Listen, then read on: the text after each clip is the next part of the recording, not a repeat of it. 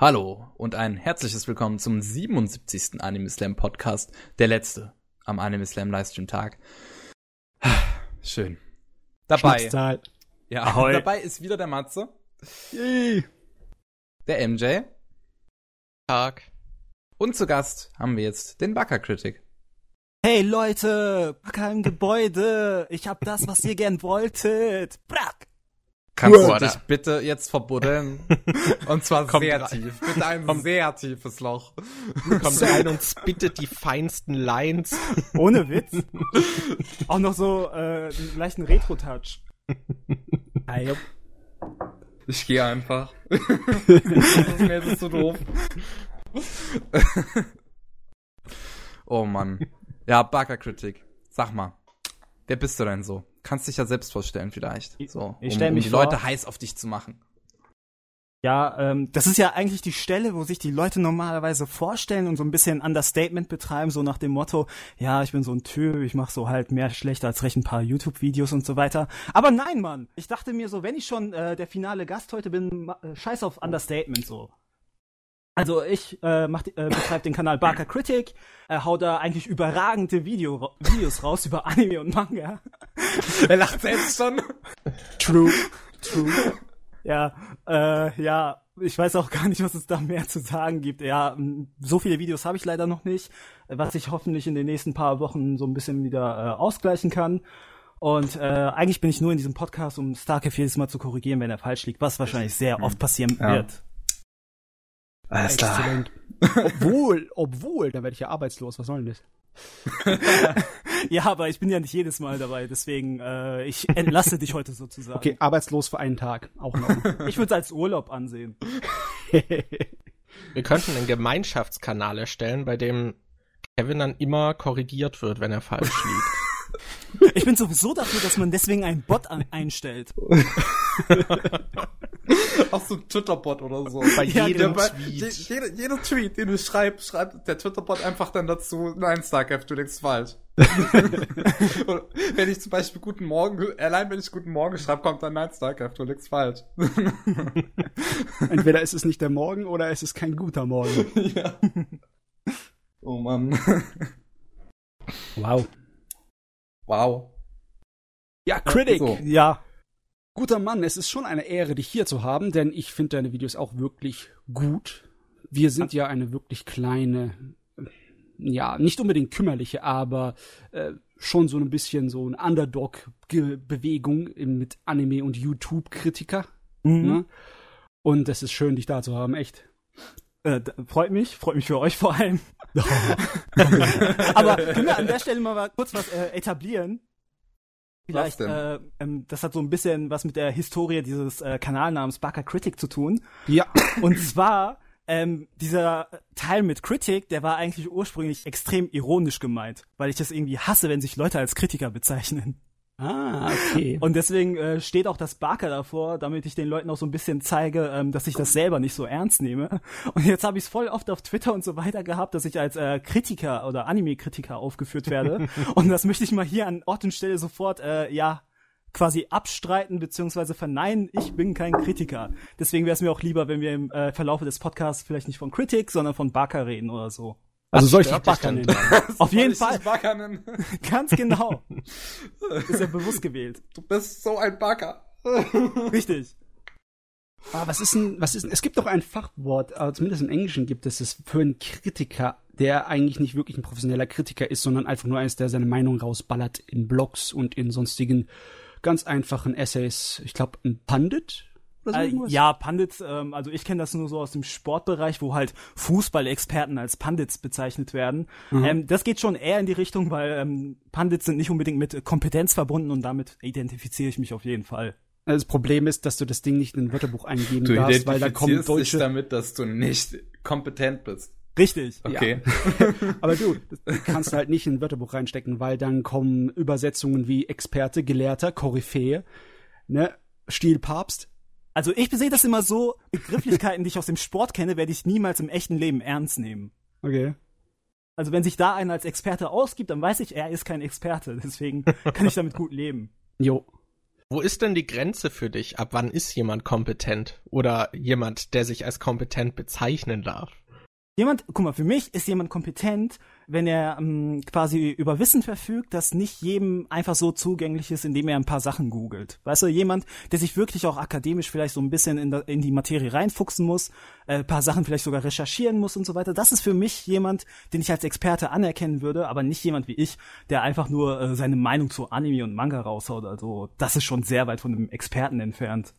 Okay. Das ist krass, darüber könnte man eine ganze Diskussion schreiben, weil viele Leute, die ich persönlich als wirklich wertvolle Kritiker ansehe, wie zum Beispiel mhm. im Computerspielbereich, die sagen von sich selber zwar auch, sie sind ein Kritiker, aber sie machen viel mehr in der Richtung von jemandem, der das einfach so amateurhaft seine Meinung daherbringt. Und das Problem mhm. ist, also beziehungsweise das Problem, das Lustige daran ist, eigentlich ist ein Kritiker, egal wie beliebt und anerkannt er ist, immer noch extrem von seinem Subjektiven und seiner eigenen Meinung so geleitet. Nehmen wir doch den, den, wie heißt er nochmal, den jetzt leider verstorbenen Literaturkritiker, der bei in Deutschland so berühmt, berühmt war. Ah, wie hieß er ah. nochmal? Ich Sorry, muss keine Ahnung. Ich muss jetzt an Marcel Reich-Reinicki denken, aber. Genau, genau, genau, Reinitzky, genau. Ah, Reinitzky der Mann ist ja definitiv in seines Lebens, äh, so lange wie ich ihn kannte, als Kritiker sehr angesehen gewesen. Aber wenn du deine Sachen dir angesehen hast, der hat auch aus seinem Bauch rausgeredet. Klar, der hat dann seine Kompetenz und sein Wissen und alles hinten dran gehabt und der hat seinen Geschmack über viele Jahre hin geschult, aber der war auch total äh, subjektiv. Der hat auch Sachen rumgehackt, einfach nur, weil sie nicht seinen Geschmack getroffen haben. Und der war auch komplett offen damit, im Sinne von wegen, ja, ich mag's einfach nicht. Habt ihr was dagegen? Und das kann ich auch ein bisschen respektieren. Also ich ich habe ehrlich gesagt von ihm erst mitbekommen, als er diesen äh, berühmten Rant hatte, als er diesen Preis äh, entgegengenommen hat, wo er einfach äh, jeden Teilnehmer an diesem Preis einfach auseinandergenommen hat. und, danach, und, danach, dachte ich mir, ja Mann, mit dem kann ich mich identifizieren. So, das klingt sympathisch, ja. Auf jeden Fall, also ich finde das cool, als er die alle auseinandergenommen hat, während er diesen Preis auch noch annimmt. Hat er überhaupt angenommen? Hat er nicht zuerst ihn abgelehnt? Ja, ja, er hat ihn abgelehnt, aber er hat die Trophäe mit nach Hause genommen. ja, wow. Boss. Aber der hat sich seinen Status wahrscheinlich dann auch erst durch seine Kompetenz verdient, dass man das so ja. akzeptiert. Wahrscheinlich. Ja. Hm. Wow.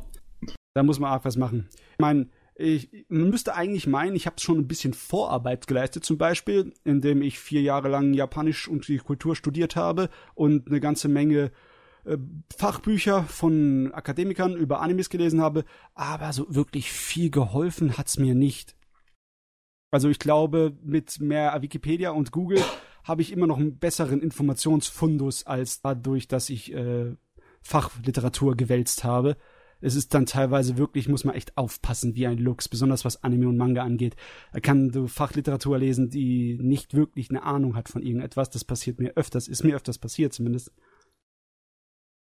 Hm. Ja. Ja, da ja. war jemand, da war eine, die hat äh, dann einfach einen Begriff genommen, der benutzt wurde in Anime- und Manga-Literatur, und zwar den Begriff Lodikon, für Lodita-Komplex, mhm. und hat ihre eigene mh, hm, Hypothese darauf aufgebaut. Ihre eigene, wie heißt es nochmal? Mh, Theorie, weil generell im Anime und Manga ist ja diese kindlichen Gesichtszüge, ne, die einen attraktiv machen, überall vertreten so gut wie, ne? Und dass sie Lolita-Komplex eigentlich als ein generelles Symptom von dem Design von Anime und Mangas bezeichnet hat. Weil alle Charaktere jugendlich und attraktiv aussehen, ist Lolita-Komplex eigentlich ein generelles Symptom von allen Anime und Mangas. Klar, das ist dann so, wie sie es sagt, ist es nachvollziehbar. Aber ja. das ist verwirrend. Wenn die dann den äh, Begriff benimmt, ist es nicht dasselbe, was es, was es eigentlich bedeutet, wie man es eigentlich benutzt. Also Akademiker gefährlich, ganz gefährlich. Lieber, lieber hier so frei raus Schnauze. Machen wir ja. einfach so, wie es uns Spaß macht. Genau, das ist auch meine Politik dabei. Ja. Ey, wenn wir gleich bei Politik sind, dann können wir zum äh, deinen äh, hm? Animes kommen. Ich meine, du bist doch bestimmt jemand mit einer kleinen Liste von feinen Diese Sachen, Überleitung verstehe ich nicht, Matze. Wie kommst du von Politik? ja. Markers Liebling. Ey, das kann doch zusammenhängen, ne? Du musst doch eine, du musst eine bestimmte Richtung, was Anime-Geschmack äh, hat, haben, oder? So könnte man meinen, aber ich habe tatsächlich, also wir hatten ja ein kurzes Vorgespräch, wo ich ja schon mal gesagt hatte, dass ich eigentlich gar keine Lieblingsanime habe oder und so. Und da habe ich, ich bin noch mal gestern so ein bisschen in mich gegangen, habe mich wirklich über, habe mir wirklich überlegt, äh, was bewegt mich, was bewegt mich immer noch. Und dann, äh, als mir nichts eingefallen ist, bin ich natürlich wieder auf YouTube gegangen und habe dann äh, ein Asura, Asuras Wrath äh, Playthrough gesehen von Eurogamer. und dann dachte ich mir, weißt du was? Asuras Wrath ist so ziemlich dein Lieblingsanime, glaube ich. Und, und, und, das eine, was mir das quasi äh, mitgeteilt hat, was das über mich ausgesagt hat, ist einfach, ich bin ein totaler Stimmungsmensch, was meine Lieblingssachen angeht. Weißt du, jeden Tag habe ich eigentlich einen neuen Lieblingsanime. Deswegen könnte ich gar nicht sagen, so was mich wirklich ähm, geprägt hat oder so. Also was man auf jeden Fall standardmäßig sagen kann, sind diese ganzen Kindheitsserien aller, keine Ahnung, Saber Riders und ähm, oh ja. Rock'n'Roll Kids und so weiter. Oder äh, Rock'n'Cop, äh, glaube ich, hieß es im Deutschen, gab's auch noch. Ja. Und dann noch die ein oder andere Mecha-Serie, die in Deutschland vielleicht nie lief. Ähm, das sind so Sachen, die mich zwar ursprünglich geprägt haben, aber dann, als diese ganze MTV-Phase kam mit Cowboy Bebop und so weiter, habe ich mich sofort für neue Sachen begeistert. Also ich kann auch Sachen relativ schnell äh, hinter mir lassen und mich in neue Sachen verlieben. Aber äh, ja, grundsätzlich wirklich eine Favoritenliste oder so eine Top 10 oder so habe ich eigentlich gar ich find, nicht. Das ist eine sehr positive ah. Einstellung gegenüber dem Medium. So. Dann hat man ja. eigentlich immer Spaß dran, so ein bisschen. Genau, so ist es auch mein Ding so und deswegen verstehe ich manchmal nicht, wenn Leute dieses Medium ein bisschen zu ernst nehmen und dann wegen äh, Kritikermeinungen wirklich teilweise ausflippen. Also das mm, habe ich gerade ja. in letzter Zeit immer öfter irgendwie äh, festgestellt, als ja. zum Beispiel, habt ihr das mitbekommen, als äh, bei äh, Anime News Network hier diese äh, Previews für die aktuelle Season rauskamen und die Leute sind äh, wegen den Artikeln von ähm, ich glaube, Ero Manga Sensei ist das, was aktuell läuft. Ja. Ähm, ja, ja, da sind die Leute auf jeden Fall steil gegangen, weil die ähm, zwei Leute, die das quasi reviewed haben, sich geweigert haben, der ersten Folge ähm, Wertungen zu geben, weil sie es so schlecht fanden. Und das hat Hä? auf jeden Fall okay. mega Shitstorm ausgelöst. Also, wenn, es ist halt immer problematisch. Man muss es immer wieder sagen, dass wenn jemand etwas nicht mag, was du magst, dann mhm. ist es kein Angriff auf deinen Charakter. Sei froh, dass du es magst, ja? Das macht dich zu etwas Besonderem, zu jemandem, der den Scheiß genießen kann. Da hast du einen Vorteil gegenüber den Leuten, die es nicht mögen. Ne? Ja, also in, so in der Szene fühle ich mich dann nicht so wohl. Also ich bin auf jeden Fall keiner, der dieses Medium zu ernst nimmt. Hm. Aber das ist auch in Ordnung. Aber auf jeden Fall bombastisches Spektakel à la Ashuras Wrath. Das kann man dir auf jeden Fall antun, oder? Auf jeden Fall, also sowas liebe ich, also wirklich so. Ähm, also ich bin ja auch ein bisschen Sakuga-Fan, auch wenn ich die Community ab und zu ein bisschen verarsche. Aber alles, was so äh, spektakulär aussieht, äh, kann bei mir punkten, aber ist auch auf jeden Fall nicht, kein Muss. Du hast auch eine Tendenz zu Sportdingen, oder? Ey, das könnte man meinen, aber das Ding ist, ich habe in meinem Leben vielleicht, keine Ahnung, so 20, 25 Sport, äh, Anime und Manga äh, konsumiert, was jetzt gar nicht so viel ist. Und die alle resultierten eigentlich aus einer Woche, wo es mir wirklich äh, schlecht ging, wo ich mir gedacht habe, weißt du was, du brauchst jetzt irgendwas, was dich aufheitert. Und was gibt es fröhlicheres als äh, Sportsendungen, so weißt du, Sportserien? Und da dachte ich mir, ja Mann, ich werde mir jetzt einfach nur noch Sportmanga reinziehen, erst einmal, bevor ich mir Sportanime reinziehe, und dann schauen wir mal weiter, ob es mir danach besser geht. Ich hoffe, du hast zu der Zeit nicht Climber gelesen. schlimmer, schlimmer. Äh, es gibt diesen äh, Fußball-Manga, ähm, der hat einen super bescheuerten Titel. Der, also auf Deutsch würde er sowas heißen wie elfeinhalb also es ist 11,5 quasi, ähm, was natürlich auch eine Fußballreferenz ist. Jo. Und ich dachte mir so, okay, ziehst dir mal einen Fußballmanga rein, den du noch nie gelesen hast, so wird bestimmt lustig. Und wie sich herausstellt, ist es das, das krasseste Tra äh, Drama überhaupt, so weißt du, wo man am Ende heulen muss. Und dann dachte ich nur, oh. nö, so, das geht einfach nicht so weiter. Ich kann mir das nicht leisten. Äh, ich kann es mir nicht leisten, hier emotional zu werden. Ich brauche wirklich aufheiternde Dinge. Und da habe ich mir einfach äh, schon in Jump-Sportserien reingezogen, ganz viele. Und das war so ein bisschen der Anlass dafür, dass ich damals dieses äh, Sport-Anime-Video rausgehauen habe. Ach, mit äh, Tsubasa. Genau, genau. Hm. Weil das war auch die Phase so, wo ich Slam Dunk tatsächlich endlich mal komplett gelesen habe, weil ich äh, vorher nur den Anime kannte und zu dem Zeitpunkt noch nicht wusste, ähm, dass der Anime tatsächlich nie das Ende des Mangas übernommen hat, was überragend ist, was ich dann auch in meiner Takehiko Inoue-Reihe so ein bisschen thematisieren werde. Uh. Und ja, danach habe ich so gemerkt, okay, Slam Dunk, so, das kann ein Sportmanga also sein. Hm. Oh, nee, ich habe Slam Dunk nie zu Ende gebracht. Ich habe das damals, ähm, habe ich den ersten Band auf einer Messe geschenkt bekommen. Mhm. Und den fand ich eigentlich ganz gut, aber ich war nie so umgerissen, dann anzufangen, das zu sammeln. Ich habe mhm. ihn immer noch irgendwo im, im, im, im, Schrank stehen, aber er fällt mittlerweile auseinander, weil das war eine Magic 99 war das, glaube ich. Ja, äh, wie gesagt, ich werde das auf jeden Fall noch mal in meiner Inoue-Reihe so ein bisschen thematisieren. Also wirklich gucken muss es äh, nicht noch mal oder lesen. Ah, ähm, lesen geht schneller. Ja, lesen geht auf jeden Fall schneller, bin auch eher der Manga-Typ tatsächlich, aber wie gesagt, das werde ich mit meinem Video dann speziell darüber nochmal kompensieren. Wir kompensieren alle. Ja. ich wusste bisher echt nicht, dass er der Mangaka von Vagabond ist. Holy moly. Ich? Yep. Nein. Ja, also Takehiko Inoue auf jeden Fall so einer, also da kann ich schon eher sagen, dass ich bei Mangaka eher sowas wie eine Top 10 oder sowas hätte und da ist er auf jeden Fall ganz vorne mit dabei. Also für mich auf jeden Fall. Ah, hast du irgendwelche anderen so Genres, in denen du dich gerne mal verfängst, zum Sinne von wegen, oh, ich muss gucken, was da an Science Fiction oder Fantasy rumläuft? ähm, also so festes Genre nicht, also es hängt echt von der Stimmung, aber so manchmal ähm, oh ich glaube, vor einem Monat oder so habe ich so die letzten paar Junji, Junji Ito Sachen nachgeholt, die ich noch nicht so kannte. Also okay. Hor Horror geht auf jeden Fall. aber, aber ich habe mich tatsächlich noch nie so richtig spezialisiert. Also persönlich mag ich eigentlich wirklich so Slice of Life Sachen, also alles, was mich äh, im realen Leben tatsächlich auch bisschen berühren kann und was ich auch für mich so ein bisschen mitnehmen kann. Mhm. Das würde ich auch okay. dann tatsächlich in einem eigenen Video dazu nochmal speziell, speziell thematisieren. Aber ich weiß nicht, also ich kann mich leider nie so auf ein Genre festlegen, weil ich einfach zu viel mag. Ah ja, dann, dann gehen wir einfach so in alle Richtungen bei dir, das ist wunderbar. Auf jeden ha Fall. Hast du auch irgendwie einen Upturner-Genre, womit du nicht so viel anfangen kannst? Ähm, ja, ja, also da deswegen äh, mochte ich auch Cl Cl Cliffs Video über Escaflown so sehr. Ich habe wirklich in den letzten Jahren mich so ein bisschen ähm, ja von der Mecha-Szene ein bisschen distanziert, weil ich einfach mit diesen CGI-Robotern einfach nicht mehr klarkam, weil die mir ästhetisch einfach nicht wirklich zugesagt haben. Aber ich konnte auch nicht wirklich benennen, was mir gefehlt hat. Und da fand ich eigentlich Cliffs ähm, ja, ich sag mal, Ansatz, dass es vor allem daran lag, dass einem so ein bisschen die Immersion fehlt, was die äh, Nutz Nutzung der einzigen, einzelnen Maschinen angeht. Äh, das ging ja auf jeden Fall in die Richtung, mit der ich mich so ein bisschen, ja, auch identifizieren konnte. Also Mechas, muss ich sagen, unsexy, egal wie gut die Handlung ist. Handlung ist. Das heißt, mit der neuesten äh, Gundam-Sendung oder so kann man mich auch nicht wirklich anlocken. Ja, aber, außer doch, aber in allen Blooded Orphans sind die doch gezeichnet.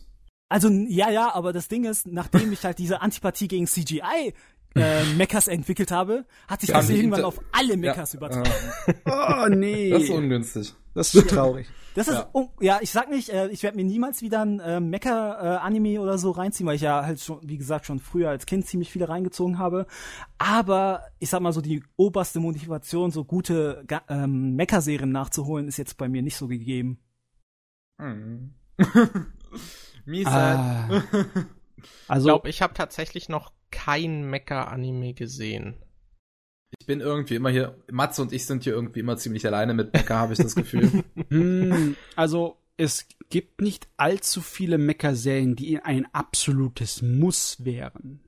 Für jemanden, Doch, der sich mit so Anime so beschäftigt. Na. Uh, aber eine Handvoll wären es vielleicht. Aber das, wenn dann die Sachen so gut sind, dass man sie als Muss bezeichnen kann, dann kann das auch jemand genießen, der nicht der Mecha-Fan ist. Ne? Das ist also, es ist dann nicht so wild.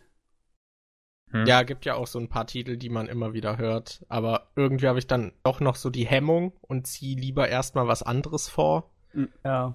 Aber eines Tages. Muss man auch dazu sagen, Mecha bedeutet nicht automatisch äh, Riesenroboter alles, was irgendwie mechanisch in irgendeiner Weise ist, ob das äh, gepanzerte Anzüge sind oder so ein Ironman-Anzug oder ob das Weltraumschiffe sind und der Kram. Irgendwas, wo jemand drin sitzt. Ja, auf jeden Fall Roboter ist halt natürlich am meisten am ja. rumfliegen, ne? aber trotzdem, Mecha ist alles Mechanische. Das, das Design ist halt einfach das, was man mag. Ja, wie gesagt, also als Kind konnte es mich damit auf jeden Fall noch ähm, quasi erobern, gerade weil ich auch voll äh, into Power Rangers war und so weiter. Jo. Das heißt, alles so Richtung Voltron und diese ganzen Ableger, wo irgendwie sich fünf bis zwanzig ähm, Fahrzeuge zu einem Mega-Roboter kombiniert haben. Äh, mit sowas hast du mich einfach äh, früher erobern können, auf jeden Fall. Gab's Voltron eigentlich jemals auf Deutsch? Ich glaube. Oh, da fragst du mich jetzt was. Ich meine eigentlich, dass das auch nach Deutschland kam. Die originale ja. Voltron, der Zusammenschnitt der drei ja. japanischen Fernsehserien. Okay. Ich äh, bin äh, am gucken. Und wenn nicht, dann könnte es sein, dass es demnächst eine Neuveröffentlichung bekommt mit dem mhm. Erfolg der Netflix-Serie. Die sowieso extrem gut ist. Ja, die kam in Deutschland. Die Original Voltron-Serie. Kam 1995 auf RTL 2.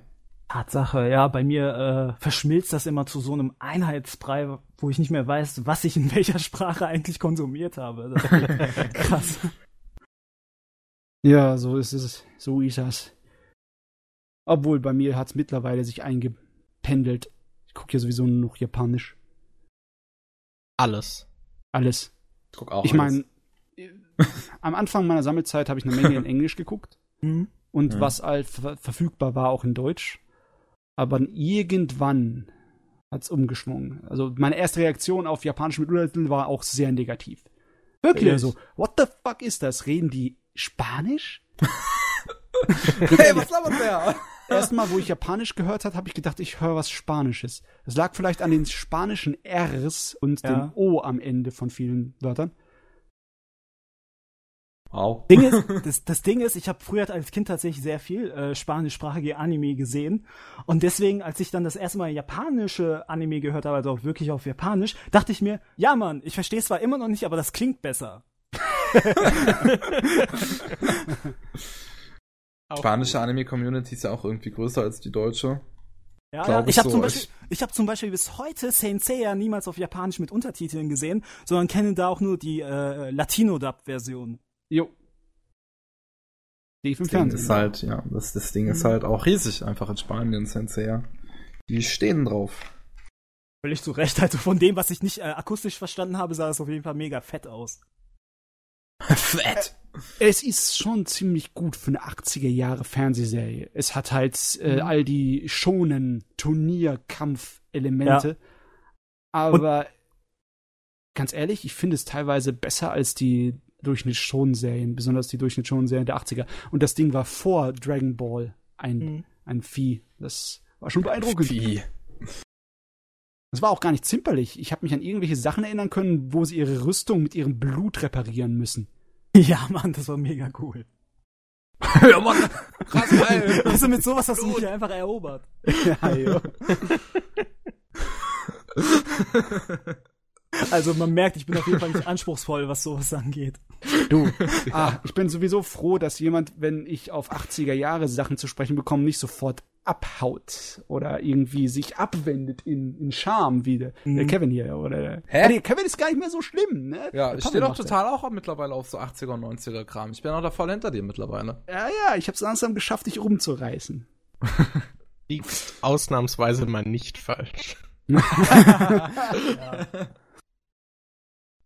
wie sieht's bei dir aus? Gibt's da irgendwo so ein Datum, wo du sagst, oh mein Gott, das ist mir dann doch ein bisschen zu alt? Ey, nee, tatsächlich nicht. Also ähm, dazu muss man wissen, äh, also ich habe ja einen türkischen Hintergrund und Ja. äh, wenn wir zum Beispiel Urlaub in der Türkei gemacht haben, dann muss man wissen, türkische äh, Anime-Community so ein bisschen. Ähm, Im Fernsehen lief da, liefen da halt diese ganzen Anime erstmal, wenn es geht, immer mit äh, japanischen Openings und Endings. Was heißt, dass Geil. man dafür, dafür, da, dafür wurden wir auf jeden Fall so ein bisschen sensibilisiert. Wir wussten, okay, das ist, wir haben jetzt nicht diese Illusion, dass nur weil die gerade Türkisch sprechen, dass das irgendwie türkische Cartoons wären oder so, sondern uns war von Anfang an klar, okay, das ist irgendwas Ausländisches. Und ähm, da liefen halt mega alte Sachen, teilweise aus den 60ern und 70ern, weißt du? Sogar äh, meine Eltern sind teilweise mit Anime aufgewachsen, obwohl sie halt nicht wussten, was Anime sind. Aber ja, dieses Gefühl dafür war auf jeden Fall früh da. Deswegen ähm, mag ich auch diese relativ alte Ästhetik, sag ich mal, Aha. die du ja in vielen älteren Anime hast, wo die fast alle gleich aussehen, sag ich mal. Die Figurendesigns, äh, je nach Genre, ich meine, Shoujo-Sachen sahen fast alle gleich aus und so. Unser guter äh, Charakterdesigner von Captain Harlock und genau. dem ganzen Kram. Und äh, ja, auf jeden Fall, ähm, deswegen war das nie so ein Kriterium. Also so optisch kann man mich eigentlich nicht mit irgendwas abschrecken. Das ist ja Sahne. Also ich habe schon in, in ganz kleiner Weise so ein bisschen einen Punkt, wo ich sage, das ist schwer für mich anzuschauen. Mhm. Frühe 70er ist zum Teil etwas anstrengend. Wenn du zum Beispiel die erste Lupin-Serie die dir anschaust, Ja. da sind einige Episoden, die sind fantastisch. Besonders die erste Episode ist Mhm. so ein Hingucker, aber da sind auch andere, die sind mir dann ein bisschen zu alt. Oder so Asta no Joe, dieser Boxer-Anime Ja.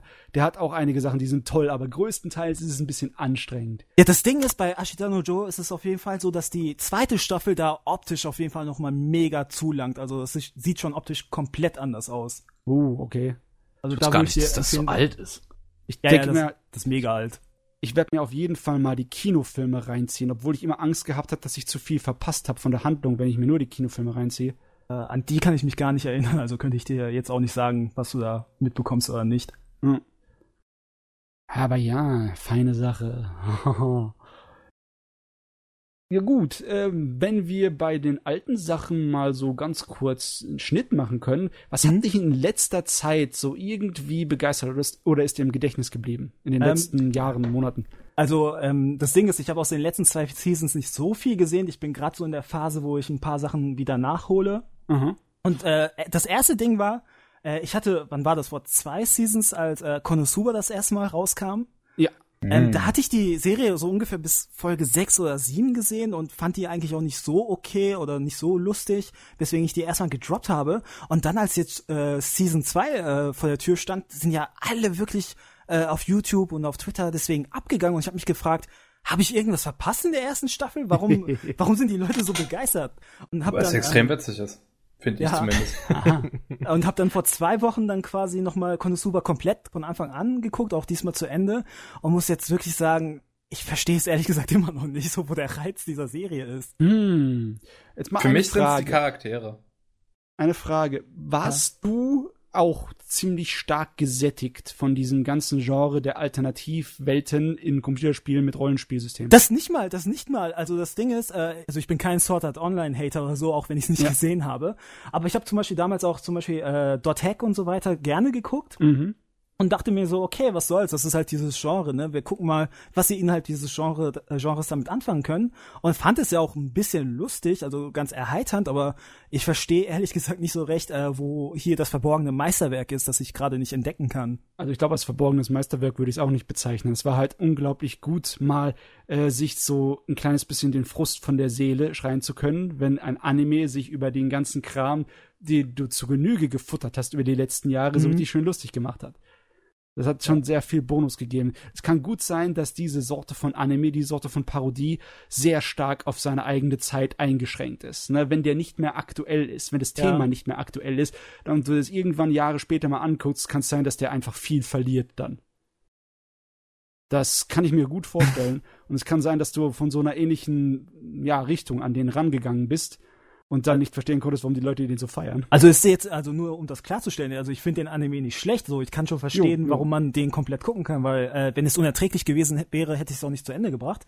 Aber wenn ich mir teilweise so Video-Essays dazu reinziehe, habe ich wirklich das äh, Gefühl, dass das irgendwie Gottes Geschenk an dieses Genre ist, so weißt du? Und ich verstehe es einfach nicht. Ich sehe diese Videos, die mir das versuchen zu erklären, aber ich kann es dann immer noch nicht nachvollziehen. Boah, ist das Humor ein ist Opfer, subjektiv. Ein Opfer des Hypes? Fragezeichen. Hier ist die Frage, wer ist hier das Opfer? Äh, der, der Anime wahrscheinlich, ne? Im Endeffekt. Ja, Weil- also, also Konosuba kann ich auf jeden Fall sagen, Daumen hoch, ist ganz stabil, aber ich verstehe ehrlich gesagt nicht, wo der Hype herkommt. Ähm, dann, was hatten wir noch? Äh, ja, Drifters habe ich ja nicht zu Ende gebracht, was aber auch hauptsächlich daran lag, ähm, dass ich auf jeden Fall mal ein Video über Kota Hirano machen möchte. mhm. Dann ziehe ich mir, also ich bin jetzt gerade bei Folge 4 von äh, Kobayashi-sans Dragon Maid, was ich jetzt Juhu. aktuell nachhole. Und das Wunderbar. Ding ist, meine äh, primäre äh, Motivation dahinter, das überhaupt zu gucken, erstmal äh, ist, glaube ich, von KyoAni, oder? Jawohl. Ja. Genau, äh, KyoAni-Sachen gehen eigentlich immer. Und dann wollte ich fragen, woher ähm, dieser Kanna-Hype herkommt, weil ich mich immer, wenn ich Memes von ihr gesehen habe, gefragt habe, ist sie nicht einfach eine schlechtere Version von Renge? Von Oh, wem? Hä? Und, und, und genau das vergleiche ich so gerade und denke mir so, ja, bis jetzt nicht so beeindruckt von Kanna, aber äh, optisch natürlich aus äh, Sakuga-Hinsicht äh, super beeindruckend, die Serie. Mm, also ich verstehe nicht. knuffig. Die ist ein, sie ist einfach nur durch ihre Niedlichkeit definiert. Ich meine, ich habe die Ja, Serie auch noch nicht gesehen. Ich finde diese äh, ganzen Gaps immer so extrem putzig. Es Ja, ist clever gemacht, aber ich weiß nicht, warum das so irgendwie in die Höhe gehoben werden muss als eine Art von Idol, Anime-Idol. Das macht mir auch keinen Sinn im Kopf. Sie ist Ja, putzig. Sie ist putzig, aber sie sieht aus wie Renge. Ich, weiß nicht, wer das ist. Das ist die Kleine aus Nonon Biori. Habe ich nicht gesehen.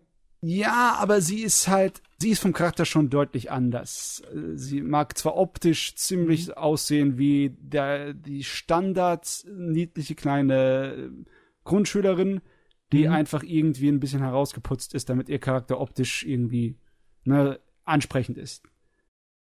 Aber also charaktermäßig ist sie eher so, sie ist schon sehr kindlich, auch im Anime, wirklich. Ihr Charakter ist sehr kindlich und sie hat so ein kleines bisschen was von jemandem, der so etwas nicht unbedingt kaltschneuzig ist, aber der sich keinen äh, feuchten Kehricht um äh, die Meinung anderer oder öffentliche Meinung oder das, was. Das finde ich halt, das finde ich halt immer so schön. Sie wirkt schön. immer so extrem straight und das mag ich.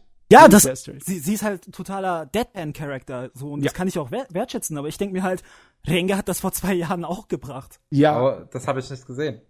Es, es fällt schon in einen Bereich, wo man das als ein Stereotyp bezeichnen kann. es ist nicht so, als ob sie was Neues bringt oder inhaltlich mhm. irgendwas Großartiges ist. Es ist clever gemacht und äh, auch mit so ein kleines bisschen Nuancen, die sie zum eigenen Charakter machen. Aber ja, ich könnte auch nicht verstehen, warum die Leute sagen, äh, unser Super Loli von dieser Saison. Weißt du, was vor allem scheinheilig ist? Ich hab, ich weiß noch ganz genau, bevor diese Serie losgegangen ist, wie sich wirklich alle Welt darüber beschwert hat, dass KyoAni jetzt so eine Serie macht äh, mit einer Dragon Maid, was ja ein totales ja, Fanservice-Klischee und so, so weiter viele ist. Leute haben sich da beschwert. Das war Ey, Wahnsinn. Und dann zwei Wochen später, sobald, nachdem die Sakuga-Community halt losgelegt hat, die Leute zurecht zu loben, die an den Animationen arbeiten, ist es auf einmal irgendwie die beste Serie aller Zeiten, so, ne? Du, ich hoffe, die Leute sind sich bewusst gewesen, was KyoAni in den letzten Jahren alles so produziert hat. Es ist nicht so, dass das Fanservice Slice of Life nicht zu KyoAnis Repertoire gehört. Ja. Das ist ganz im Gegenteil. Phantom World. Ja, also kann ich auch nicht verstehen, woher das auf einmal kam. Aber die Serie denn so gut? Also ich finde die stabil, also ist auf jeden Fall ähm, meiner Meinung nach optisch beeindruckender als inhaltlich, auch wenn mhm. ich ähm, gerade die Figurenkonzeption eigentlich ziemlich interessant finde, weil du erstmal ganz klar, also ich habe jetzt nur vier Folgen gesehen, aber auf jeden Fall dieses äh, lesbische Verhältnis zwischen der Maid und der Protagonistin hast, das auch nicht irgendwie ähm, quasi, ähm, wie sagt man, es wird ja, nicht ausgeschlachtet. Genau, es wird erstens nicht ausgeschlachtet, aber es bleibt auch nicht auf einer symbolischen Ebene. Also die, äh, zumindest die äh, Drachenbraut ähm, spricht ganz klar aus, dass sie auf sie steht und das fand ich ehrlich gesagt äh, positiv erfrischend, ohne dass das Ganze irgendwie in so eine zu übertrieben sexuelle Richtung geht, wo man annehmen könnte, dass das nur noch Fanservice ist, sondern einfach wirklich unschuldig, da steht die eine auf die andere, sie mag sie auf jeden Fall, positiv romantische Gefühle und optisch auch noch ein paar coole Fights aller Dragon Ball. Ich kann damit absolut super leben. Also, ich habe ja das Ding komplett gesehen. Das ist eines mhm. von denen, den ich gerade nachgeholt habe von der letzten Saison. Und ich kann gerne ein paar Worte jetzt gleich darüber verlieren. Bitte. Ähm, ich fand ja sowieso, dass die äh, Wintersaison sehr starker, was Slice of Life angeht, wegen zwei Titel, wegen äh, Demi-chan hm, hab ich und nicht gesehen. wegen Obayashi-san. Äh, das, das Demi-chan war Kataritai, das ist über ähm, ja, Monster-Mädchen aber nicht die Monstermädchen, wie man es aus dem Monster Musume kennt, also im Sinne von wegen ja. Fanservice-Kram, sondern äh, aus Legenden, altmodische Monster. Äh, eine Dullahan, die ihren Kopf extra hat. Oder ja. eine Yuki Onna, eine Schneefrau, die, ja. äh, wenn sie Stress hat, Kälte aus. Oder, oder ein Vampirmädchen, die nicht die großen Probleme hat eines Vampir, aber Sonne macht sie schon K.O. Und ab und zu mal hat sie äh, den Drang, äh, auf irgendwas rumzubeißen, um sich zu be äh, beruhigen. Und das ist auf extrem realistisch gemacht gewesen, was für Probleme die Leute wirklich hätten. Und es hatte so einen Anflug von akademischer Art und Weise darüber zu denken und nachzureden, also richtig äh, prüfende Fragen zu stellen darüber, was das im wirklichen Leben so bedeuten würde. Das war ganz lustig und clever gemacht, besonders weil der Autor richtig gut war darin, Dialoge zu schreiben und seine Figuren so ihre eigenen Stimmen zu geben. Und Kobayashi-san war dagegen eigentlich eher die leichte Unterhaltung, was Slice of Life angeht. Aber das hat halt einen etwas unerwarteteren Tiefgang gehabt. Weil bei ja. Kobayashi kommt andauernd in guter Regelmäßigkeit äh, so ein bisschen ernsterer Ton. Ein bisschen mit Melancholie und Hinterfragen mhm. von unserer eigentlichen, von dem, was da eigentlich wirklich passiert. Also die Tutsi ihre Prämisse nimmt sie ernst. Und das wird auch dann Richtung Ende ein gutes Stück dramatisch teilweise. Okay. Und das fand ich sehr, sehr positiv. Besonders weil ich fand, Kobayashi hat eine wunderbare Abwechslung gehabt. Das hatte die, diese etwas längeren, einfach nur süßen Abschnitte. Dann hat es ganz kurze, äh, slapstick-artige Comedy-Sachen gehabt. Und dann auch äh, ganz langweilige Life of Life Alltagssachen. Plus auch noch Dramatik. Also, das war nicht so die Sorte von Slice of Life, wo du so ein Einheitsbrei-Gefühl hattest, sondern die hat versucht, dir Abwechslung zu bieten. Es war zwar leichte Unterhaltung, aber da war jemand hinten dran, der hat sich Mühe gegeben und der hat sein Handwerk verstanden. So hat es mir auf jeden Fall, ist es mir hängen geblieben. Okay. Und es ist auch mal schön, dass KyoAni mal wieder ein anderes Charakterdesign benutzt. Ne, es Ah. ist, sieht dann ähnlicher aus wie Nichijo oder so. Ja, auf jeden Fall. Von mir aus können sie auch gerne eine zweite Staffel von Nichijou bringen. Bitte sehr, ja, gerne. Aber Kobayashi war toll. Es ist ehrlich gesagt Fanservice-technisch ziemlich milde. Ja, Eigentlich also der einzige große Fanservice ist unsere großbrüstige, aber das wird ja eigentlich eher für, für Gag benutzt. Ja. Ja, also das kann ich noch so hinnehmen. Also so offensiv finde ich das nicht. Ähm, aber wie gesagt, ich mag vor allem das Verhältnis zwischen Toro und Kobayashi. Ist auf jeden Fall endlich mal ein bisschen erfrischender, was dieses äh, Lesben-Trope angeht, sag ich mal. Oh ja, und das hat auch, äh, das geht richtig toll meiner Meinung nach in diese Art von Beziehung. Die haben so ein kleines bisschen eine Wand miteinander zwischendrin, weil einfach sie ist wirklich kein richtiger Mensch und denkt nicht so wie Menschen und das, äh, dass sie ein Drache ist, das tut sie schon ein kleines bisschen auch von ihr trennen, von der Art und Weise, wie sie mit äh, der anderen irgendwie in Verbindung treten kann. Und das merkt man in der Serie. Da gibt's einige Szenen, da bricht's einem richtig das Herz, weil trotz all, all den guten Versuchen und Intentionen, die unsere äh, Mädels haben, äh, dann Sachen bestimmt nicht, nicht funktionieren und dann können sie nichts anderes machen, als äh, deprimiert sein oder äh, sich mit der Situation abfinden, dass sie wahrscheinlich nie wirklich so äh, Verständnis füreinander aufbringen können, weil Menschen, Drachen, ganz andere Sache. Und das wird auch ausgeführt, Es wird woher ihre, der, äh, ihre Gedankengänge herkommen. Also es ist Tiefgang, ne? Das fand ich richtig fein. Na, Weil- klingt ganz gut.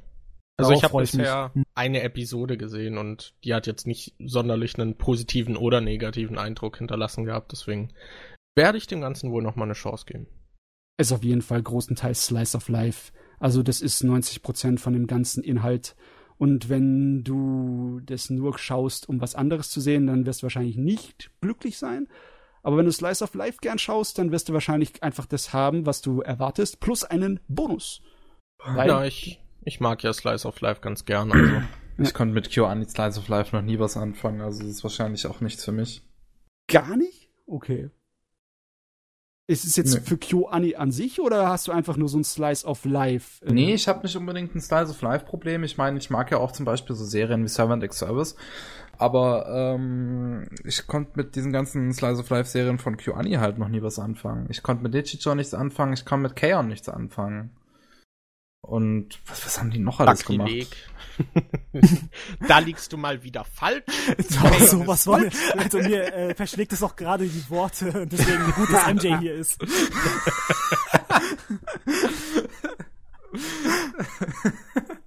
Kannst du das wagen?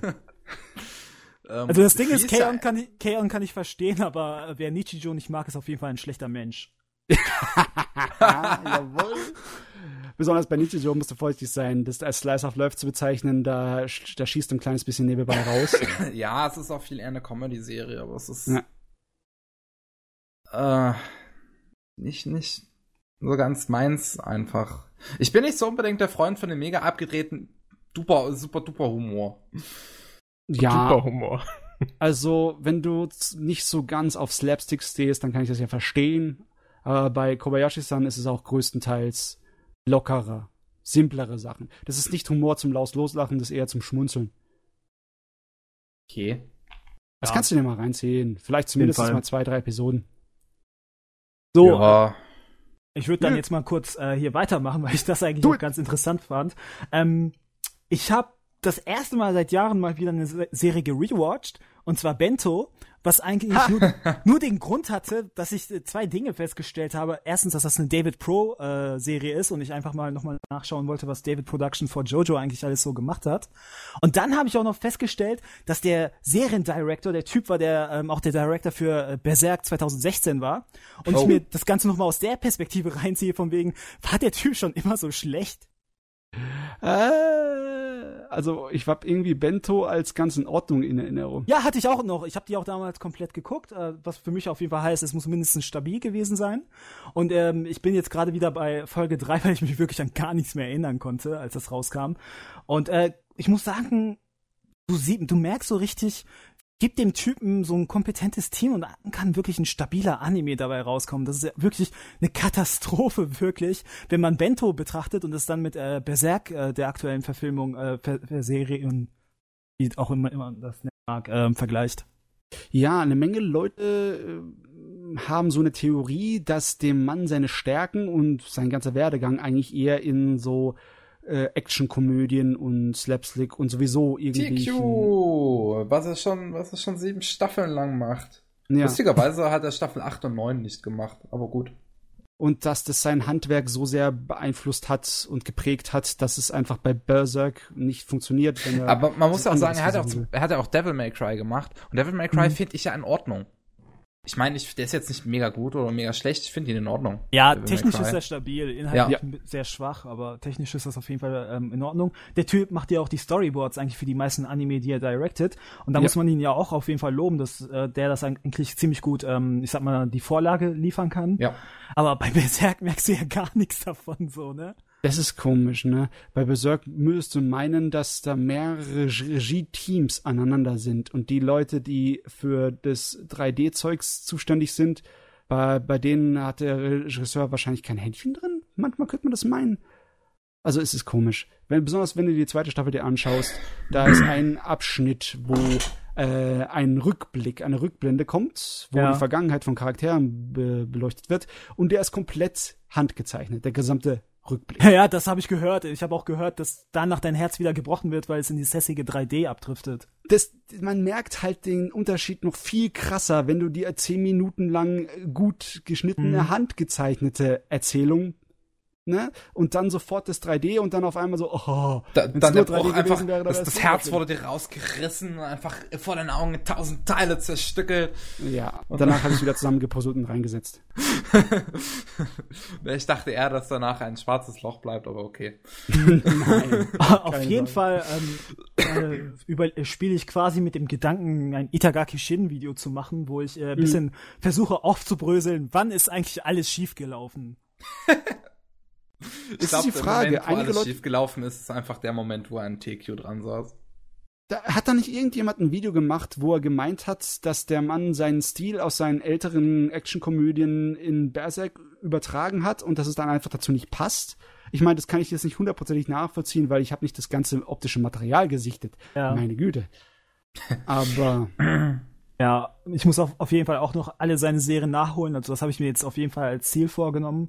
Oh, und Gott, äh, okay, ja, ja, und bevor, äh, bevor ich wirklich nicht alles gesehen habe, also von TQ muss ich ja nicht alle neuen Staffeln sehen. Ich glaube, ich habe die ersten drei gesehen.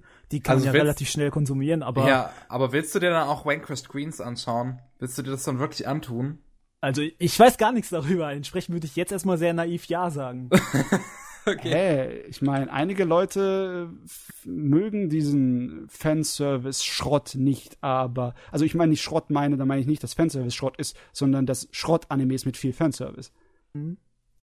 Aber hey, passt. Das ist Queensblade, gell? Queensblade ja. ist dämlich wie Scheiße.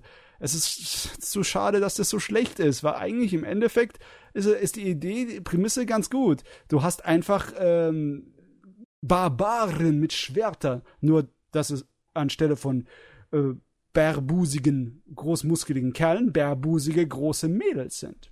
Du musst, man muss auch bedenken, in dem Sinne, dass Queensblade im Original das ja überhaupt nicht war, das, was es jetzt ist. Der Anime hat das erst gemacht. Mit Echt? Was war das Original? Das Original war, glaube ich, ein recht ernstzunehmender Roman. Shit. Wirklich. Shit. Ja. Äh, Deswegen, ähm, ja, Manchmal kann ähm, ein Anime auch ein bisschen was vergeigen. In dem Sinne. Wie ist eigentlich der bei dir, Typ Critic? Bitte. Kannst du mit Fanservice, auch wenn er geschmacklos und dämlich ist, was anfangen? Ähm, es, ja, es kommt immer so ein bisschen, ähm, ich sag mal, auf die Handhabung an. Ähm, ich sag mal so, wenn es von Anfang an Prämisse der Serie ist, dass hier krasser Fanservice vorhanden ist, wie, keine Ahnung, sagt dir irgendwas. Fairy Tale oder sowas oder keine Ahnung, Nanatsu no Taisai oder so, ne? Dann weiß ich ja, auf was ich mich einlassen kann und yep. entscheide dann entsprechend, ob ich das weiter gucke oder nicht.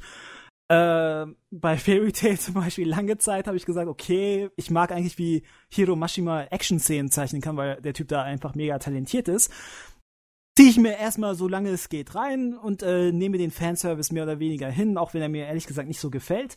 Aber dann, das äh, Gespräch hatten wir ja auch irgendwie über Twitter beieinander zu Zeisei, wo der Protagonist einfach der Eulen dauernd an die Brüste fasst und so muss nicht sein. Also das ist schon ein Abturner. ja, das war anscheinend ein Versuch, meiner Meinung nach war das ein Versuch, ja.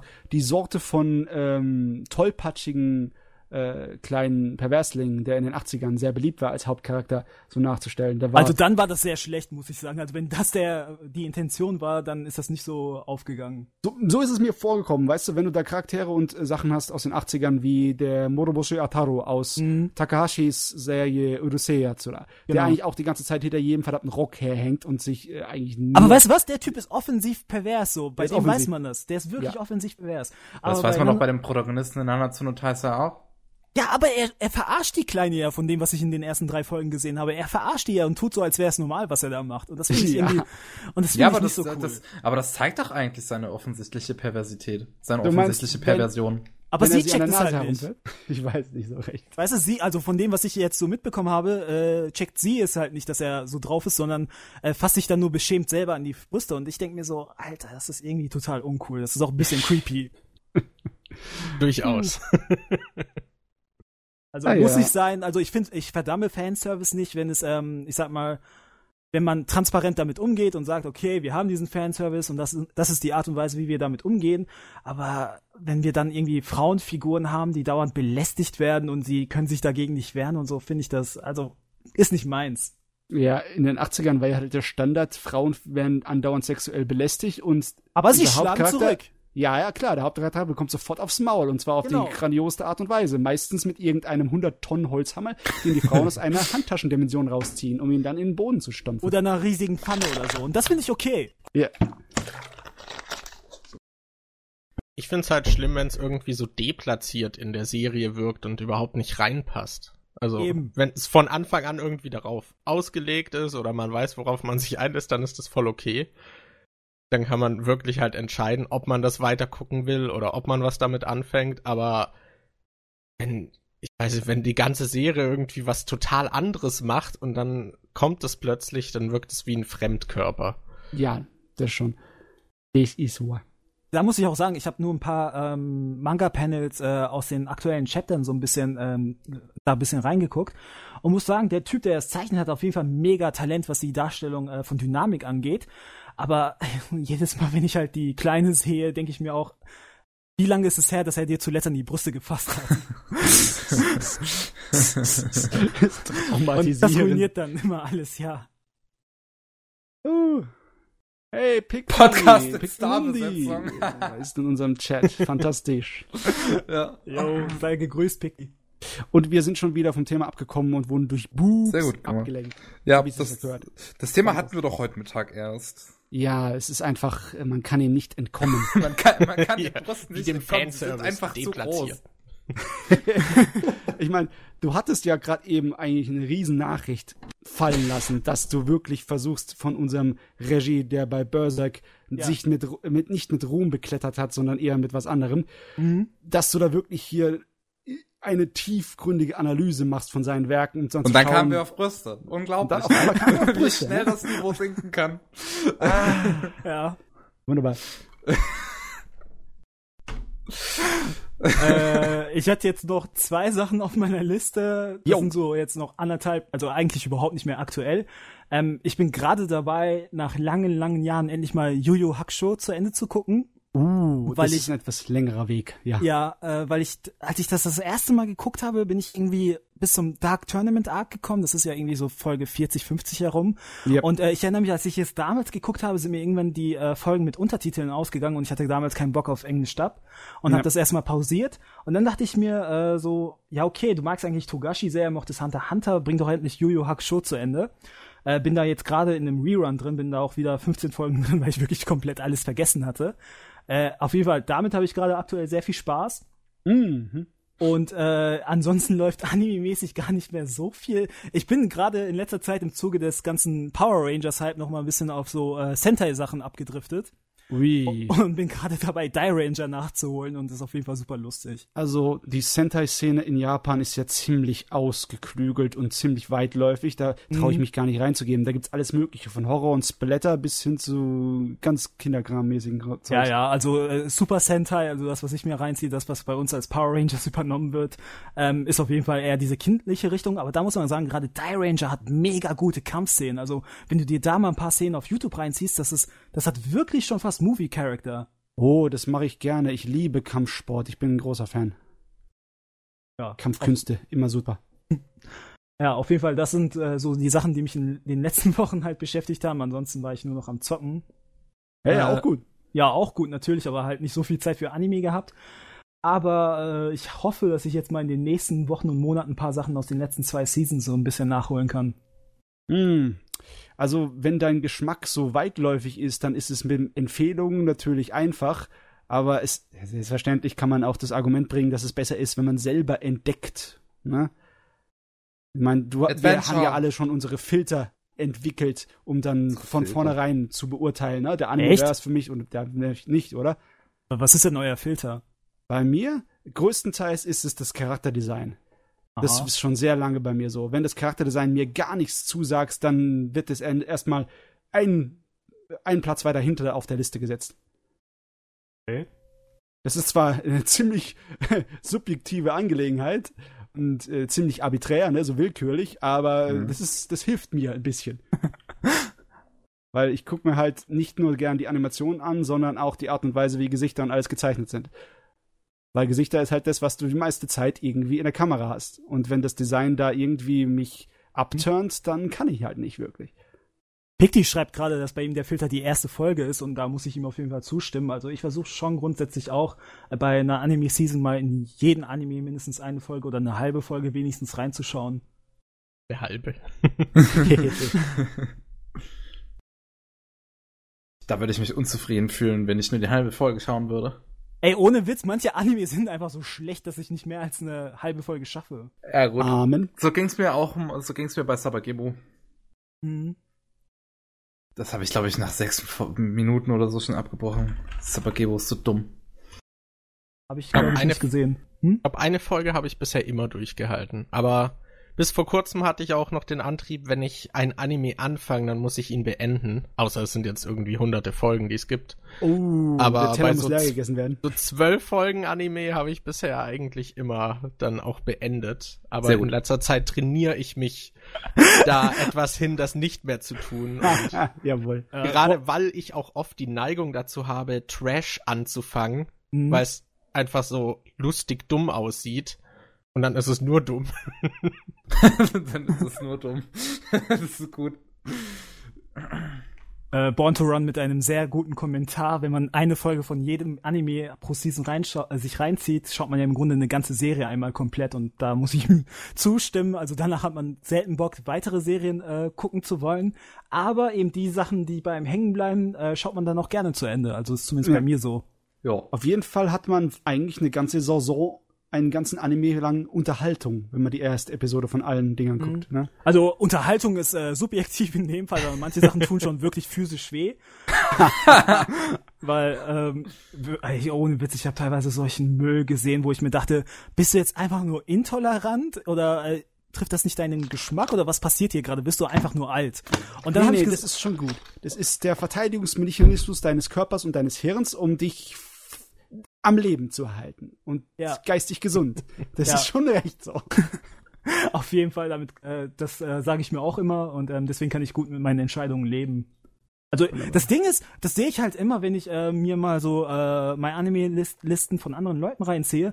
Ich weiß nicht, ob es daran liegt, dass deren Listen immer so ein bisschen komplett sind, aber der Stapel mit Sachen, die sie gedroppt haben, ist immer sehr viel niedriger als bei mir. Weil mein Stapel an Sachen, die ich gedroppt habe, ist teilweise länger als die Sachen, die ich mir noch reinziehen will. Also, mhm. wenn man jetzt zum Beispiel bei mir reinschaut, ich trage selten ein, wenn ich was droppe. Zum Beispiel. Deswegen. Echt? Ja. Alter, bei mir ist dieser rote Balken fast so präsent wie der rote Power Ranger. Welch passender Vergleich. das ist Fall. echt gut. Oh. Nee, ich, ich trage halt meist. Bei, bei mir passt so, dass bei mir passiert es so, dass Droppen meist nur so nebenbei passiert. Also ich droppe nie etwas extrem bewusst. Und wenn ich, Aha. wenn ich halt wirklich etwas mit hundertprozentiger mit hundertprozentigem Bewusstsein droppe, dann trage ich das ein. Wie zum Beispiel Jojo. Oder Hunter Hunter. Hunter Hunter hast du gedroppt? Ja. Warum? ich ich fände gut, aber es ist nicht mein Geschmack. Warte, welche ist Hunter Hunter? Die Originalausstrahlung? Das 2011. Oder? Das Madhouse-Ding hast du gedroppt? Ja. Oh. Wie, ich, wie, gesagt, ich finde es gut, aber es ist einfach nicht mein Geschmack. Also ich hab's auch gedroppt. okay, äh, die einzige Möglichkeit zu entscheiden, wer von euch mehr den äh, eine Strafe verdient hat, ist zu sagen, wann ihr es gedroppt habt, ab welchem Punkt. Ich habe äh, nach 30 Folgen aufgehört. Okay, ich glaube, dann gewinne ich. Warte, MJ, wie, wie, weit hast du geschaut? Zehn Folgen? Nein, nein, nein, nein. Ich fand's auch gut. Nein. Also ich habe. Ja. Ah, okay. Ich hab's bei mir sogar, glaube ich, eingetragen, dass ich's fertig geguckt hätte. Fuck also ich muss sagen, ich hab, ich weiß nicht, irgendwie bei Folge 100, 120 also mir hat dieser Chimera... Du Folge, wenn du bei Folge 120 eigentlich aufgehört hast, dann hättest du echt noch den Rest reinziehen können, weil es sind nur 150 da, Die Folgen. Sache ist halt... Ja, warte mal, warte, das will ich hören, weil der Chimera End Arc ist eigentlich ja, einer der besten schon Arcs, die ja, es gibt, deswegen aber will ich das hören. Ich fand den mega anstrengend und nervig und ich weiß nicht, der, der hat nein, nein, mir nein, irgendwie nein, das die zählt ganze... Jetzt nicht, das zählt jetzt nicht, du musst dann sagen, was war nervig und was war anstrengend. Okay, also ich fand vor allem den ersten Teil von diesem Chimera-Arc anstrengend. Als die ganzen Viecher sich entwickeln. Ja, genau. Also das danach fand ich dann mhm. schon irgendwie besser. Das fand ich zwar ein bisschen zu over the top, aber da sind einige coole Sachen passiert. Mhm. Aber die, gerade diesen ersten Teil fand ich irgendwie sehr anstrengend und der ging halt so lang. Das hat mich dann auch genervt. Ich habe ihn dann nicht so gemocht und dann ging er auch noch so ewig. Und dann habe ich irgendwann gesagt, okay, ich lese lieber den Manga weiter und schau, wie lange der noch geht. Fucking Fehler bei Togashi. ja, vor allem, dass nach dem Arc nicht mehr wirklich weitergeht. Mistakes were made. Ja, das, genau. das ist auch so ein Ding. Manchmal frage ich mich, äh, weil ich das ein paar Mal vorhabe, ob es irgendwie uncool wäre, äh, Witze über Togashis Zeichenkünste zu machen hm, das kommt drauf an. Es ist ja immer so, das kommt dieses blöde Kommentar manchmal, ne? Ja. Dann mach's doch besser. Aber das ist kein wirkliches Kommentar. Man muss etwas kritisieren können, auch wenn man es selber nicht besser kann. Weißt du, wann ich ihn nicht kritisieren würde? Ich würde ihn nicht kritisieren, wenn der Typ sich nicht weigern würde, Assistenten einzustellen. Äh, ja, das ist schon so ein Ding, ne? Also, wenn er schon sagt, ich mache alles alleine, dann kann ich auch verdammt nochmal fordern, dass das Ding halbwegs sauber aussieht und nicht wie eine Skizze. Wenn es eine gute Skizze ist, bin ich damit zufrieden. Ja, aber das Ding ist ja, inhaltlich ist er ja mega stark und ich mag auch seine Panel-Auslegung. Aber ich denke mir auch so, Bro, wenn du schon sowas zum Verkauf anbietest, dann lass doch jemanden das Ganze kontrollieren, so, ne? Also was das Zeichnerische angeht. Jetzt ist mal die Frage, hat der Mann nicht genug Geld? Kann er nicht einen auf One machen und einfach sein Ding mit äh, Konzeptzeichnung ins Web stellen, bis es fertig ist? Und dann ja. irgendwie halt anderen das neu zeichnen lassen in einer feinen Variante? Könnte er, das fordern ja auch total viele, dass er einfach nur noch die Skripte schreibt und sich jemanden fürs Zeichnen holt. Ja. Aber ich kann ihn natürlich auch verstehen, wenn er sagt. Er hat wahrscheinlich so, zu viel Stolz dafür. Natürlich. Ja, ist mein Baby. Also, ich muss es selber machen. Klar, ja. also das kann ich auch respektieren, auf jeden Fall. Wofür ich keinen Respekt habe, sind die Zeichnungen. Aber ja, also, also ich sag mal so, wenn du den Anime nicht mochtest, wirst du mit dem Manga nicht so viel anfangen können. Ja, also insgesamt fand ich ihn dann doch gut aber mich hat dann mhm. nur diese Stelle irgendwie halt etwas ermüdet. Krass, weil also, die sich so gezogen hat. Und ich mochte wirklich die anderen Arcs lieber. Also. Ehrlich, sogar dieses Videospiel-Ding? Videospiel-Ding. Videospiel-Ding? Äh, ich weiß gar nicht mehr, das war, die waren doch auf irgendeiner Insel, wo sie erstmal dachten, sie wären innerhalb eines Computerspiels drin, eines ah, Videospiels. Ja. Äh, ich weiß What leider nicht mehr. Greed Island, genau, Greed Island hieß der Arc. Äh, den fand ich zum Beispiel relativ schwach verglichen mit den anderen Arcs. Also es ist bei mir jetzt auch nicht mehr ganz so präsent in der Erinnerung, aber fand ich, glaube ich, auch ganz nett. Ja, aber also, weiß ich jetzt nicht mehr genau. Genau, Greed Island. Äh, Born to Run hat das auch richtig ausgeführt, genau. Greed Island. Auf jeden Fall, wow. der Arc war nicht so mein Fall, aber ich hatte auch vorher gehört, dass das so ein bisschen die äh, Dürrephase in Hunter Hunter ist, wegen dem ganzen Kartenkonzept, wo sie wirklich Yu-Gi-Oh! mäßig anfangen, Karten zu sammeln und die gegeneinander einzusetzen.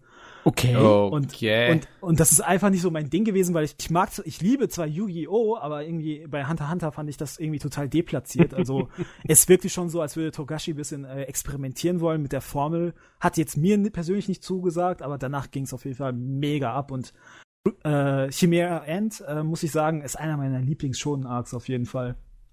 Hm, ich glaube, ich sollte dazu keinen Kommentar abgeben, damit ich keinen Hammer auf die Finger kriege. weil ich, äh, ja, Shonen-Serien sind für jeden ein bisschen schwer, komplett so reinzuschauen, wenn man nicht sofort mit dem, ja, mit dem vollen Schwung da reingeht. Aber ähm, ich glaube, ich habe die Originalserie von Hunter äh, Hunter so bis Episode 25 oder so geguckt und dann habe ich mir gedacht, ja, das wird wahrscheinlich in dem schonen Turnierschema weitergehen. Das glaube ich, will ich mir jetzt nicht antun. Und seitdem habe ich es nicht mehr angefasst. Aber ganz ehrlich, wenn die, die neue Serie, wenn die ein bisschen mehr gestrafft ist, dann ziehe ich mir da locker erstmal die ersten 30 Episoden nochmal rein, weil Kämpfe, Animationen, ist bestimmt ganz gut, oder? Erragend, ja. Ist, ist der denn überhaupt gestrafft gewesen? Weil diese 30 Folgen, die ich gesehen habe, waren ja wirklich extrem lang, ausgiebig und detailliert. Und das war ja auch eigentlich das, was ich als eine der Stärken der Serie fand. Um jetzt mal nicht zu sagen, dass ich das schlecht fand, sondern halt, ich fand das wirklich gut, dass es sich Zeit nahm. So, hm. pacing-mäßig finde ich nicht, dass man äh, der Serie irgendwas vorwerfen kann. Also, Chimera Ant, da muss man vielleicht ein bisschen sagen, es gibt da ein Segment, wo ähm, Togashi irgendwie drei Minuten im Universum irgendwie auf sieben Folgen oder so streckt. Also zumindest was die Anime-Umsetzung angeht, ne, das macht schon sehr äh, Dragon Ball Namek-Vibe, sag ich mal. Yep, die fünf Minuten auf Namek. Yeah. Genau, genau. Aber ähm, also ich fand die mega interessant, weil diese fünf Minuten halt mit allem möglichen Scheiß gefüllt waren und äh, ich habe das auf jeden Fall aufgesungen. Das war also das war ein einer der besten Runs, die ich jemals mit einem Anime hatte, auf jeden Fall. Das sind schöne okay. Worte, sind das. So, sage mal, wie machen hm. wir es jetzt? Wer möchte die nächste Runde übernehmen? Weiß gar nicht, was ihr so alles bei euch auf den Listen so habt, über das ihr sprechen möchtet. Also bei sollen mir ist wir, relativ wir beim, wenig. Sollen wir bei mir anfangen, damit wir einfach so quasi die schlimmen Diskussionen hinter uns haben und dann ja, ja. Oder wir halt. Oder, oder wir bewahren uns das für den Schluss auf. Weil ich weiß nicht, ob wir dann am Schluss noch, noch bereit, dafür sind, bereit dafür sind am Schluss. Ich würde sagen, wir machen das jetzt. Ähm, dann dann lasse ich einfach mal die Bombe fallen sozusagen und wir, ich, wir fangen einfach mal mit Ghost in the Shell an. Jawohl. Ah, ja. Ähm, weil ich äh, den, den Original, beziehungsweise ich habe den ersten Film gesehen. Äh, den gibt's nämlich auf Steam. Mhm. Gibt's ja viel von dem äh, Ghost in the Shell Franchise mittlerweile und da habe ich mir äh, äh, halt den ersten Film mal ausgeliehen. Jawohl. Und ähm, mir angeschaut auf Deutsch. Deutsch. Und mhm. ich bin ähm, und ja nicht äh, unbedingt amused. Also ich begeistert. Muss, nicht nicht ja nicht nicht unbedingt begeistert ja also ich bin extremer Nerd, was Science Fiction angeht und was äh, KI-Dinger angeht. Ich liebe dieses ganze Augmentationsding, ich liebe KIs, dieses ganze Thema von wegen übernehmen die uns irgendwann? Und was sind die Stärken von KIs, wie gehen Menschen mit KIs um, was verändert, was verändert die KI an der Menschheit, all diesen ganzen Kram, alles drumherum. Und ich habe mir so viel Sachen dazu durchgelesen, ich habe mir so viele Bücher dazu durchgelesen. Und ähm, ich bin riesen Nerd, was das angeht, wirklich. Extrem. Mhm. Und ähm, ich glaube, Ghost in the Shell hätte mir mehr gefallen, wenn ich zu dem Zeitpunkt geschaut habe, wo es neu hätte, wo es neu war. Weil mhm. ähm, jetzt bin ich so überladen mit diesem ganzen Zeug, dass es für mich jetzt 2016 inhaltlich nichts hinzugefügt hat. Was, äh, also für mich zumindest. Ich denke, 1995, wo diese Thematik halt noch neu war und ähm, dieses, äh, dieses Ding auch von wegen, äh, dieses, dieses Göttliche an den KIs, was ja dann noch so, so, so impliziert wird im Film.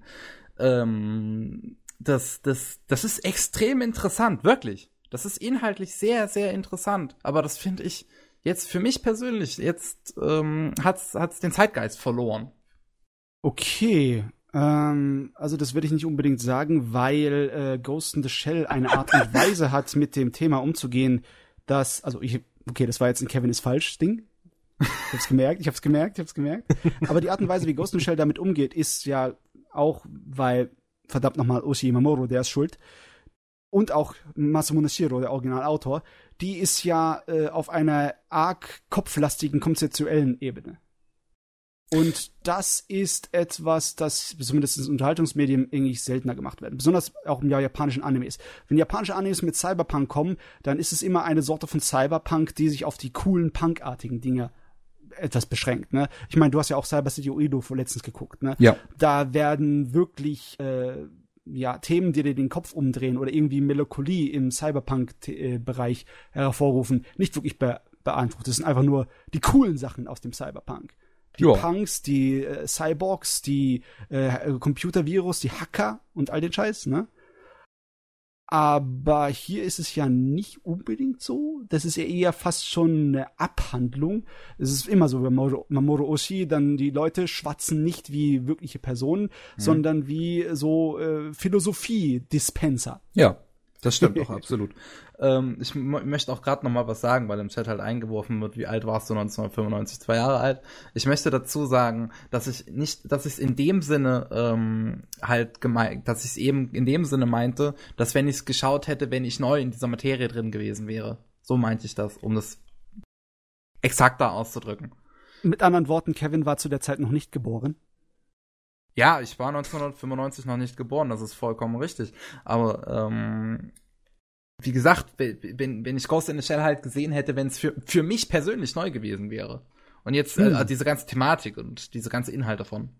Das Problem ist, Ghost in the Shell ist auch nicht einfach so, es ist nicht so leicht zugänglich. Bei mir, als ich das erste Mal das Ding angeguckt habe, ist es auch ziemlich flach gefallen für mich, weil ich habe eher Action erwartet. Ich habe gedacht, oh, es ist Cyberpunk, es wird geballert, ich, mir, ich kaufe mir einen geilen Science-Fiction-Action-Anime. Und was da rauskam, war noch nicht so toll. Aber erst nach dem dritten Mal ansehen habe ich angefangen, das richtig ähm, äh, wertzuschätzen. Also, ich kann das vollkommen verstehen, wenn du es dir zum ersten Mal anguckst und äh, ist ja gar nicht das, was ich erwartet hatte. Äh, dazu ich, ich jetzt nicht, ich, habe ich würde gerne ganz kurz, erwartet. Kevin, ich würde ja. dazu jetzt zwei Sachen kurz sagen. Erstens, ähm, natürlich liegst du falsch, also das ist nicht so verstehen. also das müssen wir gar nicht äh, irgendwie ausführen oder so. Und ähm, ja, wie wir zum Beispiel ähm, Ghost in the Shell das erste Mal konsumiert haben. Also bei mir war es äh, bisschen umgekehrt. Äh, als ich äh, damals in der Schule im Philosophieunterricht damit konfrontiert wurde, habe ich etwas super Langweiliges erwartet und war dann mega überrascht, dass es äh, ja quasi so tiefgründig damals für, für damalige Verhältnisse auf jeden Fall für mich äh, war. Und ich denke mir so, alles, was ich in der Schule sehe und mich nicht langweilt, muss einfach perfekt sein. Ha! das ist nicht unbedingt die schlechteste äh, Schlussfolgerung. Aber sag mal, Kevin, du hast gesagt, du fandest, der Film hat dir nichts Neues gebracht. Was war denn für dich so äh, breit getreten an Themen aus Ghost in the Shell? Ja, dieses, äh, diese ganze ähm, KI-Thematik und ähm, wie äh, die KI die Menschheit verändert, beziehungsweise wie ähm, äh, äh, Augmentation, nenne ich es jetzt einfach mal so, weil mir gerade äh, ein anderer Begriff dafür nicht einfällt, ähm, dass die, den Menschen verändert, weil darum geht es ja auch ganz viel in Ghost in the Shell. Ja, aber in Ghost in the Shell, die Elemente, die, die das Ding anbringt, Vorsicht, ich spoilere jetzt ein bisschen, äh, wie breit getreten sind die? Zum Beispiel, wenn äh, Kusanagi äh, da in dieser einen genialen Szene durch die äh, Flussstraßen der Stadt gondoliert und dann im Schaufenster beziehungsweise im Café einen Cyborg sieht, der exakt dasselbe Aussehen wie sie hat und dann äh, automatisch im Kopf des äh, Zuschauers sie aussieht wie eine Puppe und nicht mehr wie ein Mensch oder eine äh, Figur. Die Szene und fand ich auch so so langweilig. Also ganz ganz langweilig? ganz oh, ganz im Ernst. Ich fand ich fand das war alles so langgezogen teilweise. Also das war cool, dass man das so andeutet quasi. Also dass dass man das nicht nicht einem reindrückt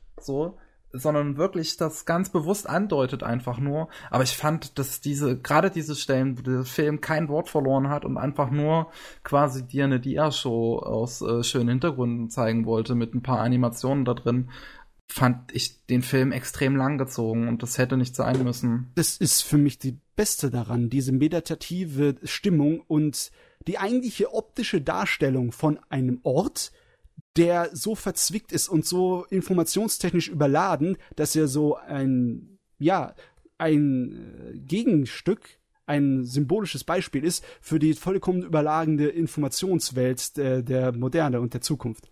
Also, äh, ne, also ist es klar, dass es nicht einfach ist, sich da reinzuhauen. Also es ist die Sorte von äh, Film, wo dir sagt, jetzt lehne ich zurück, schau dir das an und du hast Zeit zum Nachdenken darüber. Ja, es gab, es gab natürlich auch ähm, einige Szenen, wo ich das handwerklich extrem interessant und gut fand, so gegen, gegen Anfang zum Beispiel. Äh, diese Verfolgung auf dem Marktplatz, wo du so viel Sachen hast, die da auf diesem Bild passieren, ähm, während aber äh, gleichzeitig eine, eine Spannung halt erzeugt wird. Du hast, also wirklich, auf diesem Marktplatz passieren so viele Dinge und da wird so viel gleichzeitig äh, äh auch, auch äh, metaphorisch angedeutet. Du hast äh, ähm, diese, diese Draufsicht ja zum Beispiel, wo hier der mit den diesen zwei komischen Augen, ich weiß gerade nicht mehr, wie er heißt, Bato, Bato. Äh, wo Bato äh, diesem Gangster halt hinterher rennt auf dem Marktplatz von, und du hast diese Draufsicht und du siehst diese Katze, wie sie rechts nebenbei mitläuft, ähm, in exakt dem gleichen Tempo wie Bato und dieser Terror, äh, nicht Terrorist, aber äh, ja, ja, die ähm, Katze, die die Maus jagt. Ja, nee. das sollte das verdeutlichen. Und ich fand auch, oder auch ein anderer Shot, wo du halt äh, Bato auf dem Marktplatz unten siehst und ganz weit im Hintergrund siehst du gerade äh, Kusanagi, wie sie sich in Position bringt. Also der Film ist äh, ohne Frage sehr, detailüber, äh, sehr detailbeladen und das in eine sehr gute Art und Weise. Aber wie gesagt, gerade diese, diese Szenen, wo es halt nicht diese Spannung währenddessen hatte, sondern wirklich ähm, ähm, ruhig und äh, versucht, Atmosphäre aufzubauen, fand ich das wirklich langgezogen, weil das ähm, hat für mich viel zu wenig in diesen Shots eigentlich gehabt. Da will ich dich mal was fragen. Kann es sein, dass es bei dir vielleicht auch daran liegt, dass du ähm, mit der Musik nicht klarkamst? Doch, die Musik finde ich super. Also den ja? Soundtrack finde ich wirklich gut. Weil es gibt einige Leute, die ich kenne, die kommen mit der Musik nicht klar und dann sind diese lang, äh, langen, ruhigen Szenen für sie anstrengend, weil halt dann die ganze Zeit die Musik hinten dran läuft. Nee, wirklich. Also das war's nicht. Das war's okay. nicht. Ich finde die Musik super. Okay, dann gehen wir mal zu der äh, Kernprämisse. Die Idee von, äh, ja, also eine menschliche Hülle zu verlassen und in, zu einem Status von einfach nur Datenleben überzugehen, sich äh, zu äh, seine Identität zu verlieren, sich zu verschmelzen mit anderen Datenlebewesen und eine unendliche äh, äh, Unsterblichkeit zu erlangen, der eigentlich nur im Netz und in der in äh, Informationssphäre existiert. Ja. Das ist ja ein Thema von Ghost in the Shell, ja. das definitiv nicht breit getreten ist das in, in Unterhaltungsmedien. Also da Aber das ist ein Thema, was, sagen, was, was ich eigentlich fand, hat relativ wenig Prämisse dann doch bekommen. Also es ist eines wahrscheinlich wirklich der interessantesten Themen, die jetzt für mich mehr oder weniger noch neu waren. In Ghost in the Shell. Aber halt, ja. ich jetzt nicht so krass fand. Was heißt krass? Muss es krass sein? Ich meine, Ghost in the Shell Nein, halt nicht Science mit Fiction Löffel muss nicht krass sein. Es, es, ja, Ghost in the Shell ist ja ein ruhiger Film, so an sich. Aber es muss ja, es muss nicht krass sein unbedingt, natürlich nicht, aber es hat mich jetzt nicht so, es hat mich einfach nicht geflasht oder so. Im Chat kommt schon, der Podcast heißt jetzt überzeugen wir Kevin. Also ich, es geht mir nicht dazu, Kevin zu überzeugen, nicht unbedingt. Ich will nur wissen, warum es ihm nicht gefallen hat, woran es lag. Ich habe es bisher immer noch nicht kapiert. War der einfach wie? nicht spektakulär genug? Nein, nicht spektakulär. Ich habe doch gesagt, dass ich einfach mit diesem ganzen Kram überladen bin und es mir einfach nichts mehr. Ich mu muss wahrscheinlich eine Science-Fiction-Pause machen oder sowas. wahrscheinlich würde mir dann auch Ghost in the Shell noch mal beim zweiten Mal schauen oder so besser gefallen, wenn ich jetzt nicht unbedingt diesen ganzen KI-Kram und das dieses, dieses ganze Zeug, was mich halt eigentlich so mega interessiert, Intros hab. Hm, Ach, ich weiß nicht. Das ist doch die beste Gelegenheit dazu, so einen Film zu schauen, der das thematisiert, wenn du halt gerade da scharf drauf bist. Oh, das ist ein bösartig guter Kommentar. Wenn alles neu sein muss, heißt das nicht, dass man irgendwann alles gesehen hat und alles langweilig findet. Born to Run.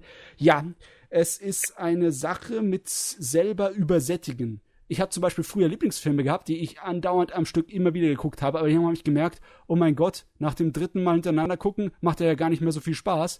Also muss ich jetzt eine Weile lang nicht gucken, dann, damit ich wieder den Spaß davon habe.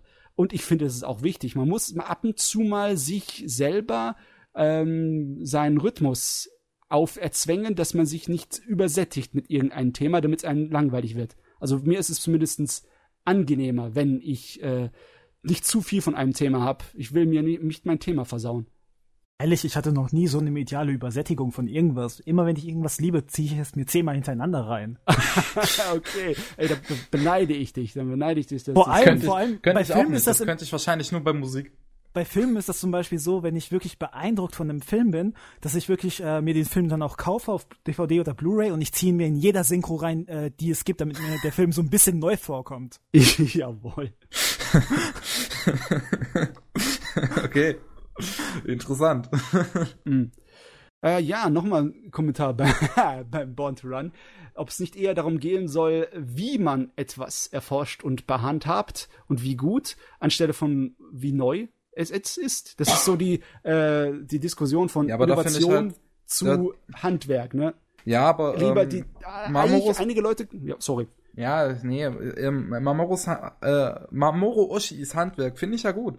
Ich, äh, ich, ich mag ja auch Skycrawlers nach wie vor, wo, was viele nicht nachvollziehen können. Aber ich mag nun mal die Story von Skycrawlers sehr gerne und äh, der Gedanke hinter dieser Story. Ähm, auch wenn er immer noch, auch wenn der nichts Neues ist. Aber das ist zumindest etwas, wovon ich nicht übersättigt bin. Ähm, aber bei ähm, Ghost in the Shell fand ich jetzt wirklich, das, ich, ich, ich, ich habe es bereits gesagt, dass ich halt diese Längen, mit, wo nur die Musik kommt und dann so ein paar Sachen halt visuell angedeutet, äh, angedeutet, angedeutet werden, äh, einfach nicht so spannend fand. Die waren mhm, okay. extrem ruhig halt, ähm, aber ich weiß nicht, ich hatte das Gefühl, dass ich gleich einschlafen muss bei diesen Szenen. Weißt du, jetzt weißt du Bescheid, ne? Es ist so, wie wenn man zum ersten Mal in seinem Leben 2001 Space Odyssey schaut. Oh, ey, da bin ich eingeschlafen. Und jetzt bist du vorgewarnt. Beim nächsten Mal wird's bestimmt besser, wenn du es in einem Jahr oder zwei Jahren wieder anschaust. ja, das muss man mal sehen. Vielleicht erzeugt es eine andere Wirkung, wenn ich es nochmal irgendwann sehe. Ja, oder gut, den Realfilm im Vergleich siehst. Oh, ja, der Realfilm. Wahrscheinlich. Darüber mal kurz reden. Oder ich, ich, nur um jetzt ähm, darauf nochmal zurückzukommen, ähm, bei 2001 würde das auch wahrscheinlich immer passieren, dass ich einschlafe. Seriously, der ist extrem langweilig. Holy moly. Ach, Kevin. Ach, Kevin, wie oft du falsch liegen kannst. Er ist unglaublich. er ist ein Talent. Das ist wirklich schon eine Kunst. Kevin, magst du Basset Hans? Kenn ich nicht. Das ist, ist, das nicht eine Hunderasse? Ja, das von Mamoru Oshis Lieblingshunderasse, die eigentlich in jedem seiner Werke irgendwo Ach so, vorkommt. stimmt. Das war, aus, das war ein Hund, der auf dieser einen Brücke da stand irgendwie, ne? Keine Ahnung, wo die, ja. wo die Kusanagi da irgendwie drunter gefahren ist und dann kommt dieser Hund und guckt da die Brücke runter und dann war ja. da dieser Hund halt. Cool, ein Hund. Daumen bei hoch. Eva, also Pikti, bei Evangelion ist es definitiv das Ende für jeden beim ersten Mal sehen zu viel. Oder zu wenig, je nachdem, wie man es sieht, ne? Meine ich ich finde den Film doch, Leute, ich finde den Film doch nicht schlechter. Nein, nein, das weil, hab ich weil ich übersättigt bin oder sowas. Ich guck nur gerade, nee, ich, ich guck nur gerade bei Born to Runs äh, äh, äh Frage gerade. Ich ja. finde den Film doch jetzt nicht schlechter weil ähm, der jetzt, äh, weil ich selbst davon übersättigt bin. Ich bin nur einfach selbst für mich der Meinung, dass er mich jetzt so nicht überzeugen konnte. Aber ich will doch deswegen kein Resümee für den Film gerade ziehen. Es ist doch locker. nicht so, dass ich hier gerade eine Review oder sowas mache. Hier ist mal locker, ganz locker. Ähm, also ich finde, nee, ich finde, das ist gerade eine sehr gemeine Unterstellung. Hat dir das unterstellt? Ich habe das gar nicht gelesen. Ich fand das gar nicht so fies, ehrlich gesagt. Ich glaube, das ist so der Punkt, wo man ein bisschen subjektiv und objektiv trennen muss, oder?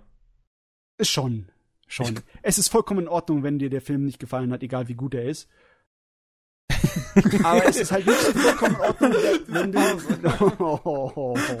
ja, aber wenn ich übersättigt von etwas bin, dann ist ja. es auch klar, dass ich das in dem Moment dann nicht so wertschätzen kann, auch ja. wenn ich es zu einem anderen Zeitpunkt vielleicht mehr hätte wertschätzen können. Das muss man sich selber bewusst machen, ja, das finde ja, ich eben. Das, find, das sage ich doch die ganze Zeit. Ja, Leute! Nee, wenn ich das sag, dann ist das okay und wir stimmen alle zu.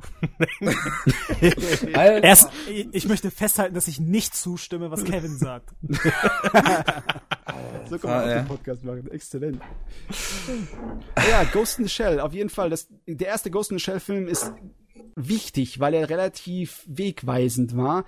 Besonders wenn man seine Unterschiede zum Quellmaterial, zum originalen Manga vergleicht. Ne? Und die Fernsehserie, die dann später kam, und der zweite Film, die sind viel mehr nach dem Stil und der Welt, die im ersten Ghost in Shell Film erfunden wurden, sich mhm. haben sich gerichtet als an nach den Manga. Sowohl Ach, im Design als auch vom Inhalt und von der Stimmung.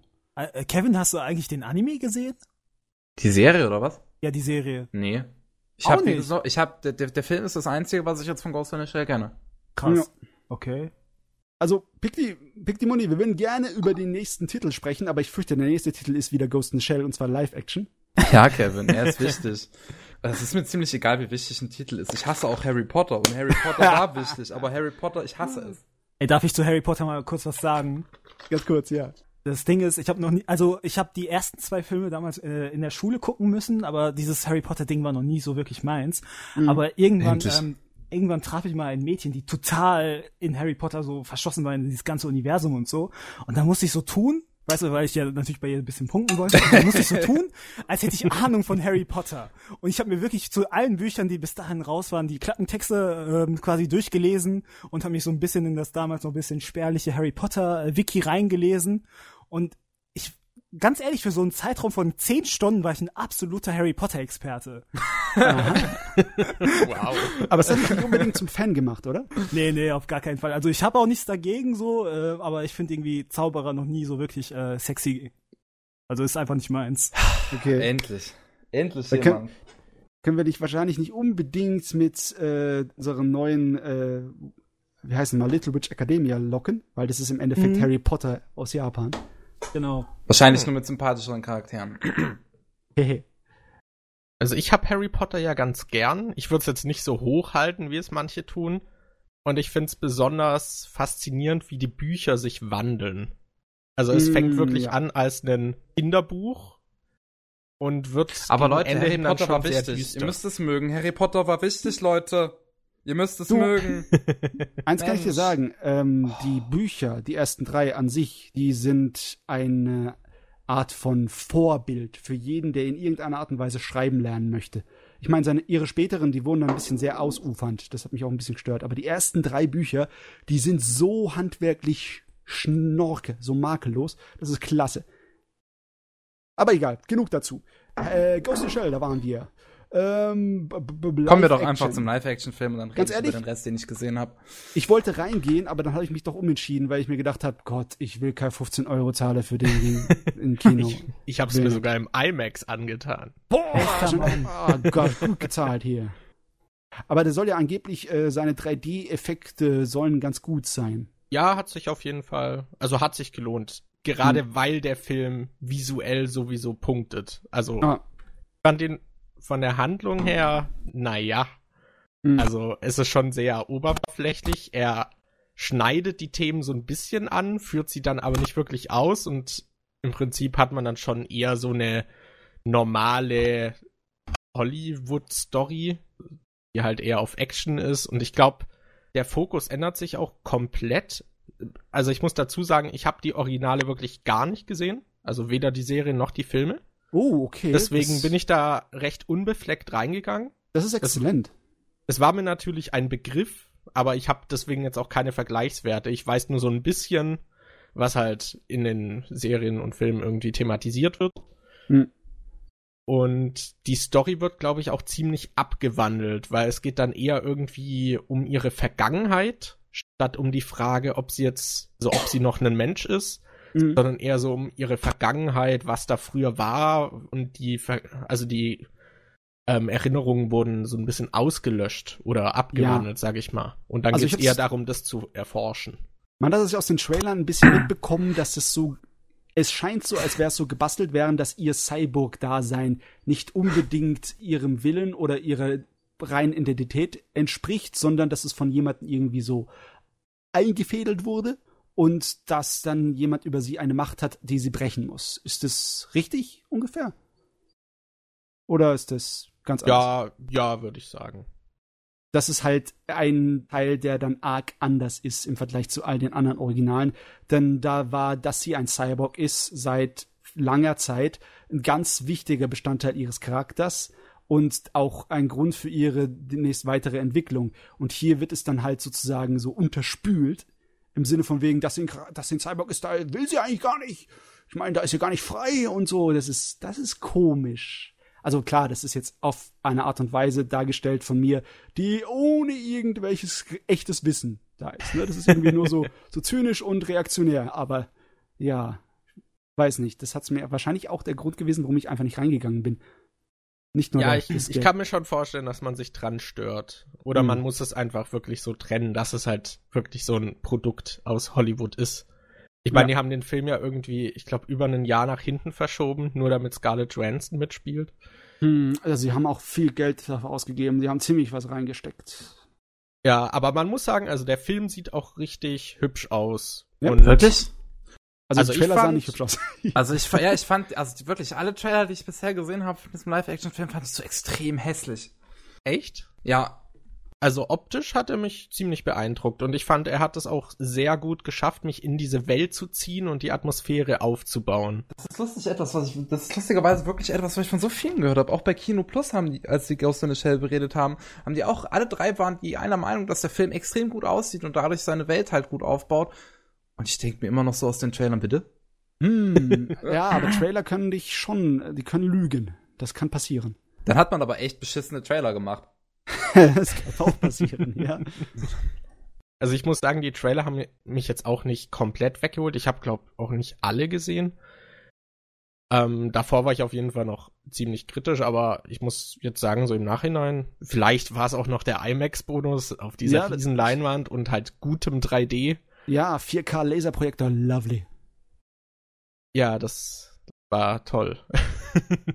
also ich muss sagen, optisch fand ich ihn ein sehr tolles Erlebnis. Gerade diese Projektionen in dieser Stadt, diese großen 3D-Dinge.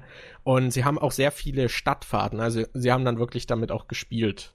Oh, das also haben sie so versucht, das Original nachzumachen. Das macht den Cyberpunk-Fan in mir natürlich etwas glücklicher. Aber generell, also wenn man versucht, so gut wie möglich zwischen den Zeilen zu lesen von all den Kritiken, dann scheint der Film ein überdurchschnittliches bis zuhin sogar zu solides Ergebnis gebracht zu haben. Würdest du da so zustimmen? Oder also ich denkst du, es ist nicht überdurchschnittlich, sondern eher durchschnittlich? Hm. Im Vergleich jetzt zu anderen Anime-Adaptionen oder als Film für sich? beides. Mach mal beides. Okay. Es gibt andere Anime-Adaptionen. yep. Nein, hatten also, wir heute schon das Thema, ist, ist natürlich. Über Dragon Ball Evolution sprechen wir natürlich nicht. Was ist Dragon Ball Evolution, mein Freund? ich glaube, Bugger Critic ist jetzt gerade im Hintergrund deswegen gestorben. das waren Flashbacks, er hat gerade so ein Vietnam Traumata, was er durchlebt. Die Flashbacks, oh nein. Ey, als ich Evolution damals gesehen habe, habe ich einfach eine Strichliste dabei geführt, von wegen, ich werde jetzt ein Kreuz machen, ähm, für jedes Mal, wenn es mich auch nur ansatzweise an Dragon Ball erinnert. Und ich hatte, glaube ich, am Ende irgendwie vier Kreuze stehen. Da, da kannst du kein Trinkspiel draus machen. Da kriegst du kein Trinkspiel hin. Okay, also als Film würde ich sagen, durchschnittlich also ich finde wirklich, also die Story fand ich jetzt nicht so atemberaubend. Ich fand ihn halt optisch sehr cool inszeniert mhm. und ja, was ich schon meinte. Also da hat er mich schon beeindruckt, aber ich würde jetzt niemandem sagen, boah, du musst den Ghost in the Shell angucken. Okay. Das hatte ich mir aber schon gedacht. Ja, und als Anime-Adaption würde ich ihn dann doch etwas höher stellen, weil man naja doch. da möchte ich dich was fragen. Hast du äh, Crying Freeman gesehen? Nein. Hat überhaupt irgendwer Crying Freeman gesehen? Ja. Das ist eine der wenigen wirklich brauchbaren Manga- und Anime-Adaptionen. Hat ein Franzose gemacht namens Christophe Gant, geschrieben wie die Gans, der Nachname. Und der, von dem Manga und Anime müssen wir eigentlich was wissen. Das ist so ein Exploitation-Krimi-Drama über einen Attentäter, das von so einem Mangaka gemacht wurde, der einen sehr realistischen und ziemlich coolen Zeichenstil hat. Und da bin ich der Meinung, dass der Realverfilmung sogar einige Sachen etwas interessanter macht in der Art und Weise, wie es abwandelt vom originalen Manga. Den lohnt sich wirklich mal anzuschauen und dazu die Kapitel, die entsprechenden vom Manga zu lesen. Ist ja nicht so ein extremer Aufwand. Aber das ist meiner Meinung nach immer noch bisher die beste Verfilmung, was Anime und Manga technisch gibt. Abgesehen von so Adaptionen wie ähm, diese All You Need Is Kill Manga und Manga und Light Novel Vorlage, die dann zu Edge of Tomorrow wurde.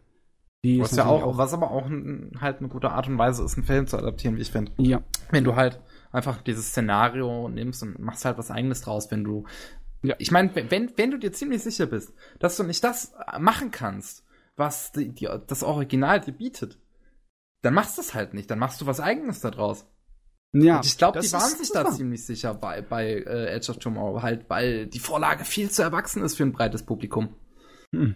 Aber du, das sind zwei Beispiele, wo es gut funktioniert hat, beziehungsweise wahrscheinlich die einzigen zwei Beispiele, wo es gut funktioniert hat. Und der eine hat sich viel mehr ans Original geändert, äh, gehalten und hat äh, interessante Sachen geändert, während der andere weit vom Original weggegangen ist und äh, interessante Sachen geändert.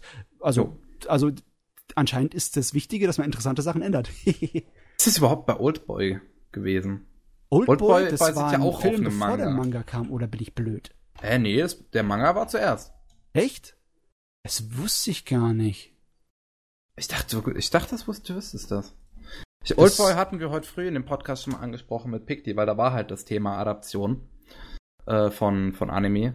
Und ähm, der Manga war zuerst da. Also Tatsächlich. Pack, Sorry, ich habe gerade nicht zugehört. Über was reden wir gerade? Wir reden gerade über Oldboy. Und Park Chan-wook hat eigentlich einen sehr guten erwachsenen Film abgeliefert. Ich muss also so weiß, das Original oder was? Ich muss ja, das Manga lesen, unbedingt. Ja, der Manga ist auf jeden Fall gut, aber der ist halt äh, ziemlich anders als der Film. Ja? Ist er mhm. viel anders? Ähm, uh. Ja, also schon die ganze Prämisse, allein deswegen, weil das in Japan spielt, hat auch ein bisschen mehr, sag ich mal, ähm, Yakuza-Klatsch, sag ich aha, mal, der aha. Touch, der da drin ist. Ähm, ansonsten würde ich den gar nicht so sehr spoilern wollen, weil der Manga wirklich gut ist, meiner Meinung nach. Aber ähm, tatsächlich, Oldboy ist ein sehr gutes Beispiel dafür, wie so ein, äh, eine Reimagination eigentlich ziemlich gut äh, verlaufen kann, weil er nicht auf seine Vorlage spuckt. Und dann mhm. gibt's halt mehrere schöne, augenzwinkernde Momente, zum Beispiel diese berühmte Hammer-Szene, in der ja. ähm, der Typ natürlich ähm, den einen Wächter da auseinander nimmt, der dabei gleichzeitig, glaube ich, sogar noch ein Band von Oldboy als Manga liest. Das ist auf oh, jeden Fall, habe ich gar nicht drauf geachtet. Ich ja, muss unbedingt, das, das muss ich mir unbedingt reinziehen. Ich meine es zumindest. Also ich habe das zumindest in meiner Bachelorarbeit damals, damals behauptet, also es sollte stimmen. ja, aber gut, ich kann, ich kann mir das bei Park Chan gut vorstellen. Der Typ ist äh, detailverliebt. Das ist ein extrem guter Regisseur. Jo. Ja. Gut. Tja, es ist schade, dass der Ghost in the Shell Ding nicht so eine Bombe war. Ist auch sehr schade, dass es einfach, das ist newswürdig es hat nicht das Geld eingespielt, das es musste. Es ist, gilt als Flop. So, ganz kurz, Pikti sagt gerade bitte den ursprünglichen, worauf er bestimmt auf die Spike Lee-Verfilmung von Oldboy anspielt.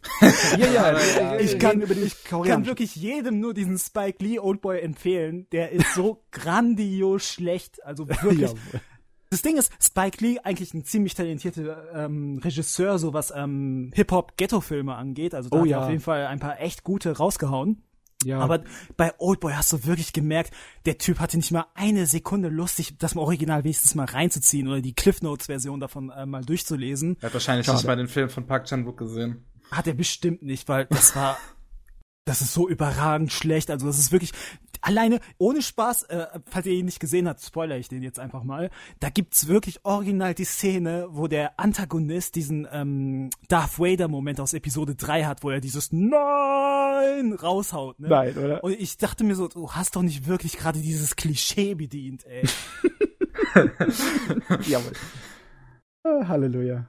Was man auch noch zu Ghost in the Shell sagen muss, er war ja in Japan erfolgreicher als in den USA. Da hat er mehr eingespielt. Äh, das kann nicht sein, oder? War den gigantischen Unterschied von wie viel Kinos da bedient werden. Ist er also ich habe gehört, dass er, gewesen? dass er erfolgreicher war und dass er da auch besser ankam. Was waren die letzten Zahlen, die ich gelesen habe? Irgendwas mit 40 Millionen hätte er eingespielt an den Kassen in den zwei Wochenenden, wie er gelaufen ist. Also ich weiß nicht, ob das jetzt immer noch aktuell ist. Aber das kann doch nicht sein, dass da mehr in Japan eingespielt wurde. Das, das, das macht mir, das, das wäre ja extrem. Also Japan also nagel mich äh, nicht drauf fest. Ich hab's nur aufgeschnappt und fand das recht witzig zu hören. Das es gab da ja auch irgendwie so Interviews, wo sie dann gefragt haben, ob sie Scarlett Johansson als gute Besetzung finden, weil es ja diese Whitewashing-Debatte gab. Und die haben hm. sich ja nicht wirklich dran gestört. Und wir, meinten sogar eher noch, sie finden gut, dass sie keinen Asiaten genommen haben, weil es sonst nicht wie Anime aussieht. Aber. Äh, okay, es kann sein, dass es nicht völlig falsch ist, weil ich lese hier gerade, dass es äh, auf Anime News Network lese ich das, 23 Millionen in den USA allein eingenommen hat und äh, 50 Millionen international insgesamt. Oh. Aber dann, ich glaube immer noch nicht, dass Japan mehr als die USA eingenommen hat. Das, ja. Aber es ist insgesamt in, in Amerika weniger eingenommen als international in Europa und Japan. Das ist natürlich ein Ding. Ne? Hm. Na gut. Also ich glaube, das weiter darüber hm. zu reden macht mich nur traurig. Ja. können wir zu was anderem gehen, oder? Ja. Dann ähm, können wir mal noch so reden, was ich sonst gesehen habe. Ähm, ich habe Akka fertig geschaut. Komplett. Ja. Akka. Juhu. Diese Polizei-Drama-Serie, beziehungsweise eher so ein Polit-Drama-Thriller, irgendwas aus der letzten Season. Und ähm, ich fand's sehr gut. Ah, sehr gut. Na, wobei sehr gut ist, glaube ich, doch ein bisschen übertrieben. Aber ich fand's auf jeden Fall gut. Kuchen, Tee, Kaffee, Erdbeerbrot. Ja, ähm, Essen spielt eine sehr wichtige Rolle, aber äh, das ist nicht das Einzige in AK, auch wenn das wahrscheinlich äh, man, man, man am Anfang sehr viel davon halt ähm, im Gedächtnis bleibt, von diesem ganzen Essen. Ähm, es geht ja in der Serie um diesen, diesen Zusammenschluss von 13 Staaten zu einem Königreich, zu dem Dova-Königreich, ähm, wo Akka regiert, also eine Polizei. Und ähm, jetzt äh, wird der König halt 100 und ähm, sein Sohn soll so langsam nicht, nicht, nicht mal sein Sohn irgendwie. Sein Nachfolger das, zumindest. Also, ja, sein, sein Nachfolger soll halt bald äh, antreten. Und ähm, der dieser Nachfolger ist nicht unbedingt überzeugt von dem Dova-Königreich und möchte das aufsplitten. Und Sa sag mal ehrlich, der Kerl ist ein blöder, kleiner, fanatischer Penner. Ja. Scheiß Terrorist, ey. Scheiß Terrorist. ähm, und jetzt versucht Akka sozusagen, also die Polizei versucht halt dann alles dran zu legen, das irgendwie zu verhindern. Aber es ist interessant, wie das ganze Ding das halt interess äh, das, das, das, das darstellt. Weil ich glaube, allein das, was ich jetzt so gesagt habe, kannst du aus den ersten drei Folgen nicht mal wirklich rauslesen. ähm, weil vor allem in den ersten Folgen er sich sehr zurückhält mit Informationen. Er stellt so ein bisschen halt die Welt vor, wie sie gerade ist, stellt die Charaktere vor, wie man sie gerade wahrnehmen soll. Ähm, aber man merkt halt mit der Zeit, da steckt so unglaublich viel dahinter. Und ähm, da kommt ein Plot-Twist nach dem anderen später. Also es gibt dann Folge 8, wo, wo mein, mein Kopf wirklich fast explodiert ist, weil man in einer Folge mit einer Rückblende die komplette Story um 180 Grad eigentlich dreht, wie du sie gerade als Zuschauer wahrnimmst. Mhm. ähm, es ist also ich fand's wirklich, die Story ist so gut, wenn man diesen extrem trägen Anfang ähm, überstanden hat. Oh, ist dieser ist Anfang, also ist der auch wichtig? Also würdest du sagen, der ist nötig so langsam? Oder könnte ja, man den schon na, besser natürlich, lösen? weil sonst kommt dieser Effekt nicht. Du brauchst diesen, okay. du, du, du, musst diesen trägen Anfang quasi über dich ergehen lassen, damit dieser Plot, damit diese ganzen Plot-Twists dann auch wirken. Ähm, ah. Du könntest natürlich dann auch anfangen zu schauen, wenn der Plot sich twistet und so, so, und so weiter. Was extrem blöd formuliert gerade von mir, aber gut. Ja, ähm. kannst schon sagen, wenn er sich wendet, ne? Ja. Ähm, das Blatt. dieses Wort kam ich gerade nicht. Dankeschön.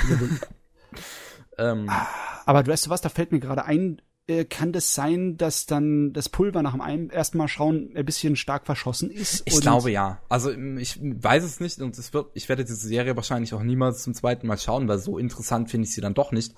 Aber ähm, so, so, ist, ist, ist, ich, Serien und Filme sind, glaube ich, allgemein doch eigentlich eher darauf ausgelegt, wenn du sie machst, dass sie halt beim ersten Mal am besten funktionieren, oder nicht? Ja, normalerweise schon. Ja. Aber um, wenn du dann einen Schwelbrand hast, der dann einer Explosion kommt, dann, ne, wenn du weißt, wann die Explosion kommt, dann ist sehr viel raus, ne? Ich würde sagen, ja, schon. Aber äh, äh wie gesagt, ich finde, diesen Anfang macht das Ganze dann halt jetzt, wo ich das auch alles weiß, ziemlich uninteressant. Gerade die ersten drei Folgen sind wirklich die langweiligsten. Die sind mega belanglos. Auch wenn sie dir so, so, so die Einführung in die Story und die Welt halt geben. Sie wirken sehr inhaltslos, wirklich. Ja, es ist wie eine Slice of Life ohne Comedy. Ja. Und ähm, in Folge 4 war es dann aber zum ersten Mal wirklich so, dass man halt merkt, dass alles das, was vorher so vorgestellt wurde, tatsächlich zum ersten Mal ineinander griff. In Folge 4 hast du dann so ein, so ein, ich spoiler in dem Sinne jetzt wirklich mal so ein bisschen, damit man vielleicht ein bisschen heiß gemacht wird auf die, also damit nicht heiß gemacht, aber damit man die Serie vielleicht ein bisschen mehr versteht. Weil wenn ich jetzt wirklich versuche, spoilerfrei darüber zu reden, dann wird sich kein Mensch für diese Serie interessieren. Ähm, was auch eigentlich schon in gewisser Weise eine Kritik ist. Ähm, aber in Folge 4 hast du dann äh, der Protagonist, der muss ja immer in so die die 13 Staaten reist er dann so nach und nach und schaut sich die Situation dort an und ähm, dann ist er halt in einem Staat in der vierten Folge, der komplett isoliert ist von den anderen Staaten. Ich meine, diese 13 Staaten hängen an sich zusammen und leben in Frieden, aber dieser eine Staat, der ist da sozusagen so ein bisschen das Einhorn und möchte einfach zurückbleiben und äh, lässt auch die, ihre Leute, die, die, die Menschen dort, die dürfen Handys nicht benutzen, die dürfen nicht nach draußen, also, also nach, nach, nach, nach, nach zu den anderen Staaten. Ich glaube, die haben sogar eine Ausgangssperre gehabt oder so.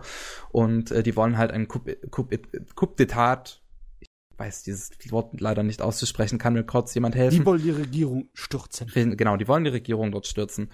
Ähm, und ähm, in Folge 4 hast du es dann halt so, dass, das, dass, dass der Protagonist so mehr oder weniger dann reinstürzt in diesen Putschversuch.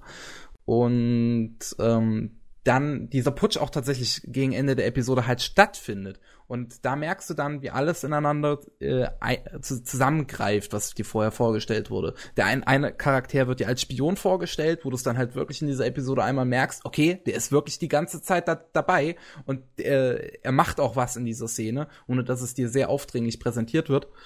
Und ähm, auch die, die anderen politischen Spieler, die du ja da wirklich in, die, in dieser Serie hast und du kannst diese, die, die Person wirklich schon als Spieler betrachten. Ähm, du merkst deren Ansichten, du merkst, was die wollen und das ist so, so, und, und wie sie halt versuchen, dieses Ziel zu erreichen. Und das ist einfach interessant an AK. Hm, also ganz ehrlich, ich persönlich fand erst interessant, was mich da hingezogen hat, das Charakterdesign und die Art und Weise, wie sie es gezeichnet und animiert haben. Weil das ist definitiv ein Zeichenstil, der ist sehr wie ein Josei-Manga, wo noch ein kleines bisschen diese Feingliedrigkeit und Sensibilität in den Zügen da ist, der noch mal vom, den man vom Shoujo-Manga kennt. Und dann hat es diese satten, leuchtenden Farben. Oh, diese Farben so, finde ich so gut. Ich finde nur leider, ähm, ich fand den Artstyle irgendwie extrem inkonsequent. Weil gerade gerade diese leuchtenden Farben fand ich wurden nicht immer so umgesetzt irgendwie. Also ich habe nur ich habe das Gefühl gehabt, dass nur in 50 Prozent der Serie diese Farben wirklich so knallig waren. Und das mochte ich. Ich mochte diese knalligen Farben, aber dass es dann halt oftmals nicht so aussah irgendwie. Das hat mich verwirrt. Und ich fand es auch gerade in der ersten Episode hatte ich den Artstyle als extrem hässlich im Kopf. Was? So, es ist, ich, ich, ich fand den Anime echt nicht schön. Es gab so einzelne Szenen, die ich äh, schön gehandhabt fand, wie zum Beispiel, als der Protagonist zum ersten Mal dann auf dem Dach seines Hauses da so eine Zigarette raucht und dann du einfach diesen ganzen Rauch sein Gesicht hochgehen siehst. Das sah extrem gut aus. Aber sonst, ähm, ich, ich fand diesen Artstyle halt verwirrend, weil ich echt das Gefühl hatte, der wurde nicht konsequent durchgesetzt. Kein Fan, der, der Kevin von Jose Manga-Stil. Was? Gut, man hatte ja, auch schon mal eine Kritik falsch. bei Ango an diesem Stil. Was? Alles gut. ja. Hm. ähm, aber das ist ja, eine Serie, ja. bei der man wirklich echt nicht zu viel wegnehmen darf, weil man, man, man, man verdirbt sich den ganzen Spaß daran, wenn man halt ja. den, den, den Plot dahinter kennt. Dann machen wir jetzt mal eine Stopp, weil du hast schon gut vorweggenommen. Es ist schwierig halt wirklich, diese Serie irgendwie heiß zu machen, weil es ist wirklich der Plot und die Plot-Twists, die es stark machen. Ja, Alles was gab's denn noch so in dieser Staffel? Yeah, äh, gibt's viel. Viele Fortsetzungen, wie ich sehe. Mhm. Mhm. Attack ja, on Titan 2, Boku no Hero Academia 2, Boruto. Ja, wir können ja mal vielleicht zu, den, äh, zu der Season kommen, die gerade Ey, läuft. lach nicht über Boruto, okay? Die, die erste Folge war ganz stabil. Ich also, habe heute Nacht stabil. die ersten beiden geguckt. Ja, und? Ähm, soll man gleich darüber reden? Ich darüber. Ja, wir können ja mal über die neue Season reden. Ich für Weil, meinen Teil äh, hab über was wollt ihr jetzt reden? Über Boruto oder? Ja, lass uns Boruto mal anfangen. Okay. Damit das hinter uns Dann bin ich raus. Dann mache ich mal ah, mein Licht an. Ganz ehrlich, ich habe mir die ersten zwei angesehen und ich war nicht begeistert, weil es fühlt sich exakt so an wie der typische Naruto-Filler. Ja, stimmt. Und ich habe zu viele davon gesehen, als mich das irgendwie dazu überreden würde, weiterzuschauen. Es ist ganz nett. Das ist, glaube ich, jetzt. Weißt meine... du, mein Ding da ist, äh, ich habe ja damals noch miterlebt, äh, wie GT die meisten äh, Dragon Ball Herzen gebrochen hat, oh weil, Gott. weil wir, weil wir damals eine Serie erwartet haben, die einfach mit Dragon Ball weitermacht oder zumindestens ähm, ja, ich sag mal, so ein bisschen mehr Einblick in das äh, Slice of Life äh, Leben dieser Figuren uns äh, beschert. Mhm. Und wir waren dann so super enttäuscht, als es diesen super dummen Ansatz gewählt hat. Wisst ihr was? Ihr mochtet den ersten Teil von äh, Dragon Ball so sehr. Wir machen Son Goku einfach wieder zu einem Kind. Und ähm, bei Boruto finde ich es auf jeden Fall ähm, positiv, dass sie wenigstens sagen, weißt du was, die Handlung von Naruto ist abgeschlossen, so da, darauf werden wir jetzt auf gar keinen Fall mehr irgendwie ähm, noch auf den Haufen drauflegen. Wir fokussieren uns jetzt auf seine Kinder. Und allein aus der Perspektive finde ich diese, diesen Anime schon mal, ähm, ja, ich sag mal, der hat eine äh, Daseinsberechtigung für mich zumindestens. Ob er wirklich gut ist, mag ich zu bezweifeln, weil ähm, sehr wahrscheinlich werden die ja erstmal ähm, die Handlung des Filmes äh, abarbeiten, so wie es auch Dragon Ball Super aktuell mit seinen zwei mm. Filmen getan hat. Und der war schon, äh, der war schon ein bisschen grenzwertig. Also besonders viel Hoffnung habe ich nicht, aber optisch war er auf jeden Fall stabil, zumindest die erste Folge, die ich gesehen habe.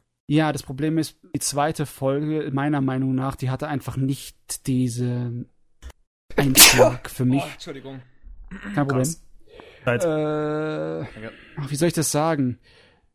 Die original ersten vier, fünf Episoden von Naruto waren definitiv besser animiert und besser vom Inhalt als die ersten paar Episoden von Boruto. Besser animiert? Also ich finde ja, den Artstyle ja, gar nicht mal so schlecht von Boruto, halt. muss ich, ich ganz ehrlich sagen. Die Original-Episoden vom ersten Naruto, die ersten zwei waren besser animiert als die ersten zwei Episoden von Boruto. Also besser gezeichnet würde ich dir zustimmen, aber wirklich animiert fand ich die jetzt nicht so über Born to Run mit seinem Believe It. Also besser ähm, animiert fand ich die jetzt nicht so. ja, also ich finde eigentlich einige Animationen sind äh, ganz in Ordnung. Ich gucke gerade auf Sakugaburo. Ja, also ich glaube, ich muss es dann raus. Gerade diese Animation, wo dem einen Typen den Burger in den Mund rammt, was einfach so extrem dumm ist, aber hey, es sieht gut aus. Wirklich gut aus. Ja, die erste Episode fällt da ein bisschen raus, aber die zweite ist mir irgendwie negativ aufgefallen. Also ich Wenn muss auch sagen, die zweite Episode fand ich, also ist sehr abgefallen im Vergleich zur ersten. Also bei der ersten fand ich, ist okay, hat mich jetzt nicht mega vom Hocker gehauen, aber die zweite fand ich dann schon irgendwie anstrengend. Und also, ich also, weiß nicht. Ich muss auch so transparent sein, zu sagen, dass ich auf gar keinen Fall diesen Anime schauen werde. Oder hast du die erste Folge geschaut? Die erste Folge habe ich geschaut, tatsächlich, aber ich habe da auch schon gemerkt, okay, die gehen in diese Richtung, das wird mir eher nicht so zusagen. Aber ich schließe auch nicht aus, dass ich da irgendwann nach 30, 40 Folgen nochmal reinschaue. Die Frage ist jetzt die, das auf äh, Sakubaboro zu finden, wird wahrscheinlich unmöglich sein. Aber in den Boruto haben sie natürlich direkte optische Hommagen an die Originalserie. Wie zum Beispiel, es gibt ja in der Originalserie eine Szene, wo der Sasuke äh, den Kakashi angreift, weil er denkt, ich bin der Macher, ich hau den Kerl um. Ja, stimmt, das habe ich auf Twitter gesehen. Also und dieser gleiche. Ja, ja, und da war das Original besser animiert und geschnitten als die Szene, die dann in Boruto dasselbe nachgemacht hat. Meiner Meinung nach. Ja, kann ich, muss ich mir erstmal reinziehen. Muss ich auch Oder? den Vergleich direkt irgendwo finden. Das ist nicht so einfach. Ja, aber okay. egal, ja. Boruto war auf jeden Fall nix, was ich irgendwie äh, schlecht fand. Es war einfach nur äh, also Naruto also, Standard. Ja, genau. Also freut mich für die Naruto-Fans auf jeden Fall, dass sie scheinbar mit einer weniger schlechten Sequel ähm, belohnt werden als damals die Dragon Ball-Fans. Aus der Perspektive finde ich das auf jeden Fall positiv gönn's jedem, der das mag, aber sehr wahrscheinlich werde ich da nur zwischendurch so ein bisschen reinschauen.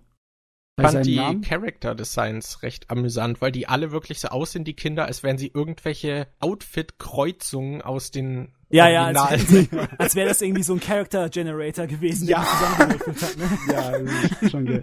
Ich finde irgendwie, ich finde die Character Designs sind, sagen wir mal, relativ hip irgendwie. Hip. Yeah. Ja, ich fand's jetzt auch nicht schlecht. Hip und ich fresh. Nur, also ich fand's nur lustig, dass es halt wirklich so aussieht, als hätten sie, ah, okay, das ist das Kind von denen, dann nehmen wir da ein paar Elemente aus der Kleidung und das. Ja. Und so, darf ich noch was zu dem Namen sagen? Naruto, ja. Boruto, Ja, pass gut. auf, wenn Obito. du das äh, transkribierst aus dem Japanischen in irgendwas, was äh, wir lesen können, dann würdest, könntest du es entweder als das englische Bolt, ne, für den genau. Blitz übersetzen, oder es würde genauso richtig passen Bord. So wie aus Simpsons. Unsere Alternativvariante von Bart. Keiner heißt Bord. Bord. er ist Bord. Er ist für mich jetzt Bord. Er hat auch so eine Stachelfrisur. Hallo Bord. Sehr gut. Ah, Bord. Ja. Okay, dann weiter. Äh, ja. Die anderen Sequels. My Hero Academia vielleicht, weil irgendwie Born to Run. Ich will aber My Hero Academia eigentlich noch nicht drehen, weil ich es noch nicht gesehen habe und eigentlich ich warten möchte, bis es fertig ist. Dann sage ich so wenig wie möglich. Ich habe die ersten zwei Episoden gesehen. Es geht ja. genauso weiter wie zuvor. Nur ich habe das Gefühl, dass es ein kleines bisschen noch langsamer geworden ist. Oh. Noch langsamer! ja, da passiert in den ersten Epi zwei Episoden nicht viel. Ich würde erstmal warten, bis so die Hälfte da ist, bevor ich mir reinziehe. Ähm, ich habe die noch nicht geguckt, aber ich kenne den Manga. Ist es bei Folge 1 nicht so, dass das eine Recap-Episode ist? Äh, ja, das, das war, war Episode Special. 0. Das, das bringen sie extra. Ach so. Das bringen sie extra. Ja. Okay. Also ich habe die, die zweite Staffel habe ich auch noch nicht angefangen. Jawohl, Born to Run, ja. Ach Mann. Exzellent. Unser Chat ist fantastisch. Ja. Ja, ich glaube, da können wir es bei Boku no Hero Academia gleich belassen dabei. Es geht auf jeden Fall los mit typischen schonen Sachen. Es gibt gleich Turnier. Was? Mhm, genau. Du bist passend da. Ja. Dann würde ich echt warten, bis ein paar Episoden mehr rausgekommen ist. Ansonsten also ist es genauso wie die erste Staffel. Dann okay. Next. Attack on Titan 2 habe ich noch keine äh, neuen Episoden geguckt. Ich auch nicht. Ich auch nicht. äh, ich habe da reingeschaut, kenne ja da auch den Manga, deswegen habe ich jetzt nicht so das Bedürfnis, ähm, die Woche für Woche zu, reinzuschauen. Ja. Aber ich habe äh, nur mal abgecheckt, wie so Production Values und so sind und ähm, natürlich wieder überragend, muss man sagen. Ich glaube sogar so ein Stück weit besser als in äh, Staffel 1. Boah, so, gut, gut. Ja, ja, auf jeden Fall. Also Folge 1 war auf jeden Fall mega optisch beeindruckend, war inhaltlich jetzt leider nicht so stark. Aber äh, wenn sie wirklich das adaptieren, was in diesen nächsten zehn Folgen noch äh, drankommen sollte, ist das schon eine ziemlich starke Staffel. Uh. Wie findest du denn den Manga? Ey, ganz ehrlich, äh, wenn man erstmal so die erste Hürde überwunden hat, also den zeichnerischen Aspekt von Iseyama, ähm, dann finde ich den eigentlich ganz okay, wobei ich auch ehrlich zugeben muss, dass jetzt dieser Abschnitt, der jetzt ähm, als Anime kommt, eigentlich meiner Meinung nach sogar der schwächste Part von Attack on Titan war.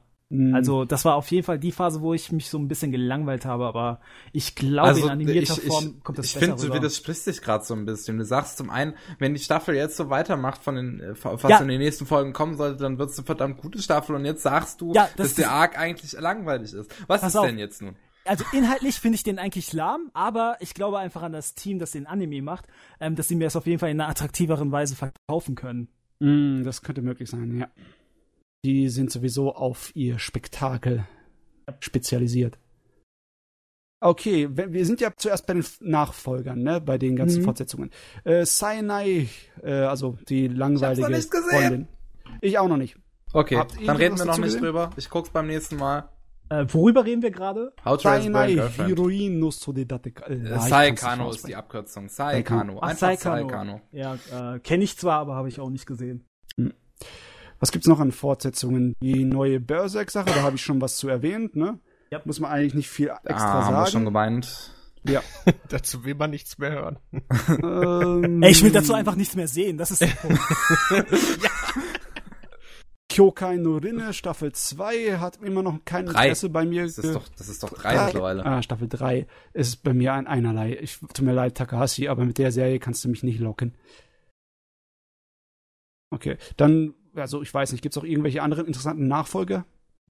Ähm, ich glaube, also ich glaube, was viele noch interessiert, ist die Eccentric Family Staffel 2, aber da habe ich auch leider die erste Staffel noch nicht gesehen. Aber das soll wohl echt gut sein. Also von, von dem Danmachi-Ableger habe ich auch noch nichts gesehen. Kann ich auch noch nichts Über was sagen. Äh, äh, wolltest du jetzt auf mich eingehen oder wolltest du an mir vorbeireden? Ich wollte zu dir sagen. Du sagst, das gibt's nicht und dann sage ich, das gibt's auch noch nicht. Okay, äh, gut. Meinetwegen. ja. Kommen wir zu den Sachen, die wir vielleicht gesehen haben. Ja, okay. Also ich habe ein paar. Hm? Äh, zum Beispiel, ich musste unbedingt mir die neue Serie von, äh, äh von Dings, von den Machern von Shirobako angucken. Ach echt? Die Was ist das? Sakura Quest. Sakura Quest. Ah, ich leider okay. auch noch nicht gesehen. Also Sakura Quest wollte ich sowieso sehen und äh, ja, ich sehe schon PA Works, überragend. Mhm. Also es geht darum, dass äh, ein paar Leute versuchen, eine Kleinstadt, so ein kleines Dorf äh, als Touristenattraktion wieder flott zu machen. Und ähm, teilweise passiert das ungewollt und äh, andersweitig passiert das mit einem mit einer Leidenschaft und einem Enthusiasmus, der von der Amateurseite herkommt. Und da fühlt man sich irgendwie den Leuten verbunden, wenn sie versuchen, mit selbstgemachten YouTube-Videos Werbung zu machen für ihre Touristenattraktion. oh, das ist und, süß. und es kommt wirklich mit so einem Hobbyfaktor daher. Und es ist, äh, es ist wirklich schönes, realistisches äh, Arbeitsleben Slice of Life. Also das, was PA Works immer gut kann. Ja. Die ersten okay. zwei Episoden waren auf jeden Fall überzeugend. Und das Charakterdesign, das sieht zwar ähnlich den Sachen aus wie aus Shirobako, aber es ist etwas, es hat ein kleines bisschen mehr Detail und ich finde es ehrlich gesagt besser. Und es, es sind, die ganzen Hauptcharaktere sind sehr attraktive Damen und das hilft. Das, das T-Shirt von der Protagonistin. Die T-Shirts an sich von ihr finde ich immer noch so gut. Das, das Shining-T-Shirt zum Beispiel. habe ich bisher nur so aus GIFs gesehen oder so, aber ich habe es ja noch nicht gesehen, aber ich freue mich riesig auf diese Serie, werde ich auch noch irgendwann schauen. Aber ich werde es wahrscheinlich schauen, erst wenn es fertig ist. Also der Anfang war schon mal gut. Okay, das ist schön, das ist gut zu hören. Dann habe ich noch ein paar Sachen reingezogen. Mir von wegen, ich habe natürlich auch irgendwelchen typischen Mainstream gucken wollen, also habe ich mir Aero Manga Sensei reingezogen. Wobei ich erst letztens, ich hört, ich habe letztens ge gehört äh, erst, dass Eromaka Sensei auf äh, äh, äh, äh, von dem gleichen Autoren wie Uni Uni Uni Uni. Äh, äh, ich guck gerade noch mal. Uni Uni. Äh, äh? Warte, warte mal, warte mal, ein, ein Augenblick. Oreimo ist also My Little Sister Ach, Can't Be This Cute. Okay. Äh, und ich mag selber? ja, ich mag ja My Little Sister, äh, My Little Sister Can't Be This Cute. Finde ich ja. Ich mag Ach, die Serie. Und wenn es vom gleichen Autoren ist. Oreimo hat mich nicht wirklich gereizt. Ey, ich habe die auch nie zu Ende geguckt. Ich glaube, ich habe zehn Folgen geschafft, aber irgendwie hatte ich das Gefühl, ich habe verstanden, worum es geht, also reicht es. Hm. Also ich habe alles davon gesehen, außer die letzten äh, zwei Bonusfolgen, die dann irgendwie noch hinterhergereicht wurden, weil die sollen wohl extrem schlecht sein. Aber sonst habe ich bis dahin eigentlich alles gesehen. Von, also die Prämisse ist nicht. Die Prämisse ist nicht unähnlich, unähnlich. Du hast halt äh, wieder zwei Geschwister, die nicht blutsverwandt sind und die einfach ihre Beziehung irgendwie aufbauen müssen, weil hier, hier ist vielleicht der Aufreißer ein kleines bisschen interessanter. Ich weiß nicht, wie viel ich extra verraten soll, aber es ist so, dass sie im selben Haus wohnen, aber sie wohnen sozusagen, leben aneinander vorbei. Besonders weil sie sich vollkommen abschließt, abstattet ja. von der Umwelt. Und was ich dazu sagen kann, ist, dass inhaltlich ich es gar nicht so schlimm fand. Es war ganz in Ordnung. Und es ist unfair, wie gut das gezeichnet und animiert ist. Da ist, okay. das ist zwar nichts irgendwie, was Spektakel hat oder sonst irgendwie, was dir ins Auge sofort anzieht, aber es ist mit einer Detailverliebtheit und einer Kompetenz gemacht, das ist wirklich, ah, da bekomme ich als selber jemand, der gern Illustrationen und ein bisschen Animationskram rumwirkt, ich werde neidisch ohne Ende bei den Pennern. Also es ist wirklich gut und ich mag ja sowieso digitale Animes weniger als analoge, aber das Ding ist wirklich fein gemacht. Okay. Und muss ich ihnen lassen. Es ja, basiert natürlich nur auf der ersten Episode. Ich habe bisher nur die erste mhm. geschaut. Ja. Welche auf jeden Fall, wo ich halt auch gehört habe, dass es halt von dem Autoren auch ist, von diesem Oremo, werde ich mir wahrscheinlich auch irgendwann mal anschauen. Und ich sehe auch gerade, dass sie auch wieder da ein klares Opening gewählt haben und das trifft eigentlich die Atmosphäre, die Oremo da damals hatte, ganz gut. Mhm. Weiter dann. Äh, ich habe von Grand Blue Fantasy die zwei ersten Episoden geschaut. Die auch schon länger draußen sind. Die sind schon länger draußen, aber ich wollte warten, bis dann irgendwie eine Serie hinten dran kommt, damit ich nicht Monate da rumhock. Äh, es ist fantastisch gezeichnet und animiert. Ich habe vorhin GIF gesehen, weil die dritte Folge ist mhm. jetzt so, während wir den Podcast aufgenommen haben, rausgekommen. Holy moly, sieht das gut aus. Es hat auch einen eigenen Stil, eine Art und Weise, mit den Zeichnungen der Charakteren umzugehen, die nicht unbedingt so typisch grafisch anime-mäßig ist oder manga-mäßig, sondern mehr so mit den Illustrationen von Rollenspielen so etwas gemein hat oder von Büchern, von Covern. Ähm, es ist eine Verfilmung von einem japanischen Rollenspiel und es ist definitiv sehr klassisch rollenspielisch. Es hat das Problem meiner Meinung nach, dass inhaltlich halt schon ab der zweiten Episode relativ äh, schwach ist. Besonders dialogtechnisch finde ich es sehr schwach. Es ist halt optisch ein Leckerbissen, aber inhaltlich nur so, ne. Wenn man Fantasy-Fan ist, kann man bestimmt da was rausfinden, aber ich weiß nicht, ob ich es mir wöchentlich weiter reinziehen möchte. Ja. Was eigentlich schade ist, weil es hat angefangen gleich mit äh, super Charakterdesign und so einer super typischen Fantasy-Rollenspielwelt mit Luftschiffen und allen Scheiß und dann so ich so, yay! Und dann, ne. nee. Ja, wo wir bei Luftschiffen sind, soll ich überleiten? Das kann ich jetzt nämlich ganz gut. Und zwar habe ich ähm, die erste Episode von ähm, Ein Moment, ich möchte den vollen englischen Titel raussuchen, um ihn einmal komm, vorzutragen. Und zwar von What do you do at the end of the world? Are you busy? Will you save us? Davon okay. habe ich die erste Folge gesehen. Okay. Äh, der, der kurze Titel einfach nur Suka Suka und so werde ich es jetzt auch weiterhin nennen. Ja, ja ähm, weil ganz ehrlich, diese drei Sätze langen Titel, die können alle verbrannt. Ey, ohne, ohne Witz, wer kam auf die Idee, dass das cool ist? Ich weiß es auch nicht. Ich meine, es hätte gereicht, drin. es hätte wirklich gereicht, wenn es einfach gehießen hätte, What do you do at the end of the world? Und das ist schon lang. Ja. Ähm, ja. Ähm, auf jeden Fall habe ich mir angeschaut, fand ich gut. Ähm, gut? Fand, fand ich sehr gut die erste Folge spielt auch direkt auf dem Luftschiff und ähm, ist so ein bisschen so so die Rückblende, was äh, äh, ähm, in, äh, von der Story her in der Serie passiert ist, bevor jetzt die Serie an sich so spielt. Und ähm, ist direkt fängt einen eigentlich richtig gut direkt in diese Welt ein. Ist mega atmosphärisch, die Musik ist unglaublich gut. Äh, du hast extrem gut animierte Kampfsequenzen äh, Kampfsequenzen, ui. Direkt in dieser ersten Minute. Und dann hast du quasi Schnitt erstmal. Und wirst dann in diese ruhige Welt reingeworfen, die du dann plötzlich hast. Ähm, wo, wo, wo, wo, die so ein bisschen ist wie, wie Dragon Hunter, äh, also Drachenjäger, wo so Inseln rumspielen, so einzelne mhm. Inseln und da sind halt kleinere Inseln, da sind größere Inseln und äh, da hast du so eine große Stadt, die auch von der Architektur unglaublich schön gemacht ist äh, wo so ein blauhaariges Mädchen rumläuft und du sonst eigentlich nur Katzenmenschen siehst. Und dann hast du noch den Protagonisten, der die äh, der diese dieses Mädchen dann sieht und durch die durch ein bisschen durch die Stadt führt, währenddessen Scarborough Fair sp spielt und ich finde dieses Lied nun mal mhm. sehr schön und es wird hier auch sehr schön gesungen. Sag mal eine Frage. Das ist ja von Studio Satelight und Satelight mag ja relativ oft seine computerunterstützte Anime-Produktion. Gibt's da viel CGI? Nein, bisher gar nicht. Echt nicht? Nee, bisher okay. überhaupt kein CGI. Ähm, okay. Das Ding ist auch wirklich gut gezeichnet, also ich finde es bisher sehr ansehnlich. Ähm, oh. Und auf jeden Fall, du hast die, diese, diese sehr ruhige Einleitung nach dieser schnellen ersten hektischen Minute dann in diese Welt und äh, wo, wo sie dir halt ein bisschen vorgestellt wird, wo währenddessen so ein bisschen die Charakteristik der zwei äh, Hauptfiguren gezeigt wird. Ähm, die sich ja in dem Moment auch eigentlich noch gar nicht kennen, aber halt äh, in einer sehr ruhigen Sequenz mit Scarborough-Fans sich nun mal kennenlernen. Und ähm, dann kriegst du eigentlich die Prämisse des, des, der Story erst erzählt. Und zwar der Protagonist wird in ein Wachhaus geschickt. Und zwar ähm, ähm, sieht das Wachhaus eigentlich so wie eine große Residenz aus. Also ein Lager, ein Lager meinte ich wo, wo Waffen angeblich gelagert werden sollen, die er beschützen soll. Und da sind kleine Kinder in, diesem, in dieser Residenz. Und diese Kinder sind anscheinend irgendwelche mächtigen magischen Waffen, die er beschützen soll. Und das ist jetzt so quasi die Prämisse. Er wird auf eine kleine hm. Insel geschickt, wo halt dieses schöne Haus ist, diese schöne Residenz, und da sind diese Kinder und diese Waffen, die soll er beschützen. Und ich finde die Prämisse eigentlich interessant. Um, ähm, die, die Episode endet auch damit. So, du, du, ähm, du hast dann, dann, nachdem so diese ganze Prämisse, die eigentlich erstmal erklärt wird, nachdem dir diese Kinder vorgestellt werden, die ja wirklich zuckersüß sind, ähm, äh, hast du erstmal Ending und dann kommt noch mal zwei Minuten nach dem Ending, wo dir dann erzählt wird, dass die komplette Menschheit ausgerottet ist.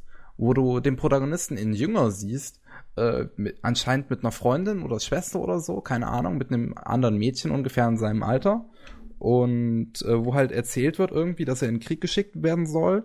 Und dann steht da, das war die letzte Begegnung von diesem Jungen mit diesem Mädchen und äh, das war vor 526 Jahren. Ha! Okay. Und wo ich mir dann auch in dem Moment so dachte, wie alt ist der Protagonist? Was ist hier los? Was passiert hier? Also sie haben es nach dem Ending eigentlich noch mal relativ gut geschafft, mein Interesse noch mehr zu wecken, äh, weil Wirklich, ich finde die Aufmachung bisher echt interessant. Ich finde es handwerklich interessant. Es ist äh, einfach, es ist einfach wirklich schön gemacht. Es ist sehr atmosphärisch. Es ja, ist ruhig, Titel. es ist Fantasy. Äh, du, du hast aber auch gleichzeitig halt diese, diese nur, nur auch so Luftschiffe und auch so ein bisschen Science Fiction irgendwie drin. Also das Ding, ähm, wenn sie mit dem Niveau weitermachen, was die erste Folge eigentlich bisher hatte, dann erwarte ich hier ein recht gutes Werk. Cool. Und das, das werde ich auch wahrscheinlich auch wöchentlich weiterverfolgen. Okay, klang ganz interessant. Suka, suka. Ja. Ska, ska. Ska, ska. Okay. Und dann habe ich noch gesehen, das Einzige, was ich dann noch weiter angefangen habe eigentlich, ähm, ist Fukumen Kai Noise. Äh, ähm, was war denn das nochmal? Äh, Fukumen Kai Noise ist ein neuer Anime von Brainspace. Ich glaube, die haben auch irgendwie schon lange nichts mehr gemacht oder irgendwie lange nichts mehr gemacht, zumindest was man irgendwo, wo man irgendwie was gehört hätte.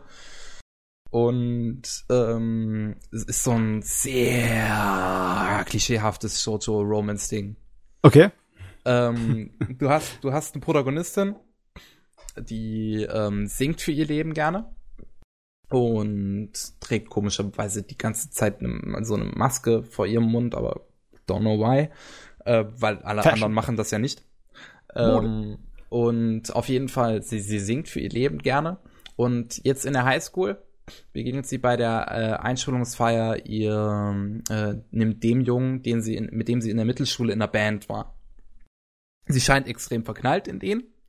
Ähm, er läuft auch plötzlich weg, so während der Aufführung, während er die sieht, stellt er die, die, das, das Instrument hin, seine Gitarre hin und läuft weg. Sie läuft hinterher. Ähm, dann hat man irgendwie so eine Szene, wo man merkt eigentlich, dass die beiden irgendwie anscheinend ein romantisches Interesse füreinander haben. Aber dann wird irgendwie Drama reingezwungen und dann eine Minute später wird irgendwie Comedy reingezwungen und diese ganze erste Folge war extrem grauenhaft, weil sie wirklich so oft den Ton wechselt. ähm, du hast, du, du, du hast, für eine Minute hast du mal Drama, weil die, die Charaktere, die, die, die lernen sich jetzt wieder kennen, aber die haben anscheinend irgendwie eine, eine, eine Vergangenheit, die die irgendwie verbindet. Äh, dann hast du plötzlich wieder Comedy, weil äh, die Protagonistin das anscheinend irgendwie anders sieht, die Vergangenheit, als sie anscheinend anders eigentlich passiert ist. Dann hast du wieder Drama, weil die Sängerin der Band, wo der Protagonist halt drin spielt, ähm, jetzt eifersüchtig ist auf die Protagonistin, weil, weil, weil äh, der, der Gitarrenspieler, der scheint anscheinend halt mehr Interesse wirklich in die Protagonistin zu haben, so. Und will die aber eigentlich nicht und alles ist so extrem verwirrend, dass ich nicht weiß, was die Charaktere wollen. Ähm, also, kann ich dazu mal kurz was sagen? Also ich habe ja. gerade ähm, auf YouTube quasi den ersten Song von denen in Folge 1 reingezogen. Und das sah eigentlich relativ stabil aus, wo, was mich zu dem Schluss bringt, dass du wieder mal Unrecht hast. Nein, nein, ich, ähm, ähm, ähm, äh, ähm, da, da, darauf bin ich noch gar nicht eingegangen. Ich will erstmal mit der Story fertig werden. Auf jeden Fall wow. gegen Ende der Folge hast du dann noch einen äh, Protagonisten, der äh, ganz plötzlich ein extrem komplett anderes Character-Design als alle anderen Figuren in der Serie hat. Why the fuck ever? Allgemein das Character-Design finde ich extrem hässlich in der Serie, mal seriously. Die Augen die Augen sind also, so, sind so weird. Ich kann es nicht mal beschreiben. Ja, aber ähm, da finde ich, äh, dass das eigentlich scheinbar eine ziemlich gute Adaption ist, wenn ich das äh, mit der Manga-Vorlage vergleiche. Ich will die, dann will ich die Manga-Vorlage gar nicht erst sehen. Ja, aber wenn ich ähm, ein Fan wäre, wäre ich schon dankbar, dass das wenigstens halbwegs akkurat ist. Ähm, na gut, äh, weiß ich nicht. Auf jeden Fall, ähm, dann äh, sieht, dann, dann, dann wird die Protagonistin halt auf die Bühne geschleift, weil die eigentliche Sängerin der Band ist jetzt wegen ihrer Eifersucht abgehauen. Ähm, und die Protagonistin fängt jetzt an zu singen und holy moly ist dieser Auftritt gut. Oh, das Soundtrack ist, ist so gut. Wie gut? Also. So wie Angel Beats gut? Besser. Also ernsthaft Was? besser. Die Angel ehrlich, Beats ich, Rocks ich den Soundtrack von Angel Beats, den Soundtrack von Angel Beats finde ich auch extrem geil und äh, den höre ich auch gern mal nebenbei. Aber holy moly war das hier gut. Ähm, sie, sie es steht dann halt auf der Bühne, hört so, so, ein, so ein Kinderlied, was sie mit ihrem äh, äh, ersten äh, Boyfriend, mit ihrem ersten äh, Freund halt nun mal immer äh, gesungen hat. Und ähm, fängt dann ganz plötzlich und wirklich aus dem Nichts fängt die mit einem extrem geladenen, aber auch irgendwie wütenden Ton an zu singen. Und das klingt so verdammt geil. Und wenn dann, dann, dann die Leute auf der Bühne sind halt einfach so, hä, was sollen wir, sollen wir jetzt machen? Die hat ganz plötzlich angefangen. Und die legen einfach sofort los mit die, die Gitarren, das Schlagzeug, es ist perfekt. Das ist so geil. Also mein, mein, mein Herz für Rockmusik geht da auf. Also für okay, J-Rock-Musik. Also, da muss man mal schauen, weil ganz ehrlich, an Manga hat er immer seine Probleme das irgendwie rüberzubringen. Äh, Anime äh, kannst du da schon einiges mehr reißen. Ja, klar. Äh, die Kameraführung ist auch tatsächlich extrem gut während der Auftritte. Ähm, sie, sie benutzen relativ viel CGI in den Auftritten tatsächlich bei, bei Instrumenteinsätzen oder wenn die Charaktere sich mal ein bisschen schneller bewegen ähm, und die Kamera dabei relativ weit weg ist, aber sie versuchen mit Lichteffekten das Ganze so ein bisschen zu überspielen, dass du es nicht unbedingt so genau siehst, dass es CGI ist. Das funktioniert in vielen Momenten während dieser ersten zwei Auftritte in der ersten Folge wirklich gut. Äh, hm. weswegen mich das echt nicht gestört hatte und ich einfach diese Musik so sehr genießen konnte. Sie sieht aber ähm, schon ein kleines bisschen Emo-Core aus, wenn sie da steht auf der Bühne und sich den Kopf hält und ja, anfängt ja, ins Mikro zu schreien. Es, es, sieht, es sieht ein bisschen Emo-Core aus, aber holy moly, es ist extrem geil. ähm, aber äh, ähm, ja, stellt sich heraus, dass dann dieser Typ mit dem extrem anderen Character-Design halt dieser Freund dann ist. Den sieht die dann später und dann hört sie plötzlich auf zu singen und läuft dem hinterher. Also es ist eine ganz komische Mischung aus Drama und Humor in dieser ersten Episode, aber holy moly, diese ersten zwei Auftritte waren einfach so geil, dass ich das Ding weiterschauen möchte. Ich glaube, da werde ich mir nur die Ausschnitte davon angucken. Ich glaube nicht, dass ich dafür Zeit habe, sonst. Konzerte. Ja, es klang jetzt sehr gemischt. Ja. Gut, hast du noch was geguckt, Kevin? Nee. Gut, eine Sache habe ich noch geschaut. Und zwar eine weitere Light Novel Verfilmung im Fantasy-Bereich. Zero Kara Hajimeru Mahono So. Ah, Oder die neue Serie von White Fox. Ganz einfach übersetzt, äh, Zeros Zauberbuch. Die habe ich mir auch noch aufgeschrieben. Da wurde mir schon vorgeworfen, dass ich das, dass das ganz schlimm sei, dass ich das nicht vorgestellt habe in meiner Spring Season äh, Vorschau in Animate. Im Nachhinein gebe ich den Leuten recht, da hast du es falsch gemacht, Kevin, weil die erste Episode ist ziemlich gut. Ich kenn's nicht, ich weiß halt nicht, was es ist. So, ja, die anderen Sachen 25, hast du wahrscheinlich auch nicht gekannt, oder? Ja, aber ich, ich, ich habe halt so 25 Titel mir irgendwie rausgesucht, bei denen ich dachte, die sehen halbwegs interessant aus und bei dem sah, sah mit dem Titel kann ich halt nun mal nichts anfangen, weil er ganz lang ist. Und äh, länger als Schumatze, ne? ja, ja, aber ähm, ähm, bei, bei, bei Suka Suka war es wenigstens so, dass ich halt das durch Twitter mitgekriegt habe und da wenigstens direkt den ersten, äh, direkt den englischen Titel gesehen habe, so, und der mich halt echt angesprochen hat. Und das Cover hat mich halt auch dann angesprochen. Bei Willkür. diesem, bei diesem Zero Dingsterbumster, ähm, hat es mich nicht Alles angesprochen. Willkür. Nein, Auf ernsthaft, das, das hat bei mir eine extrem wichtige Bedeutung, wie mich Cover und Titel ansprechen. Naja, bei vielen Leute so. Auf jeden Fall bei Zero es ist so, dass du eine mittelalterliche Fantasy-Welt hast, in der gerade im Moment wieder es ganz schrecklich ist, weil Hexenverfolgungen und Jagden sind äh, an der Tagesordnung. Aber hier ist es so, dass Hexen wirklich existieren, auch wenn es keine Teufelsanbeter sind. Und dass die Hexen im, ja, sich nicht unbedingt alle abknallen und abschlachten lassen wollen, sondern einen Aufstand veranstalten. Und jetzt haben wir so eine kleine Art von Kriegszustand dort in dieser Welt. Und äh, zum allem Überfluss gibt's noch ein paar Leute, das sind so Biestmenschen. Die haben's ganz schlimm. Die werden nämlich von allen gejagt. Sowohl von den normalen Menschen als auch von den Hexen. Und hm, unser Hauptcharakter ist schwierig. so ein Biestmensch, so ein Söldner, ein ziemlich großer, muskelbepackter mit einem großen Schwert, so wie es halt in der japanischen Fantasy-Ding kommt. Und der äh, hat in der ersten Episode nicht allzu viel Glück, beziehungsweise er rennt dauernd ins Fettnäpfchen und wird von dem gejagt und von dem gejagt. Und während er da so gejagt wird und gerade so in, äh, im Wald so sein Lager aufbaut für die Nacht, dann fällt ihm was aus dem Baum äh, aufs, ja, auf sein Lagerfeuer. Und zwar, das ist die Zero, eine kleine Magierin, die äh, irgendwie, was weiß ich, wie viele Jahre in ihrer Höhle gehaust hat und jetzt rausgegangen ist an die frische Luft, weil anscheinend ihr ein Buch gestohlen wurde. Endlich Oder, ist sie mal rausgekommen an die frische Luft, Mensch, immer diese Gamer. Ja, wirklich die Gamer. Also die ist, die hat nicht viel Ahnung von der Welt, aber sie ist natürlich, so Typisch wie sich das Gamer. gehört, voll und ganz OP. Sie ist so eine Superzauberin, so eine legendäre. Und sie hat eine komische Art und Weise zu sprechen, die mich ein kleines bisschen an die Horror aus Spice and Wolf erinnert. Also die hat so eine etwas äh, elitäre, adlige Art und Weise an sich. Äh, und sie ist ein sehr, sehr lustiger Charakter. Der, die macht, hat das Ding für mich sofort rausgehauen. Die ist einfach spaßig, der zuzuhören. Und die, äh, die keppelt sich auch richtig schön mit unserem Hauptcharakter. Das funktioniert fantastisch. Die haben von Anfang an so eine richtig gute Chemie untereinander.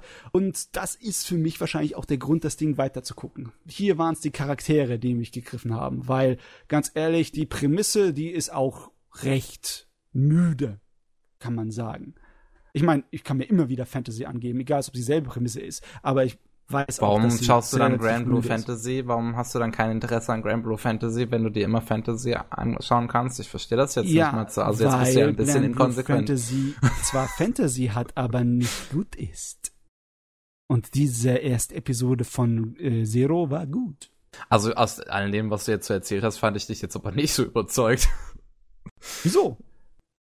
Ich weiß Wieso? nicht, es klingt so, es klingt so Prämisse ist das und das, Prämisse ist das und das, ist relativ simpel, also man hat es schon mal gehört. Und dann kommen die Charaktere rein und jemand, der richtig Probleme hat und gegen das Leben kämpfen muss, was immer toll ist, wenn man für den Underdog irgendwie so ein kleines bisschen so feiern kann. Oh ja, und das habe ich ja auch noch nie gesehen. und ein Mädel, das wirklich einen Charakter hat, der richtig interessant ist, die so die äh, verschiedene Elemente zusammensetzt, dass äh, sie kein Stereotyp ist, sondern wahrscheinlich, man kann sagen, sie ist auch ein bisschen aus Stereotypen zusammengesetzt, aber es ist eine gute Mischung. Und die Dialoge sind toll geschrieben und das Pacing in der ersten Episode hat gut gepasst, das Tempo war fein. Ich guck die weiter. Okay. Das hat ein kleines bisschen Hoffnung gemacht für Light Novel Fantasy Kram, weil die ist ja in den letzten Jahren so ein kleines bisschen hat die äh, Treffer abbekommen, die Hoffnung für Light Novel Fantasy Kram, ne? Hm. Gut. Ähm, irgendwas für die neue Saison oder Fragen? Ich, äh, ich wollte fragen, äh, ich merke gerade den Hype von äh, Shingeki no Bahamut, jetzt die neue ähm, Staffel. Aha. War, Echt war die, Hype? Da ist wirklich ein Hype und ich habe ein paar Sakuga-Bilder gesehen, die auch mega gut aussahen. War die hm. erste Staffel so gut? Ich habe die nicht gesehen, das kann ich dir nicht sagen. Weil das Ding ich habe sie leider auch nicht fertig gesehen, aber das, was ich gesehen habe, war halt schon echt gut. So. Okay, das sollte ich mir vielleicht dann auch nochmal einziehen. Bei Shingeki no Bahamut finde ich ich finde es interessant, weil es so extrem überspitzte Fantasy ist. Hm, ja. War die erste Staffel eine Zwölfer oder war das eine 12. 25er? Zwölf. Zwölfer. Ja, dann kann man mal irgendwann nachholen. Das könnte mal gehen. Ja, also kann man definitiv mal nachholen. Also wirklich, wie gesagt, ich finde, es, es ist sehr überspitzte Fantasy und halt auch gerade der Animations, äh, das Animationsniveau von Mappa unterstützt das Ganze nochmal extrem. Es sieht Mappa, unfassbar jawohl. gut aus. Ja, die neue Saison sah auf den ersten Blick für mich ein bisschen schwächer aus als die letzte, aber da sind doch ein paar Sachen, die sich lohnen würde mir wahrscheinlich noch von den ganzen Sachen Recreators gern mal kurz angucken. Ich auch, definitiv, ja. weil es von Studio Troika ist und ich finde deren Animations- und Zeichenstil ja sowieso immer extrem geil. Hm. Also, ähm, äh, hier, hier, Beautiful Bones oder Altnoir Zero. Hübsch. Jo. Und ich finde auch Recreators ist keine Fortsetzung, oder? Nein, das nee, ist das Original. Das ist ein neues Original von dem äh, Black Lagoon Autoren. Hm. Ich habe auch noch ein paar erste Episoden gesehen. Was hast du ja. gesehen? Sag mal. Ich habe die erste Folge von Tsukiga Kirei gesehen. Das wollte ich fragen, weil das sah optisch ziemlich interessant aus. Tsukiga Kirei finde ich nicht, ja, weil ich es wahrscheinlich falsch eintippe. Tsuki, also der Mond. Tsuki. Ach so. Es ist ein Roman School Anime und ich dachte mir einfach, ich guck mal rein. Es sah mhm. recht sagt man neutral, so ein bisschen nach Slice, ja, Slice of Life aus. Und ich weiß nicht. Also, es geht hm. um, ich kann nicht mal wirklich sagen, worum es geht. Es geht eigentlich um einen Jungen, der eben an der Schule ist.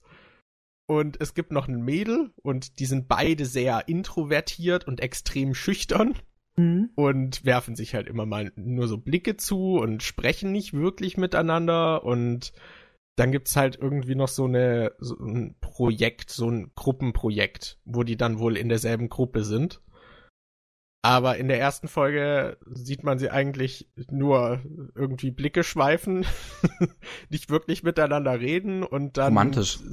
sitzen mal die beiden Familien im Restaurant zufällig nebeneinander und es ist ihnen sichtlich unangenehm, als die sich dann miteinander unterhalten.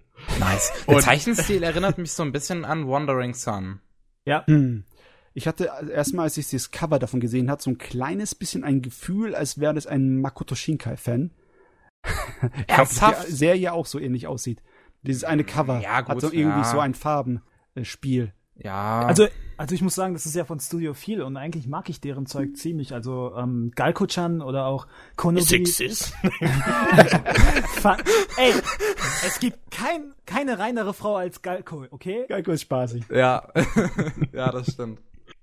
Oh Mann. ja, auf jeden Fall Studio 4 kann man sich auf jeden Fall reinziehen, also darauf freue ich mich auf jeden Fall. Also ich muss sagen, ja, ich muss sagen, der Look ist sehr merkwürdig, weil ich weiß nicht, die Zeichnungen fand ich gewöhnungsbedürftig, da kann man sich noch vielleicht dran gewöhnen, aber es wird halt auch sehr viel mit 3D gearbeitet was echt nicht gut aussieht. Ja, die Schüler, also man hat immer so die Schüler, auf die es zentriert ist, die sind dann, glaube ich, gezeichnet. So ein bisschen sehen sie auch aus, als wären sie 3D, aber gut ist. Und dann hat man immer noch so im Hintergrund Schüler, die vorbeilaufen und die sind halt so total schlechtes 3D. Okay. Also das hat mich sehr rausgeworfen. Aber ich bin da auch recht empfindlich, sage ich mal. Das hat mich dann doch etwas gestört. Also ich schaue jetzt kurz ein bisschen Bildmaterial dazu. Ja, und, ich oh schaue schau gerade mal ins PV rein. Ich mag, ich mag dieses Poster dazu eigentlich. hat mir ein ganz anderes Gefühl gegeben, als dann das Ding anzuschauen. Ja, ich äh, sehr über überbelichtet. Also überbelichtet vielleicht nicht in unbedingt im negativen Sinne, aber meine Güte, ist ja alles so hell. Ist ja alles so hell. Und eben Echt? sprachen wir noch bei AK über sehr grelle Farben. Ja, nee, aber das ist nicht grell, das ist einfach nur hell. Einfach nur. ja. Es ist einfach nur hell. Jeder von den Charakteren hat anstelle von einer normalen Schattenlinie im Gesicht, hat es eine Glanzlichtlinie. Und ja. so ja. ein Viertel ja. ihres Gesichtes ist leuchtend hellweiß. Das ist ja, nicht so komisch. Das ist, das ist komisch. Sehr komisch. Und ich muss Aber sagen, also nach der ersten Episode war es eher so ein Schulterzucken, das ich so als Reaktion hatte. Huh. Also es war nicht mega schlecht, aber ich fand es schon fast langweilig. Es passiert einfach nicht viel. Vielleicht wird es noch besser, aber ich glaube, ich schaue es nicht weiter. Solange der Peinlichkeitsfaktor nicht so allzu hoch ist. Na, es passiert ja nix. es ist halt wirklich so. Sie haben einmal kurz miteinander gesprochen irgendwie, weil sie ihn dann in die Gruppe einladen wollte, in irgendwie halt ja, oh. Mail-Gruppe. Das war's. Ich, ich sehe nur gerade, wen wir da jetzt als Regisseur haben. Und das ist ja der Typ, der zum einen zum Beispiel Assassination Classroom gemacht hat, der mhm. mitunter auch an Angel Beats saß und mhm. auch zum Beispiel einen Film gemacht hat, den ich persönlich auch stilistisch sehr interessant fand, und zwar Aura. Also Gut, Aura, äh, Koga, Myrins Last War dieser Film über ähm, die sehr ernste Behandlung des des des des des, des äh, 9. Klasse Syndroms, wo das Ach eine so. Mädchen deswegen sehr hart gemobbt wird. Ähm, hm. Stilistisch finde ich den Typen eigentlich, sagen wir, sagen wir mal sonst, äh, interessant. So. Aber der Trailer, der war ja jetzt auch nicht unbedingt besonders. Hm. Weiß nicht. Aber mich interessiert es eigentlich schon, weil ich dieses Character Design jetzt äh, auch auch wenn die Belichtung anders ist, ich finde, das erinnert mich an Wandering Sun und das Character Design von Wandering Sun finde ich eigentlich nicht schlecht. Ja, mal was anderes ist in Ordnung, aber ich glaube, das ist für mich wird außen vor bleiben. Ähm, wovor sollte man denn die Finger lassen? Da kam die Frage gerade im Chat. Ja, ich also, habe noch was gesehen. Oh, ah, dann, dann, gut, dann kommen wir also zum Thema. Ist es was, von dem man die Finger lassen sollte? Ich glaube schon. Okay, aber das gut. ist wahrscheinlich jetzt auch nicht so die Überraschung. Also ich habe mir dieses Renai Bokun mit diesem Kiss Note angeschaut, die erste Episode. Ach so, das wollte ich mir auch noch anschauen, weil ich dieses Szenario unglaublich witzig finde. Warte, warte, wie heißt das? Renai Bokun. Übersetzt der Liebesterran. Ja, Love Tyrant. Ja, es. Ich finde den Zeichenstil schön. So, und ich, ich, ich finde, also ich, das hat mich bisher eigentlich extrem angesprochen aus und was ich gesehen habe, so aus Bildern und alles. Also es ist auch recht abgedreht und wenn es den Humor trifft, ich weiß nicht, mir war es ein bisschen too much. Also es beginnt halt irgendwie, dass so, also er vermutet, dass sie ein Shimigami ist, die dann plötzlich vor seiner Tür steht und irgendwie meint, ja, du musst mich küssen. Okay. Sonst, sonst sterbe ich. und dann hat sie halt dieses Kiss Note und er fragt dann auch so direkt so, ja, was ist das, eine Art Death Note? also das wird dann auch so direkt referenziert, aber irgendwie ist es halt mit diesem Buch, das eigentlich Pärchen finden soll, die dann halt zueinander passen und dann schreibt sie die rein und die küssen sich dann und sind dann wohl ineinander verliebt oder bleiben, also heiraten auf jeden Fall, irgendwie sowas. Also okay. bisschen Irgendwie bescheuert. So Kram halt. Heirat ja, aber sie sagt es, ja, es, auf jeden Fall. es, es ist etwas, es hat irgendwie dauernd irgendwelche Wendungen. Also jetzt keine mega aufregenden, aber mhm. es dreht sich immer alles so ein bisschen, weil am Anfang küsst er sie dann, äh, weil sie das eben irgendwie so meinte und sie meinte dann so, hä, warum hast du das jetzt gemacht? Also es, äh, ich weiß nicht, es ist total merkwürdig. Auf jeden Fall ist sie wohl dann Fan davon, dass sie irgendwelche Männer sich küssen lässt. Und dann beweist sie ihm das zum Beispiel, indem sie irgendwie den Bundespräsidenten mit irgendeinem anderen Politiker dann äh, miteinander rummachen lässt. Dann so schaltet sie den Fernseher ein und die küssen sich halt plötzlich. Ähm, aber es geht dann darum, dass sie dann meint, ja, ich äh, wollte dir die Möglichkeit geben, so als Entschädigung, weil ich deinen Namen da aus Versehen reingeschrieben habe. also, es ist total dumm. Also ich muss sagen, Charakterdesign technisch interessiert es mich leider Gottes nicht. Das sieht nicht nach meinem Ding aus. Ich finde es einfach nur ein bisschen schön. komisch, dass der Hauptcharakter wie so ein bisschen ein billiger Abklatsch von Gintoki aus Gintama wirkt auf mich. Ding ist, ich skimme gerade durch Folge 1 und ich habe nur diese große rothaarige Yandere-Braut gesehen, ja. die ihn dauernd mit Messern angreift. Und ich kann nur sagen, dass das alles ist, was ich von einer Frau jemals sehen wollte. Deswegen werde ich den auf jeden Fall weiter gucken. Ja, eben es geht dann irgendwie weiter, dass sie, also er meint dann, nee, gib mir irgendwie lieber eine Frau und dann gehen sie ja zu seiner Schule und er steht halt auf diese Rothaarige, die du eben meintest. Mit den Kuckrimessern. Hat sich halt irgendwie nicht getraut, die anzusprechen und so und die sieht ihn dann schon allein mit diesem Mädel, mit der vermeintlichen Shimigami und geht dann direkt irgendwie auf die los und ist halt mega die andere. Also die sticht wirklich die ganze Zeit irgendwie ja halt in die Reihen und dann kommt nachher irgendwie raus, dass sie ein Liebesengel ist, kein Shimigami. Sie cosplayt nur gern. Also es, ja, es ist total bescheuert. Oh. Okay. Es also klingt einfach so bescheuert, dass es angucken will in unserem Chat wird jetzt gerade gesagt, dass dieses Love Tyrant noch halbwegs okay ist im Vergleich zu anderen Sachen. Ja, oh, da dann würde mich mal interessieren, Eyebrow Scar, was du schon gesehen hast, weil wir haben ja jetzt auch schon über einige Titel gesprochen. So. Also um noch kurz das so zu Ende zu bringen. Kannst ja mal reinschreiben. Es, es endet dann irgendwie so, dass die dritt in diesem Buch stehen und sie sind dann Helferengel von ihr.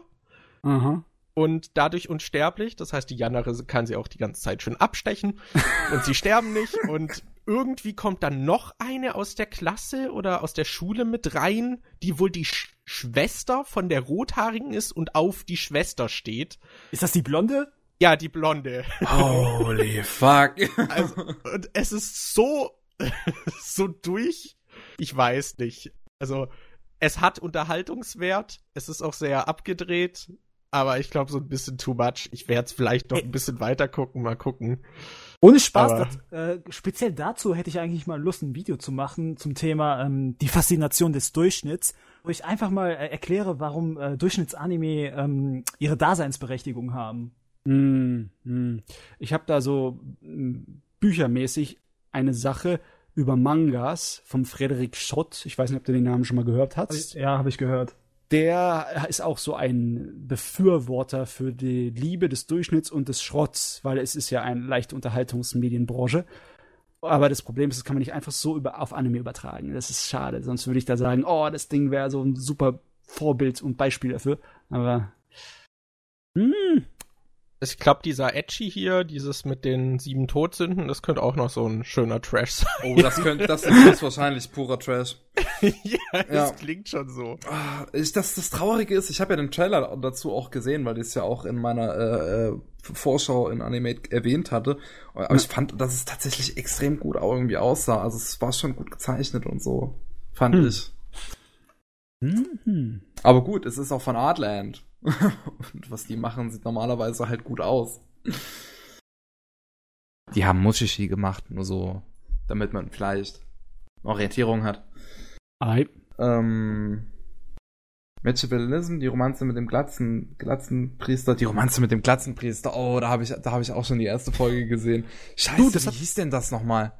Das hat eine ganz komische Art und Weise, wie es äh, veröffentlicht wird. Das ja, habe ich in den Nachrichten das, gelesen. Das mit dem Platzenpriester, das wird ja irgendwie so veröffentlicht. Im Fernsehen kommt eine Version, dann gibt's noch eine Internetversion irgendwie und dann ja. gibt's noch mal eine Version. Es gibt drei Versionen für geschnitten für verschiedene Altersklassen und die Es gibt irgendwie eine ab 13 Version, es gibt eine ab 17, ich oder 18, ich weiß nicht genau, wie es gehandhabt wird Version und es gibt eine für halt Vollerwachsene, also 21-Jährige. Ja, also ich weiß nicht, ob ich es so bezeichnen würde, aber es gibt eine für äh, alle Leute freigegeben, also nicht wirklich für alle Leute freigegeben, aber so vergleichweise wie ab 12. Und dann gibt's die 16er Fassung und dann gibt's die ungekürzte. Ja. Ich habe die und ungekürzte kann man die ungekürzte digital irgendwie kriegen. Und ja. Das ist ähm, interessant. Es ist eine sehr so seltsame Art und Weise, das zu veröffentlichen. Ich, es wird halt aber so gehandhabt, dass ähm, die, die, die, sagen wir mal, normale Version, äh, die endet kurz vorm Sex und die unzensierte Version zeigt den. Also ganz ehrlich gesagt, ich finde es gut, wenn du mehr Auswahl hast. Äh, es ist ja, ich, es ist ja, glaube ich, nicht, um, es ist ja nicht ein Hentai wirklich, weil es zeigt ja nicht, äh, äh, ich finde Hentai ist es immer erst, wenn es Geschlechtsorgane zeigt und dann explizit irgendwie versucht, äh, pornös zu sein. Und das fand ich jo. bei diesem Klatzenpriester-Ding äh, nicht wirklich. Hast du gesehen schon, die erste Episode? Ja. Ich habe ja okay. auch die Sexszene gesehen, wie gesagt, ich habe die unzensierte Version gesehen. Aha. Ähm, Oh Mann. ähm, es sieht jetzt nicht so gut aus, muss man mal dazu sagen. Ähm, Guck mal, aber ja, es basiert halt auf einem Borderline-Hentai. Also was erwartet man? Das, das Ding ist, ja, warum mich das so ein bisschen abfuckt ist, weil er, ähm, weil der Typ genauso aussieht wie Ikaku aus Bleach. es geht. Und ich habe gerade vorher das mentale Kopfkino. Du, also die ersten Bilder, die ich von dem Zeug schon gesehen habe, haben also schon geschrien für mich nach dem typischen Shoujo-Manga mit ein kleines bisschen Hanky-Panky, ne? Doch, das ist so wie diese Sorte von äh, Romanen, äh, die einfach sich Hausfrauen reinziehen, wenn sie einfach mal billige Unterhaltung brauchen, weißt du? Holy shit, ich sehe gerade, die gehen ja wirklich zur Sache. Ja, die gehen sehr zur Sache, wirklich. Ähm, dann hat er noch Suka Suka in der Liste stehen. Ich Warte mal, nicht, der geht meinst, nur drei Minuten pro Folge. Ja, klar, es ist ein Short-Anime. Ähm, ich weiß, mein, hattest du, meintest du jetzt mit den ganzen Anime, die du da aufgelistet hast, wirklich den Trash? Weil ich finde, Suka Suka ist nicht ansatzweise irgendwo trashig. Hey, jeder hat Will man bitte wertschätzen, dass der Typ in drei Minuten einfach zur Sache kommt? das, ist, das, man ja, wertschätzen, ja. Äh, die, Pro die, die Protagonistin wird betrunken und das nutzt er aus. Also, okay. Ja, Stories, die auf Sex basieren äh, und auf Alkohol. Immer wieder schön. Hey, wenn es gut gemacht ist ist es ja nicht unbedingt. Werde ich, äh, werde ich mir angucken und dann bewerten. Jawohl. Jawohl. Es ist von den Leuten, die Okusama Gasaito Kaicho gemacht haben, also von dem Studio. und ähm, Okusama Gasaito Kaicho fand ich, sah halt in seinem Fanservice auch extrem gut aus. Also seriously. Und seriously. das Ding jetzt hier finde ich nicht so schön. Dieses mit dem Glatzenpriester. Oh Gott, ich sehe gerade, dass das ja auch irgendwie so eine. Ah, hast du den Titel gefunden? Barker Critic? Äh, die, ja. Den Glatzenpriester, ja. Ja. Aber das hatte ich die ganze Zeit gesucht. Ich hatte keine Ahnung mehr, wie es heißt.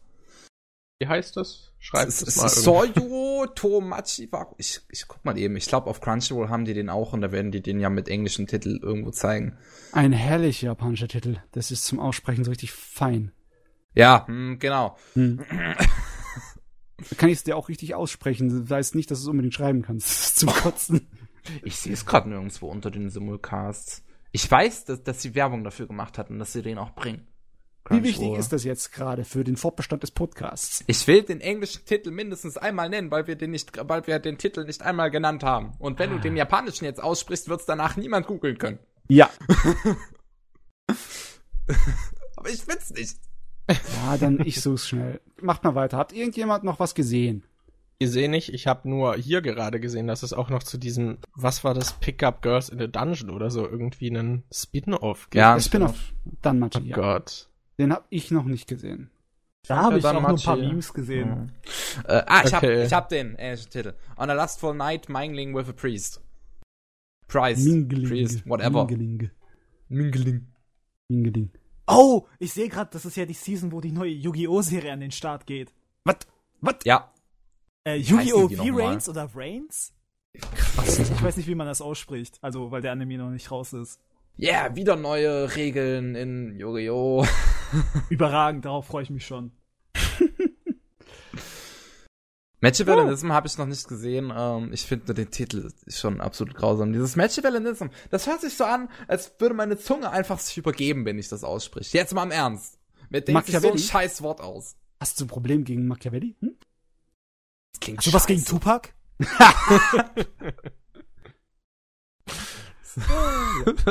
was ist denn dieses Tupac jetzt eigentlich? Also das habe ich jetzt nicht verstanden. Mann, weil er sich in seinen Songs doch auch als Machiavelli ausgibt. Das ist so eine Art äh, alter Ego okay. gewesen. Oh, Machiavellian soll richtig grausam sein oder Machiavellism. Machiavellism. Machiavellism. Okay. Äh, wenn wir dann am Ende von all den Sachen sind, die wir gesehen haben, äh, könnten wir so langsam zu den Nachrichten übergehen oder hat irgendjemand von euch noch was, was ähm, auf dem Herzen liegt? Äh. Also ich habe halt so noch zwei Sachen gesehen. Oh, ich jetzt auch nicht. Excellent. Excellent, dann gib uns die. Also ich habe beide Staffeln von Hibike Euphonium geschaut. Uh, das habe ich noch nicht gemacht und ich will es unbedingt tun. Sag mir, dass es sich lohnt, bitte. Ähm, ah. Ja, ich würde sagen, es lohnt sich. Also es ja, geht ja um dieses Mädel, was an diese Schule geht und eben weiter irgendwie beim Orchester dann mhm. da teilnimmt. Und es ist zwar eine Musik, also Musik spielt eine sehr zentrale Rolle, aber ich würde sagen, selbst wenn man damit nicht viel anfangen kann, verliert das nichts dadurch. Also es ja. ist zwar immer irgendwie im Zentrum, aber ja, so zentral ist es dann gar nicht. Also es geht nicht um die Musik an sich, sondern eher so um die Leidenschaft der Leute und um die Motivation der Gruppe und dann haben halt alle so ihre Problemchen mhm. und das setzt sich damit Probleme. auseinander. Es, es, es, soll ja ziemlich dramatisch werden dann teilweise, besonders in der zweiten Staffel. Äh, ich finde das Problem oh. bei Hibiki Euphonium ist, dass diese Probleme so belanglos sind einfach teilweise. Also jetzt mal im Ernst, das sind so einfach, es sind so typische Jugendklagenden, aber das ist ja auch das eigentlich, was die Serie halt behandeln möchte. Ja. So, ja, und das ist. Hier, hier, Chat, hab Hibiki nach Folge 1 abgebrochen. Keine Liebe. Also ich fand's also, schön, ich weiß nur nicht, das Ende fand ich, also von das Das Ende ist das eigentlich, was mich am meisten, am meisten immer noch ankotzt, weil ich das oh. einfach in keinem Kontext für den Rest der Serie sehe. Das ist einfach so, es ist so random. Es wirkt unfassbar random, dieses Ende. Das es kotzt mich nicht an, aber mhm. ja, ich find's auch etwas unbefriedigend. Mm, dann muss ich das wahrscheinlich wirklich selber mir ratzfatz reinhauen. Aber es, so die Serie an sich würde ich auf jeden Fall empfinden. Also ich habe ja, 8 gegeben. Gut. Ich auch. Ganz gut. Und ich, ich, ich meine, ich klinge jetzt schlechter, als ich, als ich empfinde. Die Serie ist hm. gut. Wirklich. Ah, okay. Und sie sieht, sie, die, die, die, die Handhabung dahinter finde ich auch in der zweiten Staffel persönlich besser. So, als man dann die Charaktere halt nur mal ein bisschen besser kennt. Äh, die Probleme in der zweiten Staffel sind auch ein bisschen interessanter als in der ersten. Die erste war ja wirklich extrem belanglos von seinem Problem. Die zweite hat wenigstens ein bisschen was Interessanteres. Ähm, also, ja. Aber sie ist halt, sie ist, sie ist handwerklich nochmal, nochmal, nochmal schön, sie ist gut geschrieben, die Charaktere sind eigentlich wirklich gut geschrieben, sie sind halt nämlich extrem nachvollziehbar und realistisch und haben überhaupt keine richtig klischeehaften Anime-Tropes eigentlich an sich. Ja. Es gibt natürlich so ein paar Charaktere, die das halt haben, aber die sind nicht so, nicht so, nicht so überspitzt in ihren Tropes. Hm. Und ähm, dann halt, wie unfassbar gut diese Serie nun mal aussieht, ist einfach auch nochmal ein Punkt, einfach das, was mich da so überzeugt hat. Vor allem, holy moly, diese Orchesterszene in der zweiten Staffel. Da würde ich den MJ auch mal gern fragen. Also das wird ja in der Sakuga-Szene sehr gelobt als eines von KyoAnis äh, beeindruckendsten Werken animationstechnisch. Okay. Ist es dir auch so aufgefallen oder?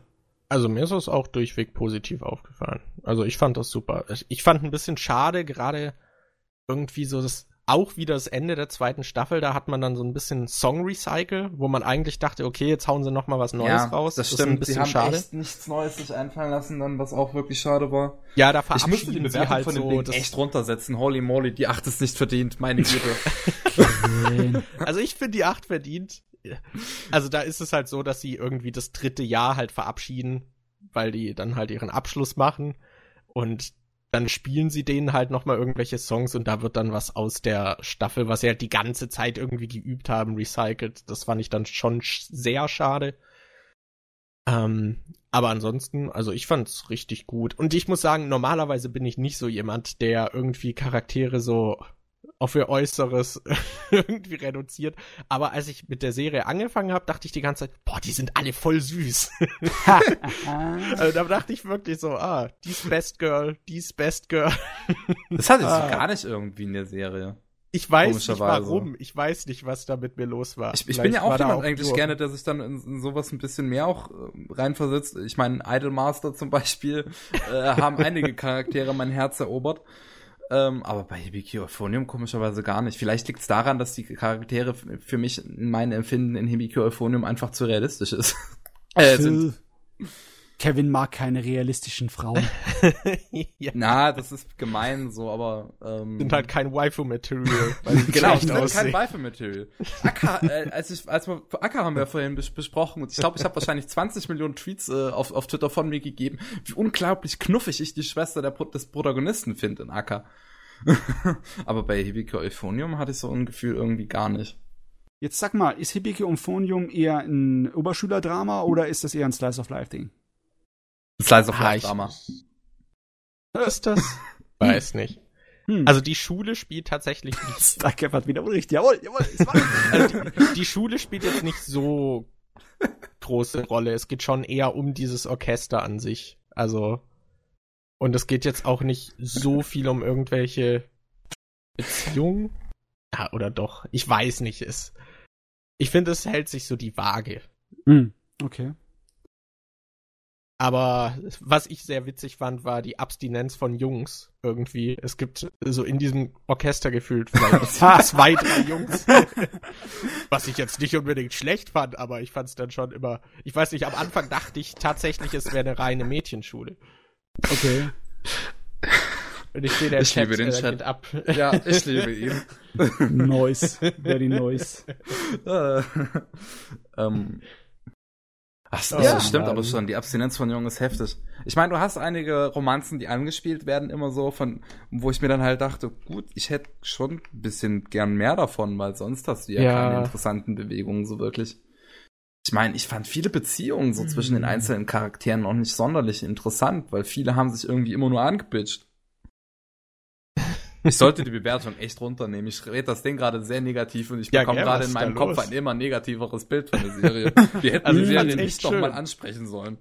Also was ich halt echt anmag, ist irgendwie Leuten bei ihrer Leidenschaft äh, irgendwie dabei zu sein ja, die irgendwie ihre Leidenschaft ausleben und ich weiß nicht, vielleicht weil ich nicht so leidenschaftlich bin, ich weiß nicht, warum das so bei mir anschlägt, aber ich bewundere das immer jemand, wenn jemand irgendwie so eine Sache hat, in die er so, in der er aufgeht und er sich widmet und das hat man auf diesen, also in diesem Anime auf jeden Fall. Das hat mir gut gefallen. Mm, ja, eigentlich hat man nur zwei Charaktere finde ich, wo man das gut beobachten konnte. So ihre Leidenschaft halt und dass sie die verwirklichen wollten, während die anderen immer nur rumgepitcht haben und dann hast du die Protagonistin, die eigentlich in äh, 95% des Anime nicht weiß, was sie will. Ja, aber ich finde, bei der ist es so, es entwickelt sich so. Sie ist am Anfang auch eher so, ja, mach ich halt. Eigentlich habe ich gar keinen Bock auf das Instrument, was ich irgendwie seit Jahren spiele. Jetzt spiele ich ja. halt doch wieder und dann irgendwie geht sie da drin dann doch auf und findet dann halt dazu und liebt ihr Instrument. Ich weiß nicht. Also ich fand das schön. Im Chat heißt es gerade, wie männlich Freedom ist. Ja. ja. Männerquote. Yeah. Das ist auf jeden Fall sehr, sehr männlich. Unglaublich oh, wow. männlich. Äh, dann, okay, sage mal, mh, mm, mh, mm, hm? ich weiß gar nicht. Ich glaube, das ist alles ziemlich gesagt jetzt darüber, oder fällt dir noch was ein? Du hast noch irgendwas geguckt, hast du gesagt, ne? Ähm, ich habe halt noch Scum Swish fertig geguckt. Oh, okay. Aber da haben wir mittlerweile so viel eigentlich drüber geredet. Das ja, Problem ist, das Problem ist, dass ich dich vielleicht auch bitten würde, da mit Spoilern vorsichtig zu sein, weil das liegt Oder auch wir reden jetzt einfach gar nicht drüber und reden irgendwann mal später drüber, wenn wir es alle ich gesehen würd, haben, weil ich will es auch noch, noch eine Sache gern sagen, weil ich habe ja auch den Manga gelesen. Ja, bitte den armen MJ nicht einfach so abreißen. also ich habe den Manga gelesen und dachte, die würden in der Staffel das alles nicht mehr behandeln. Ich war dann doch überrascht, ah. weil sie kam. Ich weiß nicht, vielleicht habe ich mich da auch einfach nur komplett verschätzt. ich dachte, Ganz das ist doch ein Borderline-Hentai, nur um die Frage im Set kurz zu beantworten. Was so ein komisches, dämliches Wort ist meiner Meinung nach. Entweder ist es Pornografie oder ist es nicht Pornografie, ja? Es, wenn Sex drin ist, ist es nicht pornografisch automatisch, ne? Also wenn es ja. kein, wenn es Borderline ist, dann ist es wahrscheinlich kein Hentai. Ja, also man sieht jetzt auch nicht so viel. Mhm. Also gerade im Manga ist es auch etwas expliziter und länger. Borderline also Hentai, finde ich, drückt halt eher aus, wenn du einen Mangaka hast, der halt nun mal vorher Hentai gemacht hat und jetzt macht er halt immer noch was mit, sagen wir mal, ähnlichen Thematiken, aber bringt die halt in eine ernste Story. Hm, Finde ich jetzt so. Aber, oh, aber oh, was? das würde ich nämlich nicht sagen, weil dann hast du was Beispiele, die da vollkommen rausfallen. Warte mal, können wir uns erstmal darauf einigen, dass ein Hentai einfach ein Anime ist, wo gefickt wird? Ja. Ja, das, das, das natürlich. In pornografischer Art und Weise. Ja. ja. Aber wäre jetzt nach der Definition irgendwie Helsing oder sowas pornografisch? Nee, um, nicht nee. unbedingt. Siehst du da äh, Geschlechtsteile? Und wird der Sexakt ja, ausgeschlachtet ich mein, ich in pornografischer Art und Weise? Nee, mir ging es darum, dass Starkev äh, die Nummer gebracht hat von wegen einem Autor, der früher pornografische Inhalte produziert hat. Ja, ja, nein, der, auch nein, der pornografische Inhalte produziert hat und sich da jetzt irgendwie weiter, naja, er muss eigentlich nicht mal früher, vorher pornografische Inhalte gemacht haben, aber einfach ein Autor, der halt ein Werk, in dem Sex dargestellt wird, aber halt nun mal, sagen wir mal, recht explizit, aber dennoch nicht Geschlechtsorgane gezeigt werden. So. Ja. Hm. Das ist aber dann halt nicht pornografisch und nicht Hentai. Ganz einfach. So. es ist gerade so an der, äh, an der Kante davon, deswegen Borderline. ja, ich finde es trotzdem ein komischer Begriff. Hm. Naja, egal. Auf jeden Fall, was ich noch sagen wollte, es führt dann die Geschichte des Manga doch noch ganz gut zu Ende. Also ich glaube, der Manga ist noch nicht abgeschlossen. Im Anime hat man dann so ein Ende und das fand ich jetzt eigentlich recht okay. Und sage mal, im Chat heißt es jetzt, er ist depressiv wie Sau. Die Serie. Äh, ja. ja? Okay. Also, ich würde nicht sagen depressiv. Oder doch, doch schon. Also, doch. man, es geht schon sehr viel um das Innenleben der Charaktere. Und was ich auch, äh, Das ist ein sehr falscher Bezug. Falscher Bezug? Innenleben der Charaktere. Bei Borderlands geht es sehr viel um das Innenleben der Charaktere. Weil die sich austauschen. Da, da, darf, ich, darf ich mal kurz irgendwie was sagen, dass ich es nicht verstehe, wenn in Hentai das dargestellt wird, so das Innenleben. Ich verstehe nicht, warum das gemacht wird, weil das ist ja so unglaublich unerotisch. Alter, du hast einfach keine Ahnung. oh. oh Mann. Das könnte jetzt echt gefährlich ich, ausarten. Ich will mir doch beim Ficken keine kein Innenleben von einem Menschen anschauen. Holy moly. Guck mal, guck mal, ich werde das jetzt nicht ausführen, aber es Nein. hat schon seinen Grund, warum das auch in realen Pornos ein eigenes Genre ist. Ist doch eklig. Also ich find's eklig. ah, Mann. Oh Gott, ey. Okay, ja, da hast du mal wieder Unrecht. Nee, was ich noch sagen ja, wollte, äh, was ich auch sehr interessant fand, also es beschäftigt sich sehr viel mit dem Innenleben und es ist manchmal auch sehr düster. Also so habe ich das in der Form in anderen Anime jetzt noch nicht so gesehen. Und was ich auch recht interessant fand, war, dass man am Anfang recht viel so die Protagonistin hat, aber sie scheuen sich auch nicht davor, später dann mal einfach die Sicht zu wechseln und einen, ja, guten Teil irgendwie in der letzten Hälfte ist sie auch gar nicht mehr so wirklich die Hauptperson. Hm. Eine Zeit lang. Also da konzentriert es sich dann auch auf die anderen Charaktere. Es macht am Anfang auch relativ viele Stränge auf und die führt das eigentlich auch alle so einigermaßen zu Ende. Oh, das ist kein offenes Ende? Nee, nicht Oder? so richtig. Oh, gut, dann lohnt sich auf jeden Fall. Also kein unbefriedigend offenes Ende. Also jo. ich finde, das ist schon ein recht guter Abschluss. Ja. Nein. Exzellent. Nice. Wie so, sieht's dann aus? Sollen ja. wir zu den Nachrichten kommen? Haben wir denn viele? Und es geht so, es geht so. Normalsterblich. Haben wir also, viele? Ja, dann noch nicht. also, dann später. Ähm, es ist nichts dabei, was gigantische Diskussionen hervorrufen würde. Glaube ich zumindest nicht. Also, anfangen müssen wir leider Gottes mit ein paar unschöneren Nachrichten, denn wir haben drei Todesmeldungen und zwar äh, der Musikkomponist, der bei den Original Gundam-Serien eine Menge mitgewirkt hat, der Matsuyama Yuichi, der ist gestorben an den Folgen eines Feuers. Und auch äh, ein anderer ist an einem Feuer in einem Apartment gestorben, und zwar der Charakterdesigner von der alten Mecha-Serie Bottoms. Der okay. Shioyama Norio. Äh, das ist sehr, sehr schade, die sind aber beide schon im Rentenalter gestorben, was eigentlich scheiße ist. Ne? Da bist du in deiner Rente und willst ruhig sein und dann bist du vom Feuer einfach platt gemacht. Der eine war 79, der andere 77. Ja. Und dann sure. ist leider auch ein wichtiger Produzent gestorben, Der Takanashi Minoru, der war Produzent bei einer ganzen Menge Sache. Viele Macross-Sachen hat er gemacht, unter anderem auch Macross Plus. Äh, bei Gundam war vielen Sachen war er dabei. Er hat Escaflowne produziert und Cowboy Bebop und Wolf's Rain. Also eine Menge wichtige und gute Sachen. Ist jetzt leider auch verstorben. Also wir haben eine hm. Menge gutes Personal verloren und da, um diese Lücke zu schließen, hoffen wir, dass da irgendwie in Japan dann die Leute das Gefühl kriegen, als würden sie sich mehr anstrengen müssen, weil die haben schon was hinterlassen auf ihren, äh, ja, ihren Listen, wo sie überall drin stehen. Hm, das stimmt. Na gut. Er war auch zuletzt hier der, der Produzent von den Makros-Dingern. Ich habe den Namen jetzt schon wieder vergessen, aber er war auch zuletzt an Concrete noch beteiligt. Also seine ah. letzte Arbeit ist ja auch noch nicht so lang her. Ja. oh Mann. Ich weiß nicht. Äh, dazu sollten wir nicht allzu viel äh, verlieren an Worten, außer vielleicht, dass es schade ist. Ja. Gehen wir dann gleich ja. mal zu etwas interessanteren, also was heißt interessanteren, etwas fröhlicherem. äh, und zwar viele, viele Nachfolger. Viele, viele. Es soll eine neue Staffel geben von Himoto Umaru-chan. Yeah, oh, yeah, ohne Witz, ohne Spaß. Das ja. war so klar, nachdem diese ganze Kanner-Sache bei äh, Dragon Maid äh, abgegangen ist, weil ich genau weiß, weil ich den Manga auch verfolge, dass ebenfalls so eine Deadpan kleine Schwesterfigur äh, bei Umaru-chan eingeführt wird. Und es war so offensichtlich, dass dazu noch ein Sequel kommen muss. Jawohl. Staffel 2 kommt im Herbst dieses Jahres. Mann, Mann, Mann, ey. Mann, Mann, Mann.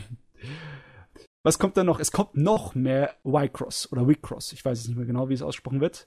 Und zwar heißt es jetzt nicht mehr Lost Storage Incited, sondern Lost Storage Conflated Y-Cross, was in diesem Herbst kommt. Ich habe immer noch keine Yay. Ahnung von Y-Cross. Das ist ja auch so. Nicht. Sequels sind eine positive Nachricht, fragen sie im Chat. Hey, mehr Anime ist besser als weniger Anime. Objektiv, faktisch korrekt.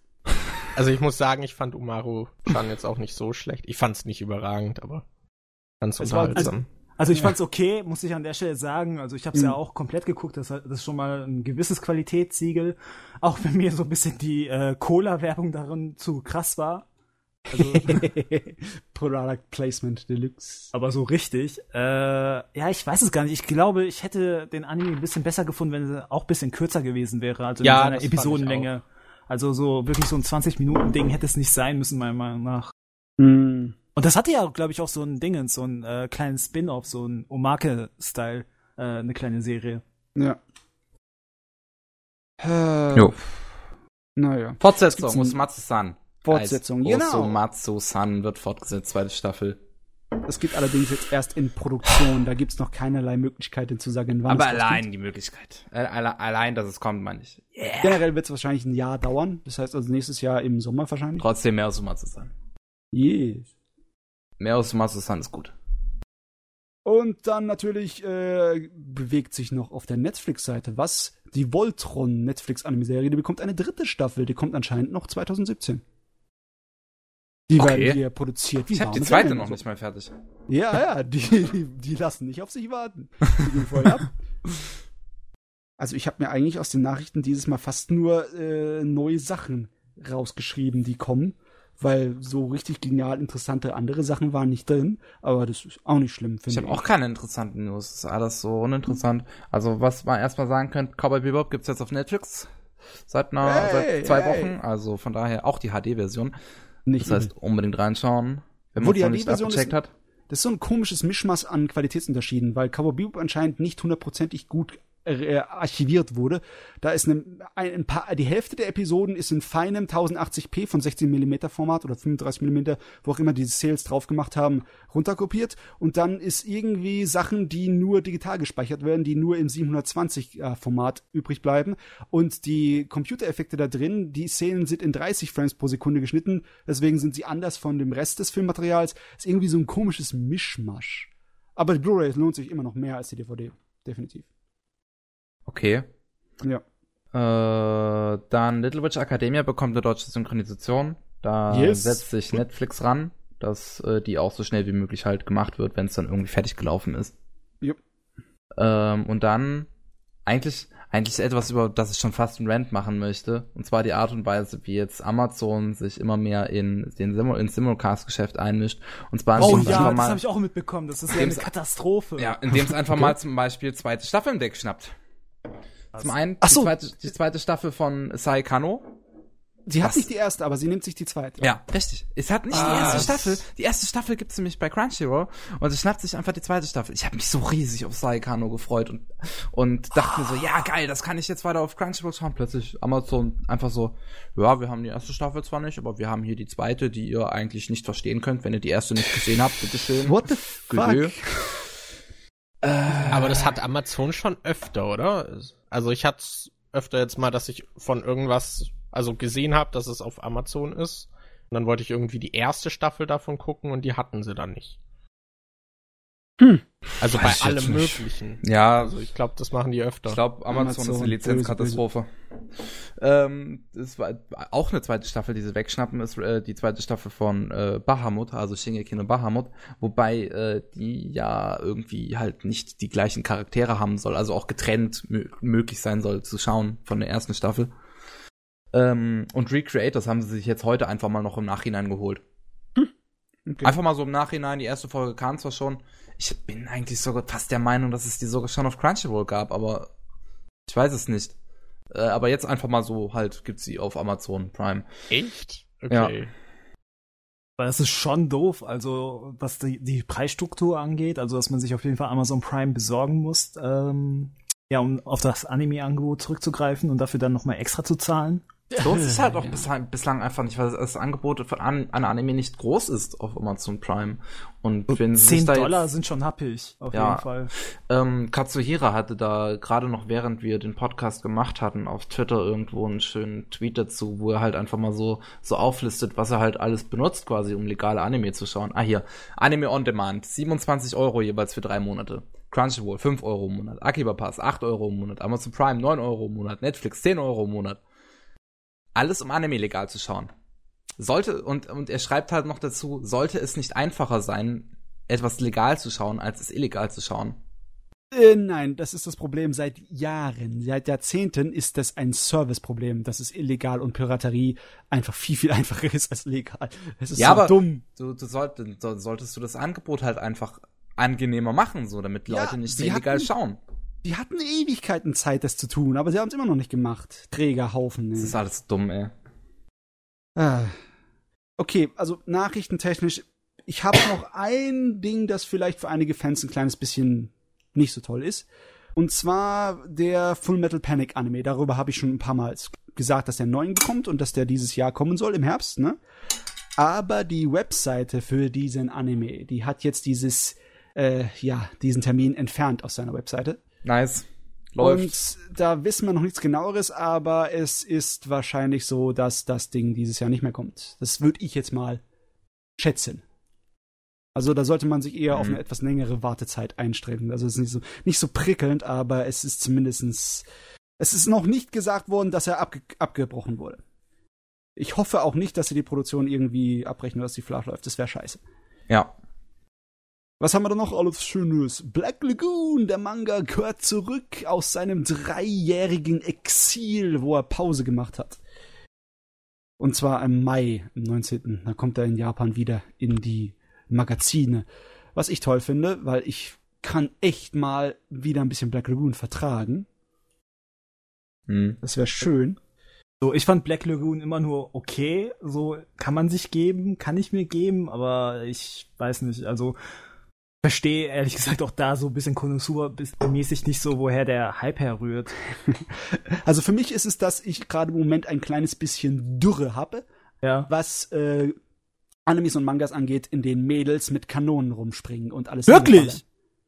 Also im realistischen Bereich. Also so, nicht okay. mit äh, Schwertern oder Superlasern oder einfach nur John Woo, Heroic Bloodjet mäßiges Geballere ah, okay. mit zwei ja. Knarren. Ja, das kann, ja. Hm. naja. Was habe ich dann noch? Äh, ja, äh, ein neuer Ghost in the Shell Anime ist in Marat. Haben wir das schon mal erwähnt gehabt?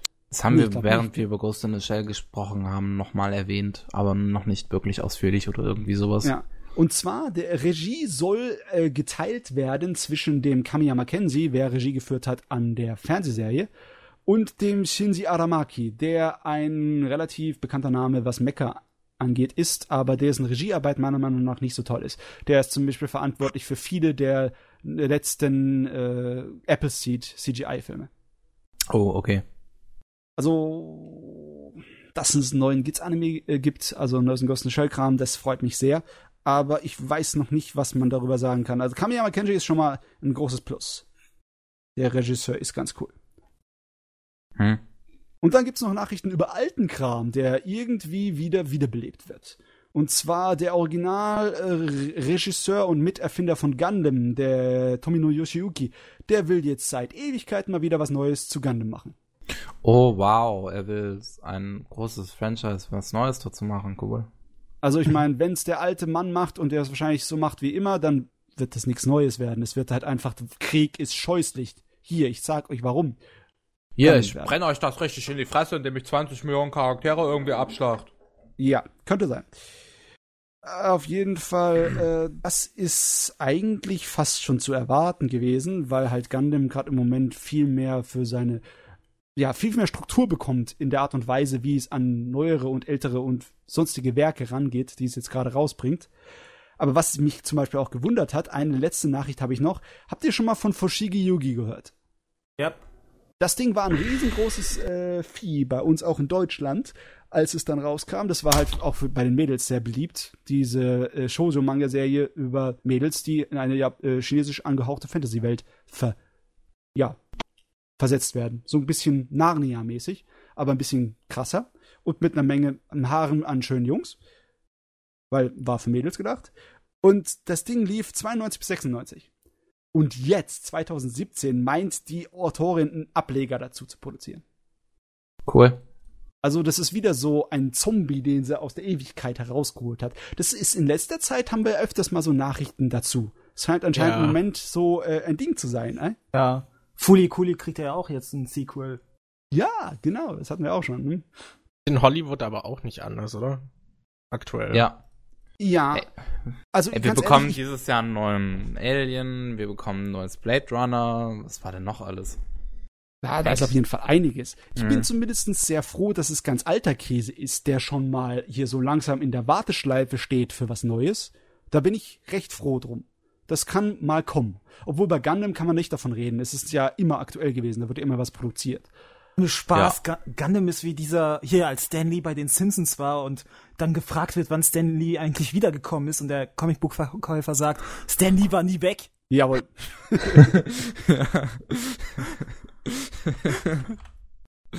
ah.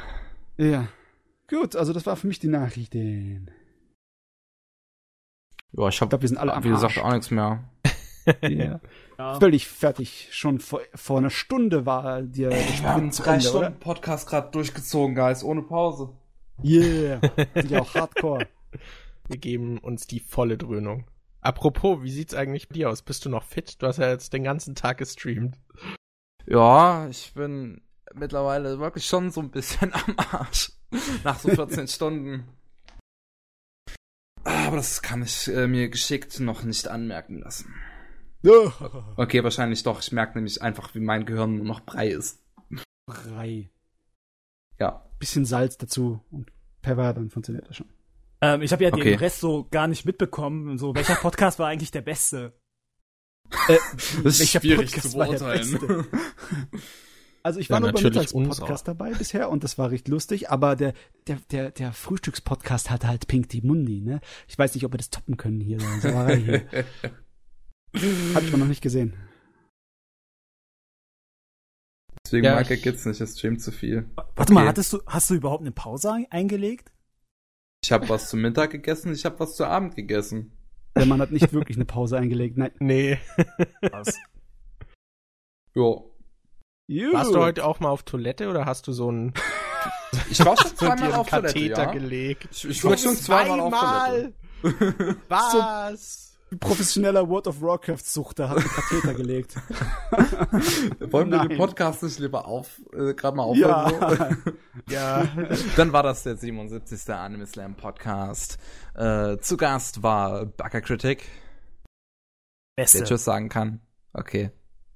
Ähm, und ich werde auf jeden Fall äh, wiederkommen, äh, weil es natürlich hat äh, Starcraft nicht das letzte Mal äh, falsch gelegen. Das heißt, ich muss und solange MJ nicht dabei ist, muss ich diese Rolle übernehmen. Jawohl. Ja, okay. Ähm, dabei war ebenfalls Matze. Schnaps, auch Tschüss sagen kann. Okay, viel Spaß. Äh, MJ, vielleicht sagt er sofort Tschüss. Haben wir ja jetzt alle so coole Catchphrases oder so, mit denen wir uns dann verabschieden? Nee. Das war eine coole Catchphrase, MJ, das hast du gut gemacht. Das okay. war nur der 77. Tschüss. Podcast und bei zwei Siebenern muss jetzt ein bisschen Alkohol fließen, kann ich sagen. Ja, und ich war auch da. Starkev, hi und bye. Hi und bye. Das ist deine Catchphrase.